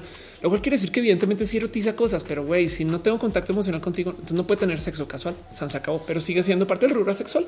Ahí está, no? Este. Dice eh, Gromosa, ¿cómo escoger carrera? Es una pregunta. Bueno, vete con lo que tengas en tu corazón más que lo que tengan tus padres, tus tíos, tus amigos y no le temas a cambiar. Eh, una de las técnicas que yo uso para elegir cosas complejas en la vida es tomar la decisión y luego ver si está bien o mal. Me explico. Es como que en vez de ay, ¿qué hago? Es güey, voy a decir una y si se siente de la chingada, a lo mejor no era. Y, a veces decides y pum, te sientes ay, sí, ya. Entonces ya tomaste la decisión. Me explico. Em, pero yo estoy muy acostumbrada a saber dar reversazos, no así las cosas. Em, evidentemente también pienso un poquito que te haría más feliz, pero perdón, hay un término que este, usamos con René que es que te haría estúpido feliz, sabes? Em, porque bien que si lo tuyo es cocinar, pues güey, si eres una persona muy pasional para la cocina, va a ser espectacular. Tengo, tengo, tengo un amigo que vive a hacer plastilina. literal, no? Y, es a memo plastilina. De hecho, tengo un arte de memo plastilina ahí atrás en medio se ve. Em, pero, pero me explico, es artista y este es su, este es su vida. Güey, Memo vive de hacer arte de plastilina y, y es más, de hecho, está cagado porque es bien queer. Esto es una pieza que hizo hace nada este donde eh, pues así estas son las cosas que hace Memo no eh, hace libros para niños hace una cantidad de arte con este tema y pues qué te digo esto es su pasión. Entonces es más chido hacer esto que ser ingeniero porque ahí es donde está el barro hace sentido pues ya. Em, de paso acerca del cuento de los asexuales ahora pensándolo más em, te voy a recomendar que si de verdad es una pregunta que tienes la mejor persona que eh, yo creo que con quien puedes preguntar eh, es una persona que hace comunicación ace, como asexual. Em, está en Twitter y capaz si te puede dar una respuesta más atinada que la mía. Yo estoy hablando desde lo que supongo, pero pues habla con Viti, quien habla mucho de este tema, ¿no? Y, pues ella te puede dar un dato un poco. Me acabo pensando bien un poquito releyendo tu pregunta. Este mm, bueno, si saltar cuerda y ya pierdes peso. Pues bueno, también monitorea mucho cuánto tiempo es más. O sea, yo trato de hacer una hora de ejercicio cuando salto, me explico. Em, pero sí, justo así. Y menos Raquel dice mi jefe de comentarios transfóbicos. No me gusta trabajar para alguien que tiene esos pensamientos que recomiendas. Wow. Em, bueno, una es checa, ve haciendo la tarea de cómo, cómo te quejarías de tu jefe si hiciera un acto de corrupción, cómo te quejarías de tu jefe si hiciera un robo a la empresa. Ve haciendo esa tarea un poquito em, para tener cómo apretarle las tuercas desde arriba, desde recursos humanos, en caso de que se ponga así, no como dejar el comentario de oye, o sea, todos los jefes tienen jefe. Me explico. Y si no, pues tenemos un problema. Em, y entonces en eso eh, quizás pueda ser. Hay gente que es así por, digamos que por costumbre. Em, entonces, con, tal de que le vayas dejando como pistas o cosas por ahí de oye, pues es que mi hermano que es trans, sabes, o mi hermana que completó su transición, no sé, sabes, cosas así, igual y le baja de voz, igual. Pero bueno, em, o llega tú este, y dile, pues yo soy trans. Emma Sariñana dice mucha gente que no quiere enseñar LGBT por miedo que se vuelvan LGBT, aunque sabemos que no. No se puede llegar a un acuerdo entre ambas partes, como enseñarles una de cierta forma. Así hay gente que neta no quiere aprender. Nisa Hassel dice: Me despido por el recalentado. Qué chido. Libby dice: em, Tú que tú que estudias un arte marcial, ¿cómo verías una mejor separación de ligas para mejorar la inclusión? En últimas, mejorar la transfobia que existe en los deportes. Yo creo que en el futuro los deportes tienen que ser unigénero o unisexo y más bien se mide por el rendimiento. Entonces tú tienes ligas de rendimiento, literal, una liga élite, una liga, sabes, premier, una liga top y una liga este, de, entrada. Me explico y ya. Em, porque pues eso yo creo que es hasta más justo, no? Y, en eso, pues sí, vas a tener ligas donde te vas a topar con, con que están más cargadas de, cierto corte de gente y no sé qué lo habla, pero pues eh, en últimas a lo mejor eso puede funcionar. Ahora, ¿por qué existen ligas femeniles? Pues porque hay que fomentar que exista el deporte femenil, ¿no?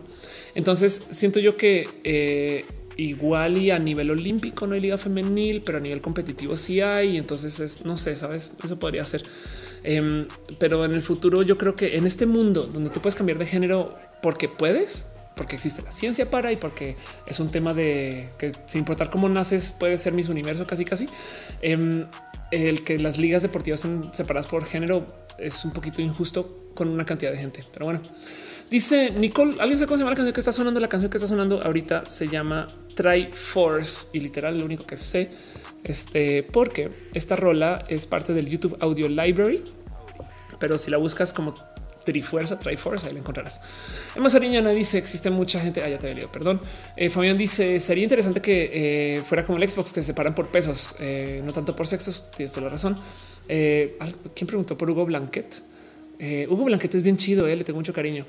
Em, dice Dani Troll, los Airbnb son buena opción para hospedarse en la Ciudad de México. No sé si siguen el chat por ahí José Juan Mota, pero José Juan se queda en Airbnb siempre, siempre.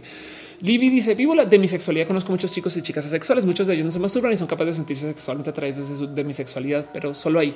Ándale, gracias. Suriel Manuel Soto dice algún consejo para alguien que tiene problemas para comunicarse. Soy por alguna razón eh, alguien que tiene eh, cosas en la cabeza y de mi boca sale y de mi boca vamos escucharte hablar por ello.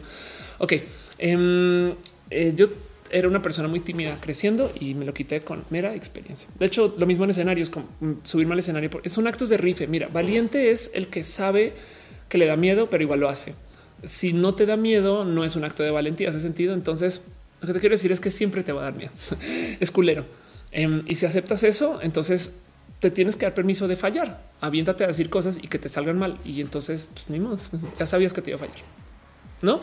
Y entonces con el tiempo vas a comenzar a soltar un poquito esos miedos porque después pues, salga como salga, me sale, no? Ahorita yo estoy aplicando eso con la música. De hecho, em, ahorita que presenté música en, eh, en Querétaro, tuve una rola que literal tuve que parar a la mitad porque la cagué y me reí de eso, me reí de mí y luego seguí. Eh, evidentemente, como concertista, esto es un, pero o sea, pecado capital. Pero como estamos en comedia, me estoy riendo de mí. Les dije es mi primera vez, güey, perdón. Este, eh, em, no, como que era más bien decir De menos voy por lubricante.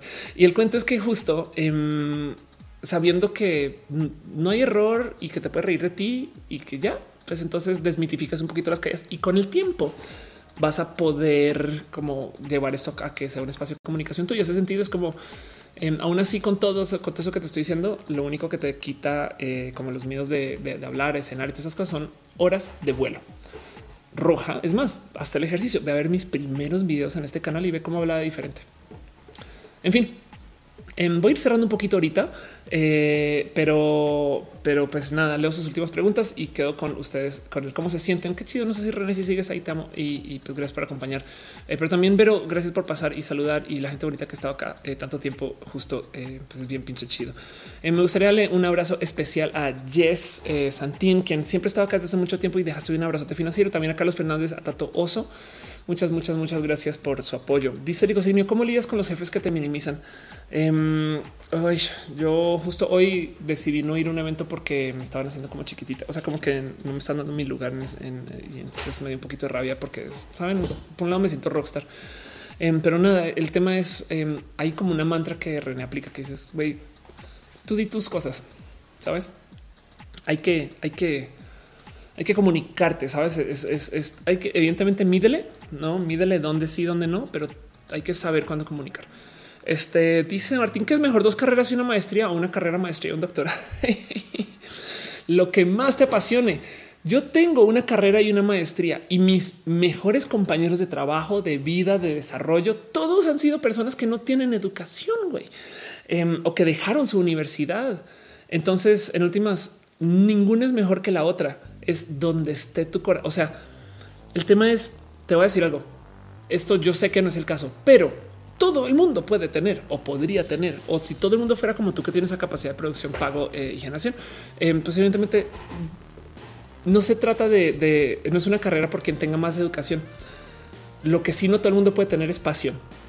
Eh, y ahí, ahí, si tú topas con lo tuyo, entonces donde más te desarrolles, sabes, donde más gozo, date, date, goza. El mundo es para ser feliz. Entonces tú estudiate donde más, o sea, si te dé, o sea, gusto culposo, si estás estudiando música y quieres hacer reggaetón, güey, el mejor reggaetón del mundo. Si vas a trapear pisos, entonces el trapeador más épico que hay, me explico. Em, este es como cuando hay pasión, las cosas se hacen muy diferentes. Em, a ver si encuentro aquí. Esto suena muy bonita. Eso es un argumento muy bonito. Eh, había alguien que eh, dibujaba cuando, cuando limpia este power washing, que es esto que usan con, con limpieza a presión. Y entonces dibujaba el logo de la empresa este enfrente de la empresa con el con como limpiaba, güey. Pero bueno, no tengo aquí a la mano, pero saben, es como que ese tipo de cosas, como que no hay espacio que digas no estás, está chido si lo consideras solo porque es una persona apasionada. Pero bueno, en fin, dice Saúl, contéstame. Ok, que y ahora pusiste un, emoji que no puedo leer.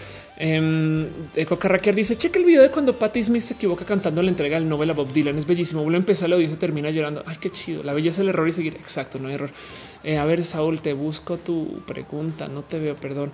Eh, dice: Me gusta la fotografía, estoy empezando a vender fotos en marcos. ¿Cómo le hago para tener mucho éxito en todo esto? Em, habla desde lo personal. No sé, la verdad es que mis amigos artistas em, no son siempre solo exitosos por su arte, sino también por su historia personal, porque se, porque se comparten desde lo personal, porque son, se dan permiso de decir es que yo canto esta canción porque me hace triste y me hace triste porque ah, pues es que me recuerda a casa, saben, no sé, cosas así. Entonces la gente, la gente, alguien pensará, a mí también me hace falta mi casa. no? Y simpatiza con eso. Y la canción capaz y es, güey, no sé, un villancico de Navidad, me explico, pero conecta con. Entonces, yo sé que eso atenta contra todo. Entonces, es que me importa la foto, güey. Pero pues el punto es que la gente busca gente, sobre todo en redes, y ojalá te sirva eso. No, no, no sé, es un buen o mal consejo, pero pues bueno. Dice Ángel Sorosano, Leo Da Vinci, estudio muchas cosas y leo, ¿no? Eric Serna dice, estoy por hacer mi tesis en recursos humanos. Es más, voy a dejar otro consejo para la gente que está viendo roja. Em, si usted ahorita tiene una tesis por acabar, le quiero decir que se acaba de chutar tres horas, 40 minutos y no fueron en su tesis. Entonces hacen el favor y en este momento le dan cerrar ventana y van a hacer su tesis. Ok, es lo único que les tengo que decir. Por favor, en serio, de verdad, algún día tienen que trabajar en la tesis, no? Y en su tarea también. güey. Ya no fueron al gym, imagínense, por lo menos coman, ya pidieron comida. En fin, me gusta hacer eso. Em, bueno, em, voy a ver si levanto unas últimas preguntas eh, antes de cerrar. Eh, y dice eh, Suriel, en la primera sección mencionaste la posibilidad de mandar imágenes al cerebro. ¿Será posible tener cámaras que envíen imágenes al cerebro para las personas invidentes? Uy, qué chido. Pues si se puede, sería espectacular, me explico. Y no solo eso, em, hay un momento en Star Trek, a ver, Jordi,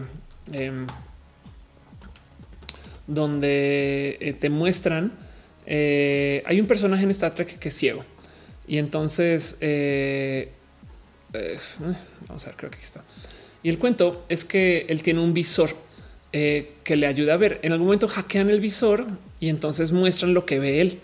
Y eso, eso de por sí, el pinche Star Trek que está hablando de esos temas desde hace mucho tiempo, no?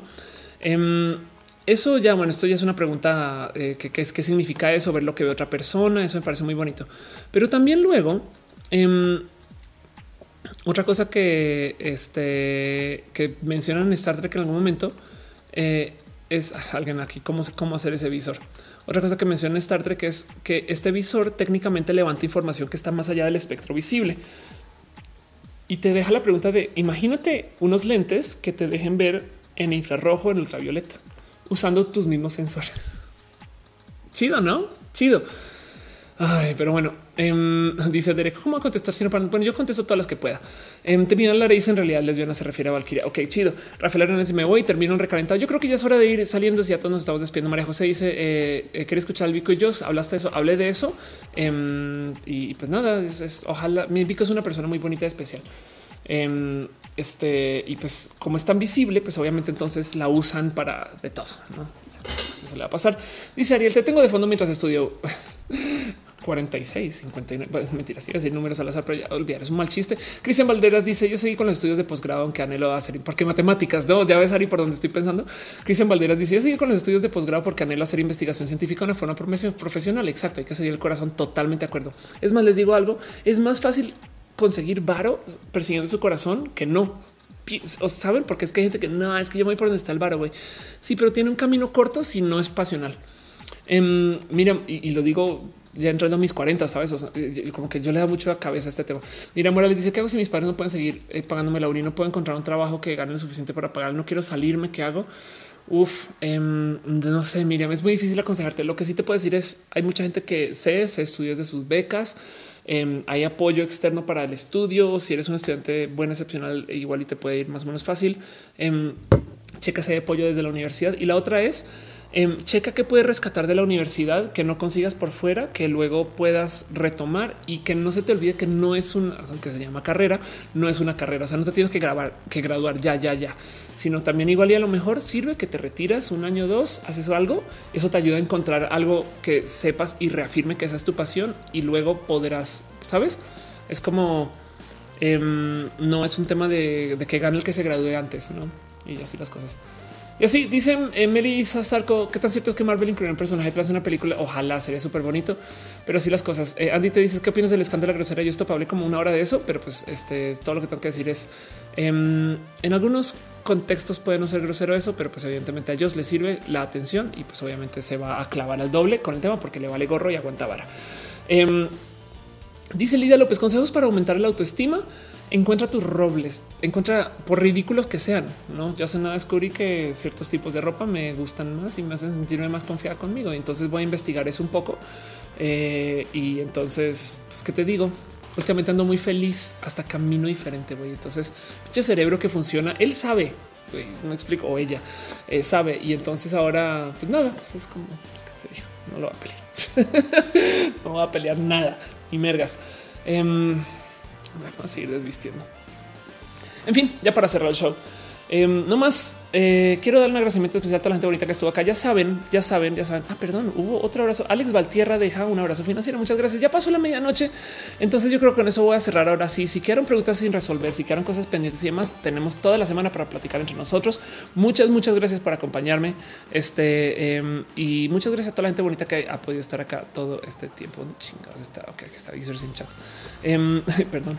Entonces, nomás para cerrar y despedirme y demás, les quiero dejar esto. Eh, piensen ustedes que eh, cuando, cuando venga este como gran futuro robótico, además no sé qué habla, mucha gente se va a adherir, saben? Es como tenerle miedo a la tecnología por tener miedo a la tecnología es dañino y ojalá y les pueda dejar este como reflexión de no nos asustemos. Es, piensen ustedes con lo que les dije hoy, cómo se puede usar para para hacer cosas chidas, saben, para divertirnos, juego, juego, así sea bien pendejo, no? Y ya dice una partida, es administración porque quiero ser empresario. Mi primera empresa es pastelería, chido. Y perdón, no leí lo demás. Eh, un momento en pastelería. Obviamente fue Godín, pero me, viene. Yo ahora llevo siete años trabajando en mi proyecto y precisamente el corazón es lo que me mueve, aunque me critiquen. Es que no solo de nada sirvieron mis cienes. Sí, justo el tema es este si es pasional, te va a valer gorro quedarte hasta tarde porque es lo que quieres hacer, no? Entonces ahí está, ahí está. Si no, vas a ser una persona menos más chiquita. En fin, perdón, le quiero dejar un abrazo especial a la gente bonita que se conectó desde el mixer este, eh, gracias a eh, Erisus 5, Gladius 107, Milky Sith, Lord Sting y evidentemente claro que estoy cuidando el mixer. La gente bonita que se conectó también desde el Facebook. Em, no puedo leer todos sus nombres porque Facebook no me da una lista, pero eh, veo que mi hermana se acaba de conectar. ¿Sigues en live? Sí, sigo en live. Te quiero. Este dice yo estoy Trinidad Lara. Un abrazo. Emilio Jiménez también. Este eh, Este Nisa Haste también un abrazo. J. Tapia, Pablo Domingos eh, también un abrazo. Eh, Mira Sánchez, em, gracias por estar acá. Andy García, Andrei Ulloa, Jordi Benavides, Guillermo Carrera, gracias por estar acá. Eh, Jordi también otra vez. Ok, estas personas que en Facebook sí me toca leer desde los comentarios mismos. Es una lástima porque hay gente bien chida, pero también le quiero dejar un abrazo especial a la gente que se conectó en el YouTube. Y ya saben que YouTube le encanta, pero le encanta saltarse nombres, no? Entonces, este, perdón, ah, caray. Un abrazo especial a Alejandra Núñez Sánchez, Aleja, a Alessandro Vega Cortés, a Alex Valtierra, a Alex, mi amor, a Alizard 22, a Andita Ángel Mares, a Armando 54, a Asmaría 1107, a Carlos Yepes, Cristian Valderas, Eric Serna, Jech Rocks. Gracias por estar acá. Qué chido seguirte viendo. Tú eres de las primeras personas que conocí cuando llegué a México. Sabías?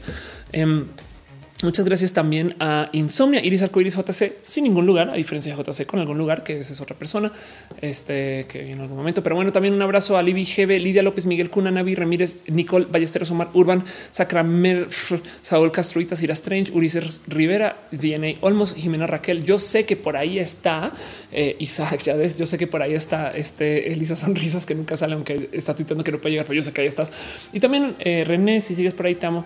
Em, de paso, este eh, un abrazo a Juan Carraquiar, Emma Sariñana, a Stop, a Jimena Raquel, María José Martín guion bajo, a Alex Valtierra, Saúl Castruita, Em, y a la gente que se conectó desde el Twitch, Montserrat, gracias por cuidar el Twitch. Y a Bev01, Angel of Light, Another TV Viewer, Commander Ruth, Christian Raven, Second Motion, Danny Troll 3, Derek Opa, Electrical Longboard, donde está Electrical Skateboard, MK12, Fabián 23 Ramos, Juanito 666, Kevin Raviaga, Lurx Lijo, Signeo, a Milky Blue, no soy Charlie 34314, a Renkai Chicken, Rubén Láser, no Solo Cool, Diego, Tusapi. Y si usted no salió en la lista, solamente avísemelo. Eh, porque si no, pues eso es lo que es. Eh, de todos modos, dice eh, Lidia López, te gracias, Frank Cruz, toda la gente que está dando cariño, los quiero mucho, mucho, de verdad, de verdad. Dices, fuiste las primeras personas con emprendimientos digitales que conocí, en las que me he inspirado a seguir todo el internet. Pues ahí, pues estamos acá, no? Este eh, Ángel dice saludo caro Pastrana y dale caro. Sí, porque son caro y caro. Es verdad, tienes toda la razón. Em, eh, gracias a ustedes, gracias Mariel, gracias Alain, gracias a Cramel, gracias y gente bonita. Chido chido, chido. Es un show muy bonito. Los quiero un chingo. Y pues, ¿qué les digo? Em, nos vemos esta semana. Voy a seguir transmitiendo esta semana. Voy a tratar de cumplir todas mis promesas, pero si no quieran, me se los juro. Yo, yo con mucho cariño y mucho amor. en fin, los amo.